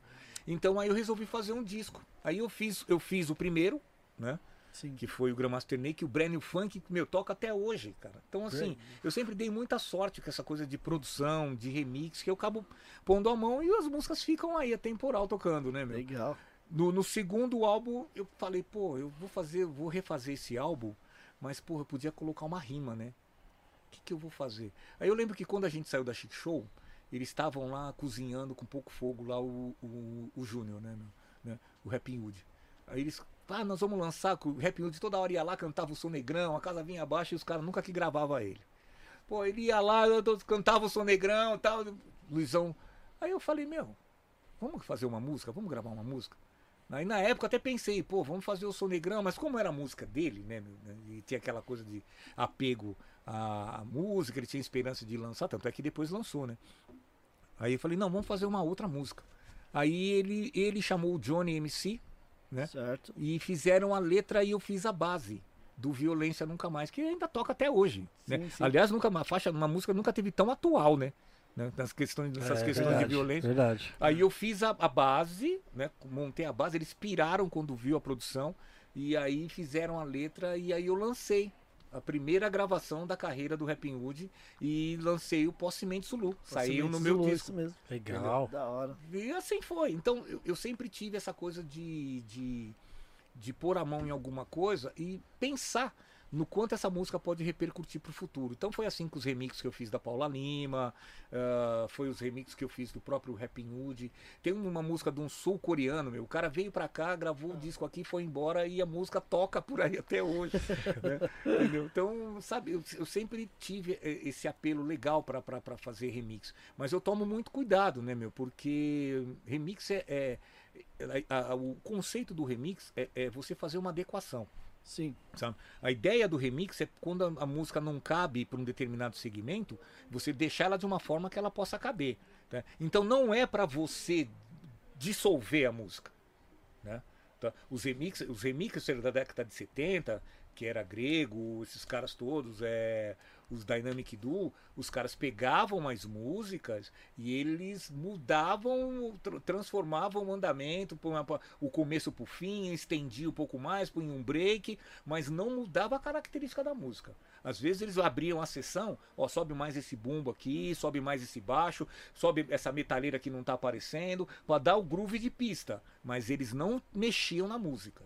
Né? Não mexiam na música. Hoje em dia que você vê um remix, meu, o cara faz um remix, você fala, caramba, tá- tem uns até que fica melhor do que o original, mas não tem nada do original, a não É. ser a voz. É, a capela, né? É, a não ser a capela. Pode então, hoje um negócio de remix, na realidade, o cara faz uma reprodução da música, né? Ele adequa a música ao segmento dele, de tudo. Então, hoje é muito comum você pegar um, um, um 12, um single que tá a versão trap, aí tem a versão eletrônica? Meu, Tem a versão bossa nova, que lá fora tá, tá, tá super cogitada, né? né? E, meu, e a música mesmo em si, o, o- remix do que o cara fez, vai pro saco. né? Verdade, É como se o verdade. cara não tivesse feito. Né? Você fala, meu, ó, vou aproveitar sua voz aqui pra te ajudar, tá? Mas a sua música tá uma bosta, tá bom? vou mudar tudo aqui. Gente, meu Deus, obrigado por essa aula, Grandmaster. Imagina, Você isso. é louco, mano. Pelo amor de é Deus. muita, é mano. muita, é muita informação. É muita informação. homem. Cada, cada, cada cena, cada episódio você falando, a gente imaginando. Já, É, a tudo, viagem. tudo, que, tudo que você tudo que passou aqui, quanto foi importante pra formação do- dos maiores DJ que a gente temos, tá ligado? Sim, sim. Só acho que o Brasil deveria va- valorizar muito mais você. Essa é a minha opinião, né? uhum. Entendeu? Ah, eu acho que no, eu acho que no geral, né, cara? No geral, a, a, a cultura em geral, eu acho que assim, essa, essa fase, essa fase, por exemplo, é muito comum se você tá pela rua hoje, é, você encontrou o Zé das Couve aqui na esquina. Né, né? Aí o Zé das Couve tá na mesma picada que você, meu. Na mesma picadilha com você. Tem uns que ainda faz questão até de andar na rua com fone de ouvido pendurado pra falar que ele é DJ, pra provar que ele é DJ. E aí o Tá cara para, hype. e o cara para do teu lado e, e, neguinho olha pros dois e acha que não tem nenhuma diferença, meu. Sabe? Não tem nenhuma diferença. Isso é, é- é a depreciação da nossa classe. Essa é, eu acho. Né? Sim. Porque, meu, você tem que saber quem é quem na fila do pão, meu. É, Né? sempre muito E importante. isso, isso, eu, eu até aproveito, o Xará, dar essa abertura, lógico. para dizer o, o quanto é importante ah, uma coisa que existia muito no- nos anos 80 e que depois, até os anos 90, começo dos anos 90 tinha, e que hoje não tem mais, é essa, saber, essa classificação do profissional, saber quem é bom e valorizar. Né? Sim. Porque tem muito cara que é profissional que é bom também, mas é um grandíssimo filho da puta, porque ele fala mal de todo mundo Sim. né? Ele fala mal de todo mundo, ele, ele não fica satisfeito com o sucesso de ninguém. Sim. E ele quer, ele quer, para ele se projetar, ele quer atacar um, aí ele valoriza você, amanhã ele fala pelas suas costas. Naquela, na década, no final dos anos 80 para os anos 90, isso não existia, cara. Sim. Não existia. Vocês não tiveram oportunidade de ver essa época de ouro. Mas eu saía do baile do clube da cidade, eu ia pro Vitória Pub, encontrava o Ricardo Medrano. Chegava lá, vira duas aí, já entrava na cabine do cara, porque o cara sabia, não, esse cara é foda, esse toca, então ele vai chegar aqui e vai virar. Né? e era glória, os caras, porra, o Ney tá lá na cabine do Medrano, porra, aí saía de lá, porra, onde é que tá o Guedes? Pô, o Guedes tá lá na contramão, aí caravana, saía um carro atrás do Louco. outro, invadia a cabine do Guedes e ele fazia uma puta de uma festa, chegava no final, meu, a gente, meu, a gente chegava no final da noite, a gente ia pra última festa de quem tivesse tocando e chegava a ter oito na cabine, cada um virando uma. E um, um mais maestro do que o outro, cara. Um mais maestro do que o outro, sabe? Colocando a habilidade à prova, sabe? O Guedes tinha umas, tinha umas, umas viradas que ele fazia, ele terminava a virada e ele caía de joelho na cabine. Comemorava, né? Sabe? Meu, então, e, e falta isso, sabe? Os caras hoje não separam. É, junta, junta aqui. É, toda coisa que ela tem um- uma certa notoriedade, obviamente começam a ter os aproveitadores, né? Sim. Hoje em dia, a nossa classe, ela já é profissionalizada. Eu falo porque eu fui lá, eu tenho, tenho meu chamego lá, no, no, no- dei um chamegão lá no livro de, da- da- do Estatuto da Profissionalização do DJ. Hoje, se você quiser ter na sua carteira profissional registro como DJ, você pode ter. Na minha época era vagabundo, a gente ia preso por causa disso. Sim. Entendeu? Então, não- é, e, e, e eles, e ninguém valoriza. Ninguém valoriza. Você sabe por quê? Porque é um DJ que ele se planta lá no, no- no status de DJ top. É que agora a onda é o top DJ. Bem sucedido. Pô, ele conseguiu ganhar uma grana, ele não compra uma casa pra mãe, mas ele compra um carro importado. Entendeu? Mas ele compra um carro importado pra pagar de gatinho, ele vai pra festa de ostentação, aí vai tocar em festa de patrão e não sei o que, sabe? Ele não tá nem aí, sabe? E, e ele não quer saber de profissionalizar aquilo, sabe? Pra que ele pague um imposto, pra que ele seja reconhecido, pra que ele possa terminar a carreira dele aposentado. Aí o que que acontece? Quando a fama acaba, aí, não, eu faço isso por hobby. É. Não, eu faço isso por hobby, não depende disso não, e tal, não sei o quê. Lógico, né, meu, já tomou, já tomou lugar de um monte de gente, já sugou dinheiro de um monte de gente, aí se capitaliza pra fazer outra coisa e, meu, que se ferre a classe. né? Então esses caras não têm amor pelo trabalho, pela profissão, entendeu? Né? E, e hoje, hoje, graças a Deus, eu ainda acho que eu sou bem favorecido, porque 42 anos de, de carreira, 59 de idade, meu, eu não era nem pra estar passando na porta de baile mais, ninguém falar que vai tocar aqui, cacete. Não é pra mesmo. Mas é que, é, é que, é que, meu, não sei se bom ou ruim, né? Tem muita gente ruim. Não é que a gente é bom Sim. pra caralho. É que tem muita gente ruim É porque. É, no é- mercado, entendeu? é, Então, não tem como a gente perceber, porque a gente é profissional, né? Aham. Entendeu? É, o que, que você acha? Que tem mais quantidade do que qualidade? Ah, sim, sem dúvida. Sem dúvida. Agora o que mais tem é quantidade. Né? É Sim. quantidade. Porque, meu, é, é, é normal, é normal. O contratante, o contratante, ele vai, ele, ele compra a sua apresentação, mas se o Zé das Couve, que eu estou falando, se ele chega com uma proposta muito menor, né? Com uma proposta financeira muito menor, e ele tem as mesmas músicas que você tem, porque ele vai na internet, ele baixa tudo, Sim, sim. né? Ele leva um laptop, ele meu, liga numa controladora e ele sai batendo. Né? E de repente tem até os caras que tocam direitinho. O cara vai contratar ele. Ele não vai querer pagar o, o, o, o, cachê do tricampeão mundial para ter lá. Sim. Mas se tem, por exemplo, um órgão que defende a classe, né? que tem um, um- um DRT para trabalhar, porque se você não tiver o DRT não pode tocar, essa coisa acaba. Mas aí a gente tem uma associação que não presta. Né? Ah, agora também é, é, sindicato que não vai para lugar nenhum, a não ser quando faz e quando chega a época de, de, de política, que tem que alavancar um vereador ou um deputado, aí faz um evento lá na, na Assembleia Legislativa, leva todo mundo lá para ganhar prêmio. Legal, a gente vai. Não é? Não fomos? a Sim, gente sim, vai. fomos. A gente vai. Sabe por quê? Porque a gente ainda acredita que tem pessoas que possam querer fazer alguma coisa, mas não fazem nada, velho. Não fazem nada, sabe? Aí depois faz um lobby lá com o cara, com o político, que o político pega uma verba, obviamente pega uma verba para fazer aquilo, para poder é, dar prêmio, fazer prêmio para entregar para DJ. Aí entra uma pandemia. Você viu quem? Quem que foi lá na sua casa bater lá, perguntar ninguém. se você tá precisando de alguma coisa? Ninguém. Ninguém. Na minha ninguém. também ninguém. Se eu não pego os meus amigos, as pessoas que eu sei que poderiam me ajudar, criei uma história, porque eu, eu, eu, fui bem sincero com as pessoas. Eu não estou fazendo live em benefício de ninguém, eu estou fazendo em meu benefício, porque eu quero trabalhar e eu quero que vocês tenham na casa de vocês um baile que eu vou produzir tá? Cinco horas de festa e, porra, aquela pessoa, aquela pessoa que me acompanhou e de repente até dançou em festas que eu fiz aí de graça, como faço, na, faço do som do Bom da Paulista, porra, não custa nada contribuir com, uma, com um ingresso virtual para pra, saber, para manter sim, a gente vivo, entendeu? Tá? Eu, e eu acho que todo o DJ tem direito a sim, isso, sabe? A ter reconhecimento. Pô, eu tava assistindo a live do Mark Mark, cara, né? Acompanho ele, gosto do, do trampo dele, sabe?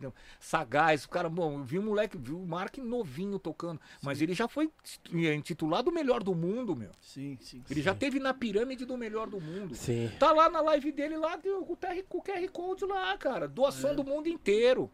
Isso. Sabe? É merecimento, velho. Com certeza. É obrigação. Então, o, o que que acontece? Eles banalizam o negócio de um jeito que aí o Zé das Couve é igual você. É, sabe? Igual. O Zé das Couve é igual a você e, e, e, e, ele fala que ele é tão bom quanto você, mas meu, e na hora ele cobra mais barato. Entendi. Entendeu? E aí neguinho fala, não, ó, pô, Eric J pode ser bom, mas pô, o Zé das Couve chegou aí e arrebentou. arrebentou, é. Sabe? Então, ai, ai, ai. e, a gente não tem nada que proteja. Não tem nada. Não tem nem o boca a boca do meio, porque os DJs poderiam chegar a cada um e falar, não, pô, não, peraí. Você tá vindo com esse cara aí, meu? Não, esse cara não é, meu. Quem é é ele, meu. Você tá enganado, sabe? Né? Você vai. Ah, tem, e aí tem aquele que fala, o cara fala, olha, o Eric J me cobrou um, um, valor exorbitante no meu. Mas o Zé das Couve falou que faz mais barato. O que, que você acha? Eu faço com o Zé das Couve? Ele fala: não, você não faz nem com o Eric J nem com o Zé das Couve, você faz, faz comigo. comigo. É. meu, aí, não, não vira, cara, aí não dá Ai. liga. Então eu acho que a classe, ela já não é. Ela já não é favorecida pela própria, pela própria cumplicidade dos profissionais. Né? Isso é fato. Né? E aí quando você tem um grupo de pessoas, porque eu, eu, não posso, eu não posso atacar todo mundo, porque eu tenho amigos no meio e tenho bons amigos, tenho bons parceiros, que meu é a hora que eu cato o telefone e grito A, meu, antes do B os caras já tá. Sabe? Sim, tenho sim. bons, sabe? E aí quando você faz um pool que você tá, a gente está sempre trocando ideia, a gente está sempre se ajudando um fazendo pelo outro, fala que é panela, não, não é. é. Não é. A gente simplesmente está dando a César o que é de César. Eu dou para eu, sou um cara que meu, eu sou, sempre fui muito generoso, mas eu oferto para quem merece, para quem sabe fazer, né? Porque é meu nome que tá na reta também, meu. Sim. Eu vou ficar dando a mão para um cara lá, o cara falar: "Ô, Ney, aquele cara que se apresentou aí, pelo amor, hein, meu? oh, que som é esse?" É. Então, a gente tem, a gente tem essa obrigação. E hoje, com a expansão, vai de encontro a tudo aquilo que a gente estava falando Sim. do início. Sim. Todo mundo vira DJ, né? Aí a gostosona não arrumou ninguém lá no Big Brother. Não ganhou um milhão, não arrumou ninguém, a Globo não contratou. Vira DJ. Vira DJ. DJ. Vira DJ. Entendeu? Não, não, sabe? Então não, não tem, sabe? Não tem um, um respeito no bagulho. Pode e aí a gente tem um, um, um sistema que quando alguém inventa alguma coisa no intuito de querer moralizar a classe, meu, só faz em benefício próprio. Né?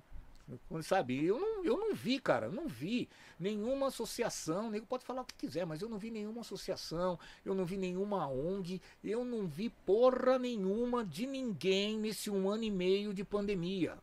Sabe? Os caras que fizeram, fizeram com maestria dentro do, do, do respeito e das condições que eles têm e do público que carrega. Que nem o, o a live da Toco foi uma coisa espetacular. Sim. Sabe?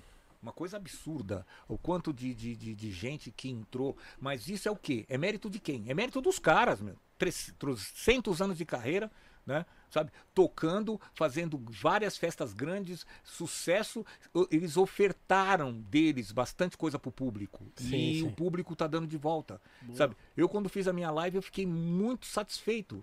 Muito satisfeito Sabe, não foi aquela, pô, aquela exorbitância de ah, milhões. De... Cara, mas eu tinha 500 neguinho cativo o tempo todo, 5 horas Ah, assistindo, Legal, velho. Sabe? Sim, velho. Né? E, e curtindo, interagindo com a gente, meus amigos dando uma força, animado, empolgado, sabe, em fazer o, em fazer o trabalho. Porra, e, e- e é uma das coisas que eu aprendi com a minha live também, né, meu? Ser, ser um bom economista, né? Porque já faz quatro meses que eu fiz. eu tô, su- pô, e agora, agora que eu já tô começando, preciso, preciso trabalhar mais um pouco, porque agora o dia já tá acabando. Mas, pô, mas me ajudou muito, cara. Mas isso, sabe, isso não é desmerecer o seu trabalho. Muito pelo contrário, é valorizar cada vez mais. Porque se a pessoa reconhece que você é o pá, ele vai lá, meu, assiste Sim, tua live e sim, vai lá sim. Te ajuda. contribui. Certeza. Sabe? Né? E, é- e é- esse é um outro detalhe também, né, meu? Esse é um outro detalhe também que eu falo. Meu, hoje, ah, você trabalha de de auxiliar técnico não sei do que. Aí você compra um aparelhinho, monta lá dentro do seu quarto, coloca uma câmerazinha e liga, tá, põe uma live. Tenho nada contra o cara pôr uma live, tá? Mas tá, tá fazendo, tá ganhando o que com isso? Você não tem patrocinador para custear aquele negócio que você tem, né, que você tá fazendo. Você diz que não é do meio, porque você tá fazendo porque você é por hobby, né? Aí faz um negócio mambembe pra caramba, você coloca como DJ, tira o lugar de quem pode fazer, de quem pode profissionalizar o bagulho, né? E, meu, e fica enchendo o saco, sabe? Não faz um investimento, não faz uma coisa profissional, que nem, por exemplo, a galera hoje vai, porra, investe, coloca chroma key, coloca, meu, um monte de parafernália, porra, no, no, no, no- estúdio do, do, do Brothers in the Mix, porra, tem até tratamento de luz, né? Pô, eu sou mais pretinho, a luz tem que ficar mais assim, mais assado, então, então t- sabe, tem todo um cuidado para você fazer uma coisa, para apresentar aquilo para ter valor Sim, sim. sim. para ter valor profissional, né? Não é, sabe, não é qualquer coisa chegar lá, ah, não, vem comigo que hoje eu tô uma, tô- vou fazer minha live. Porra, eu já falei isso, o cara sai de calção, de dentro do banheiro, coçando a bunda de chinelo e vai estar apresentando a live. sabe? Não, meu, então não faz, cara. Eu, porra, se eu quisesse, eu poderia fazer live toda semana. Era só armar um esquema aqui ali e tá toda semana fazendo uma live. Eu não faço, cara. Eu não faço. Primeiro, porque tem tantas outras coisas que a gente tem que cuidar. Né? E, e, infelizmente isso não é uma coisa que vai te dar uma rentabilidade né, é, necessária para você tocar a sua vida. Sim, né? sim. Yeah. É um ou outro que entra lá e que vai, sabe, que vai, te- vai colaborar. E hoje em dia, na situação que a gente tá, para conseguir um apoio, um patrocínio, tá mais, já não era fácil. Agora tá mais Tá difícil. Bem difícil. Agora tá mais difícil. Então, assim, a gente tem que continuar orando a Deus para que a, a- a consciência dessas pessoas melhore com relação a isso e que o evento e que o mercado profissional volte. Porque a única forma que a gente tem de mostrar a diferença do joio do trigo é a hora que você cai lá de frente pro povo. É isso aí. Aí eu quero ver o caboclo lá dar de cara com 5 mil pessoas e falar: e aí, pessoal, vamos dançar. É, sabe? Aí, aí é que você vê, que aí você vê neguinho lá de baixo fazendo. "Ah, troca! É. Aí eu quero ver a tua segurança de chegar e manter. É, a gente, infelizmente, infelizmente, para tudo no, no- no nosso ramo, é, tá caminhando para isso. Se não voltarem às festas, aí é melhor a gente também fazer isso por hobby e procurar alguma outra coisa. Porque a melhor resposta que a gente tem de profissionalismo é quando você encara o grande público e mostra que você é competente. Boa, Sim, sim. Boa, boa. It is Grandmaster Ney. Ei. Salve de palmas. Suas redes sociais do Grandmaster. Olha, eu tô no. Eu tenho a minha página no Facebook, que é o Grandmaster Ney, né, barra Facebook. Tem a, a minha página no Instagram, né? É, Sim. uh, Grandmaster Ney, arroba Instagram. E tem a, minha, o meu canal no YouTube, que é o Grandmaster Ney Oficial. Boa. Por favor, inscrevam-se, né? Aí, pessoal Ah, que estão aí, ó, que tá acompanhando, por favor, inscrevam-se em Inscreva-se no canal. É, do, do, do Porque a- a- ela já está parcialmente começando a ficar bem abastecida, já com, a- com alguns trabalhos que eu fiz, algumas lives que eu participei. Elas já estão já ah, disponível para você assistir e acompanhar pela, pelo YouTube. Mas logo ela vai estar muito recheada de informação. Eu já estou preparando material, inclusive, meu, do- do- se você me permitir, talvez logo eu vou pedir trechos do podcast para colocar lá também. Vamos, fica à vontade. Já tá, já tá. Já tá. E Já pode- assim, eu quero colocar, vai ter uma parte que do- logo a- vocês vão poder ouvir todos os meus programas do, do rádio, porque Sim. eu estou gravando e armazenando todos e vou colocar na minha página em forma de podcast para você ouvir e curtir Boa. a hora que quiser, além das informações de vida que eu estou preparando material para colocar a história, a minha história, a história da, da, da, da família em décadas, né? Legal. de como foi. Porque mesmo aqui, que eu tô sentindo a maior liberdade, a gente tá aqui há puta tempo falando, tem algumas histórias que escapam. Tem É muita, histórias. é muita história. É muita informação. Tem uma, tem, uma, tem uma história que eu acho muito engraçada, cara, que toda vez. Esses dias eu tava lembrando, eu tava chorando de rir, né? E isso me dá muita saudade do meu amigo, né? meu- Uma, uma história que pouca gente sabe, né? O Natanael, ele era, o Natanael era um cara que ele era tão inteligente, cara. Ele era, ele era tão perspicaz que ele era aquele cara que ele saía, ele esquecia feijão no fogo, de tantas outras coisas que passavam pela cabeça dele, e sabe, ele se atrapalhava com as coisas mais simples, mas era extremamente inteligente. E uma das coisas, dessas coisas dele esquecer das coisas simples, uma apresentação depois de uma, uma final de campeonato, do segundo Sim. campeonato do GMC. Nós, o Machado montou uma casa em São Bernardo, convidou todos os DJs para irem. Né? Eu, aliás, era o Henrique Lima era o residente lá. Sim. Bom, foi todo mundo. Todo mundo, a banca toda, né? Negrada, playboyzada, tudo. Eu lembro que o, o Cuca, na época, tava com com um Uno é, 1.6R, tal, todo novinho. E aí nós fomos seguindo o Cuca, porque o Cuca sabia ir para São Bernardo e foi no carro do Cuca. Foi o Cuca, Adriana, o Wilsinho e no carro do, do Natanael, que o Natanael, meu, andava com os carros tudo desbeiçado, né, cara? Ele tinha um Fusquinha 77 com o paralama pendurado, meu. E aí vai, o Natanael com o banco do carro tudo rasgado, ele ficava que nem um bonequinho, assim, só a cabecinha aparecia assim dirigindo. Eu e o Batata, da New Image. Agora imagina, dois negrão no banco da frente do Fusquinha, o Fusquinha tudo desbeiçado e um branquinho atrás. Meu, nós passamos pela. Pegamos um pedacinho da Anchieta ali, quando passou na Blitz. O Cuca passou, os caras já nós, eles. Encosta. né? Encosta. Aí paramos, né, cara? Aí paramos. O... Aí Natanael desceu e tal, pô, documento e tal, não sei o que lá. Natanael falou, não, deixa eu explicar os caras. Aí os caras falaram, meu, esse carro, né? Ô, ô, ô, doutor, senhor, esse para-choque pendurado tal, né? A porta mal batia, sabe? Ele foi bater a porta, a porta abriu de novo. Aí, aí o senhor falou, ele falou, chefia, chefia, pô, releva aí, eu sou polícia. O cara, polícia? Ele Eu era sou Pô, cadê sua funcional? Porra, meu, Natanael não tava com a funcional, velho. Ele era polícia, ele né? é polícia, Ele era polícia. polícia sem funcional, cara. Aí, meu. Sem fun- gente. funcional. Aí ele ficou, ele com uma pochete. Uma pochete, ninguém nem usava, nem usava mais pochete. Ele com uma pochete, ficou por mexendo, procurando os documentos. Aí ele achou um olerite, mano. Aí, Aí eu tinha provou. acabado de receber o pagamento, Aí ele sacou provou. o olerite e pre- os Pá! cara- caras. Aí nós entramos aí, o Batata saca- sarcástico pra caramba falou. É a primeira vez na minha vida que eu vejo um polícia dar uma ole- oleritada. era, era carteirada.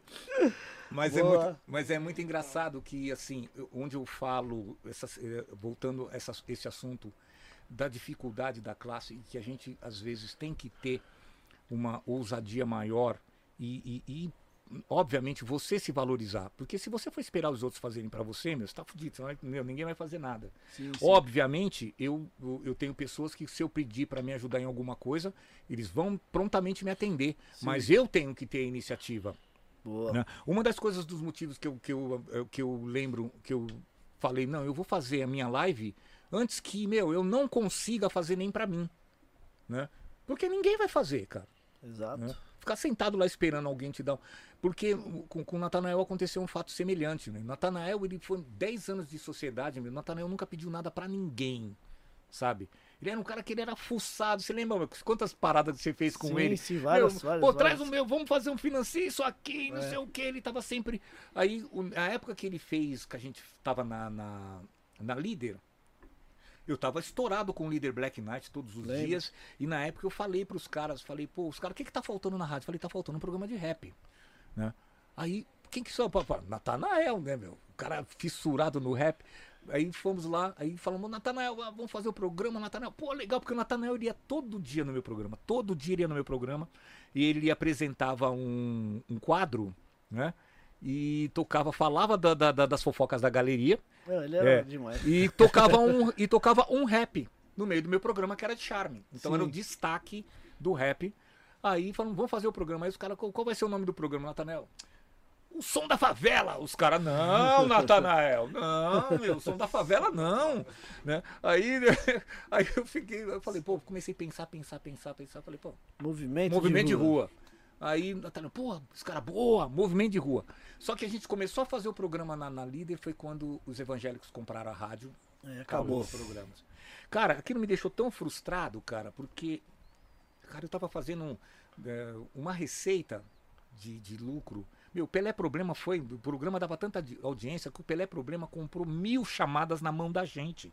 Boa. A, gen- a rádio acabou e os caras continuaram pagando a gente porque eles não conseguiam pagar o valor da nossa porcentagem em função da- das chamadas que o Pelé comprou. Sim. Então eu tava super satisfeito, dali a pouco a rádio acaba, cara. Acaba. Do nada. Mas eu fiquei assim, eu falei, ah, não vou fazer mais nada. Aí a trama, eu já prestava serviços pra trama, a trama comprou uns horários na rádio imprensa. Aí colocou um programa pra eu fazer. Chamava-se Black Tie. Apresentava eu e o Cláudio Costa. E o Natanael foi pra lá com o movimento de rua Boa. né? Só que aí depois a trama pegou, teve um desavença lá com a rádio, tirou os investimentos. Cara, era muita responsabilidade pra você chegar e ficar bancando o programa, mas o Natanael continuou. Eu parei, falei, não, não Não vou, dá, né? não vou assumir responsabilidade de todo mês ter que pagar uma grana pros caras, né? Mesmo que eu faça o jabá, que eu faça isso, faça aquilo. Natanael, naquela ocasião, fez alguns negócios, né? Com. Ah, um, um, acertava, ele tirava daqui. Só que ele fez um negócio que, meu, repercutiu muito pesado para ele nas contas financeiras. O maior investidor que ele tinha dentro do programa, por causa dessa parada, tirou o investimento do programa. E ele ficou muito apertado. Entendi. Naquela, a gente já não trabalhava mais tanto ativamente junto. Já tinha acabado o Santana Samba, a gente já tinha parado o SP DJ. Sim. Mas aí o Natanael me ligou. Porque a situação estava tão difícil que ele ia perder o programa e ainda ia ficar com uma dívida enorme. Sabe? Né? Com o cara que ele, que ele colocou na roubada com o negócio do dinheiro e com a rádio que ele ia ficar devendo. Sim. O, e assim, eu, eu nunca vi, o Natanael nunca foi, ele sempre, a gente sempre correu junto. Tudo que ele fazia, que a gente fazia, a gente ganhava junto, dividia meio a meio. Meu, não tinha tempo ruim. O melhor sócio que eu já tive na minha vida. Aí ele chegou, ligou pra mim.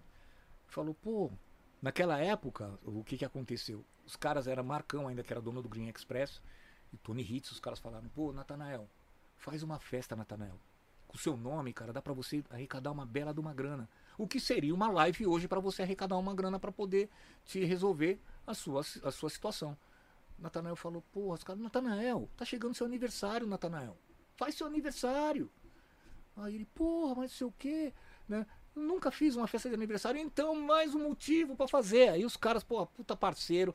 O Marcão falou, a bilheteria do Green é toda sua, faz, inventa o que você quiser. Aí Natanael me ligou, falou, pô, eu- uma parada que eu nunca fiz, uma festa do meu aniversário. E ele tinha produzido todas as minhas. Eu já tinha feito umas quatro festas de aniversário no Santana Samba. E foi uma época que foi umas festas que a gente mais ganhou dinheiro no Santana. Sim. Aí ele falou, pô, queria que você viesse e tal, pra tocar. Aí eu falei, pô, Natanael, mas eu não tô em São Paulo. Eu tava em Fortaleza. Eu ia inaugurar um projeto numa quinta-feira chamado Tribal, né? Eu Certo. já estava em Fortaleza, eu ia ficar um- umas duas semanas até a inauguração do projeto, que tinha muita coisa de mídia para fazer e tudo. Sim, sim. Ia inaugurar a casa dentro de um complexo e depois do evento, aí eu ia pra galera, né, meu? Ia lá pro Beach Park, ia passar uma- um fim de semana de mordomia em Fortaleza e ia voltar. Aí ele falou, poxa, meu, pô, meu, queria que. você- Pô. Eu falei, mas qual que é, Natanael? Ele falou, não, aí ele explicou, meu, eu tô fazendo uma festa de aniversário. Aí eu percebi que aquele momento o meu amigo precisava de ajuda. Eu precisava estar naquela festa. E eu tinha, graças, graças a Deus, o nome estava bem forte naquela ocasião, né? Sim. Eu falei, eu falei, mas quando é que vai ser a festa, Natanael? Ele falou, não, dia 28. Eu lembro como, como se fosse hoje a data. Dia 28, caia numa sexta-feira. Eu ia inaugurar o tribal no dia 27, Certo. na quinta. Eu falei, Natanael, coloca meu nome no flyer que eu vou. Eu vou chegar. Não, mas fica tranquilo, eu vou chegar na festa. Aí eu peguei, falei com, com os organizadores, né? Falei com os organizadores e falei, ó, eu sei que a gente tinha programado um fim de semana depois da inauguração, mas porra, vocês não podem antecipar a minha volta? Eu preciso voltar, né? Eu preciso voltar, é um caso importante, eu preciso voltar. Não entrei em detalhes, os caras entenderam, anteciparam a minha volta, falaram, ó, a gente vai conseguir um voo para você, mas só no final da tarde. Falei, não tem problema. Não tem problema. Já tinha falado pro Natanael colocar o nome e tal. Peguei o, o voo, final da tarde. Cheguei aqui em São Paulo, era mais ou menos umas 8 da noite. Saí rapidinho, meu, não- nem esquentei banco. Peguei um táxi, fui pra minha casa, nem esquentei banco. Dei uma repaginada no case pra levar os discos que supostamente tocaria na festa. Catei meu carro, vim pro, vim pro Green. A gente estacionava todo mundo aqui na Rua da Abolição, né? Que era Sim, o sim. estacionamento dos negrão que a gente falava. Quando eu entrei no estacionamento, cara, que eu embiquei o carro, vazio. Né? Vazio. Aí eu falei, pô, mas o que, que tá acontecendo? Aí fui nos negrão e falei, os caras não estão estacionando aqui não? Ele falou, não. Por que você tá falando da festa? Não vai ter festa. Eu falei, porra, como não vai ter festa? Ele falou, não, o cara quer fazer a festa aí, sofreu um, um derrame e tá no hospital. Putz. Então, quer dizer, a única vez na minha vida que meu amigo pediu alguma coisa e que eu tinha toda a possibilidade do mundo de, de, de me doar para que resolvesse o problema dele, não deu tempo de fazer. Sabe, o estresse foi tanto, né? Foi tanto que nas vésperas do evento acontecer, ele entrou em coma e ficou 18 dias em coma e faleceu. É, Entendeu? Então, assim, isso pra mim foi uma coisa assim que é, eu sofri muito com isso e, e falei, puxa vida, faltou tão pouco, né, meu, pra gente resolver esse problema pra ele, porque e, e- e por, por mais que você seja um cara absoluto, que você tenha a capacidade de resolver todos os seus problemas, chega um momento que você precisa, meu, sabe, descer do orgulho e, meu, e abrir as pernas pra alguma coisa que você, que as pessoas podem te ajudar, Sim. né? E aí, você não, você não abre a boca, você não pede ajuda quando vai acontecer, quando o socorro chega tarde demais. Sabe? Exatamente. Sabe? E sabe, então o socorro chegou tarde pro meu amigo, como chegou tarde pro Cláudio Costa, Também. né? E, e isso, isso vai de encontro a, a- a essa falta de, de respeito e de parceria, de cumplicidade que o meio tem, né? Que o meio tem. Né? Depois que eu fiz a minha live, apareceu um monte de gente. Pô, você, meu, foi legal, mas pô, você podia ter feito isso, você podia ter transmitido no meu canal. O meu canal tem 350 Sempre mil. assim, sempre assim. Legal, mas por que que antes disso ninguém chegou e falou, pô, Chega. vamos lá fazer um negócio, vamos se juntar todo mundo, para todo mundo fazer um negócio bacana e, meu, e a gente ajudar algumas pessoas do meio? Não, não aconteceu. Então, eu acho que tem um aprendizado muito importante nessa coisa de pandemia, né? Um aprendizado muito importante que você não deve nunca, nunca subestimar a sua capacidade, né? Certo. E você a gente começou nesse meio, né? Lá pedindo para tocar com humildade. E quando cresceu, você tem que manter essa, essa história, sabe? Sim. Porque as pessoas que você favoreceu, né? Que você tocou, que você fez baile, tem pessoas que eu fiz, que eu toquei e há, há cerca de dois anos atrás foram atrás de mim porque eles se conheceram no Blém Blém, né? Passaram uma vida inteira juntos. O Blém Blém já tem uns 15 anos que acabou. Mas a festa de casamento deles eu que tinha que fazer Olha que da hora. Legal. sabe? Eu que tinha que fazer. Então, é onde eu falo, o público, o público é seu maior aliado. Não é parceiro de noite, não é dono de casa noturna, sabe? Não é investidor, não é ninguém, meu. É o povo, é o público. E quando você tiver que pedir alguma coisa, peça para eles. Peça para eles, porque se as pessoas reconhecerem a sua qualidade profissional, eles chegam com você. né? Como, Perfeito, chegaram, né? como chegaram comigo, teriam chegado com o Natanael se tivesse dado tempo, mas não deu. Com certeza. Porra. Nossa, Ney. Que aula. queria- Queríamos agradecer mais uma vez a sua Que presença. isso, eu que agradeço. Eu que agradeço. Muito obrigado pela aula, pela Eu aula de imagino. história, pela experiência que você passou pra gente.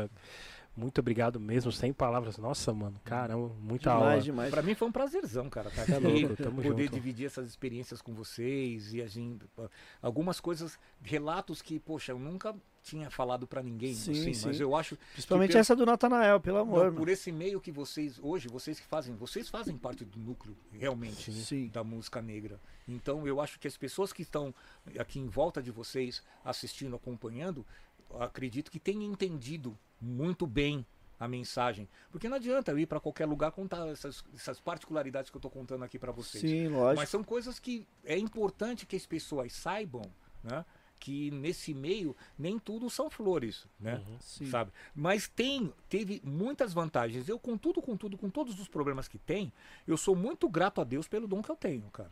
Sabe? Porque tudo, tudo que eu fiz, tá, de bom ou de ruim na minha carreira, foi relacionado à discotecagem, foi relacionado o amor que eu tenho pela música, o meu profissionalismo, a técnica, tudo aliado num negócio só, sabe? Numa coisa só, em prol de levar alegria para as pessoas, né? Eu sei que quantas vezes já aconteceu de eu chegar e olhar para um, um cara num balcão de um bar, a festa tá pegando fogo, mas o cara tá lá sentado. Sabe? Sim. O cara tá desgostoso, o cara tá lá sofrendo e você fica focado naquele cara. Você fala, meu, esse cara não. Aí você vai, você toca uma, o cara não reage. Você tá. no- Dali a pouco você bate um, o cara. É!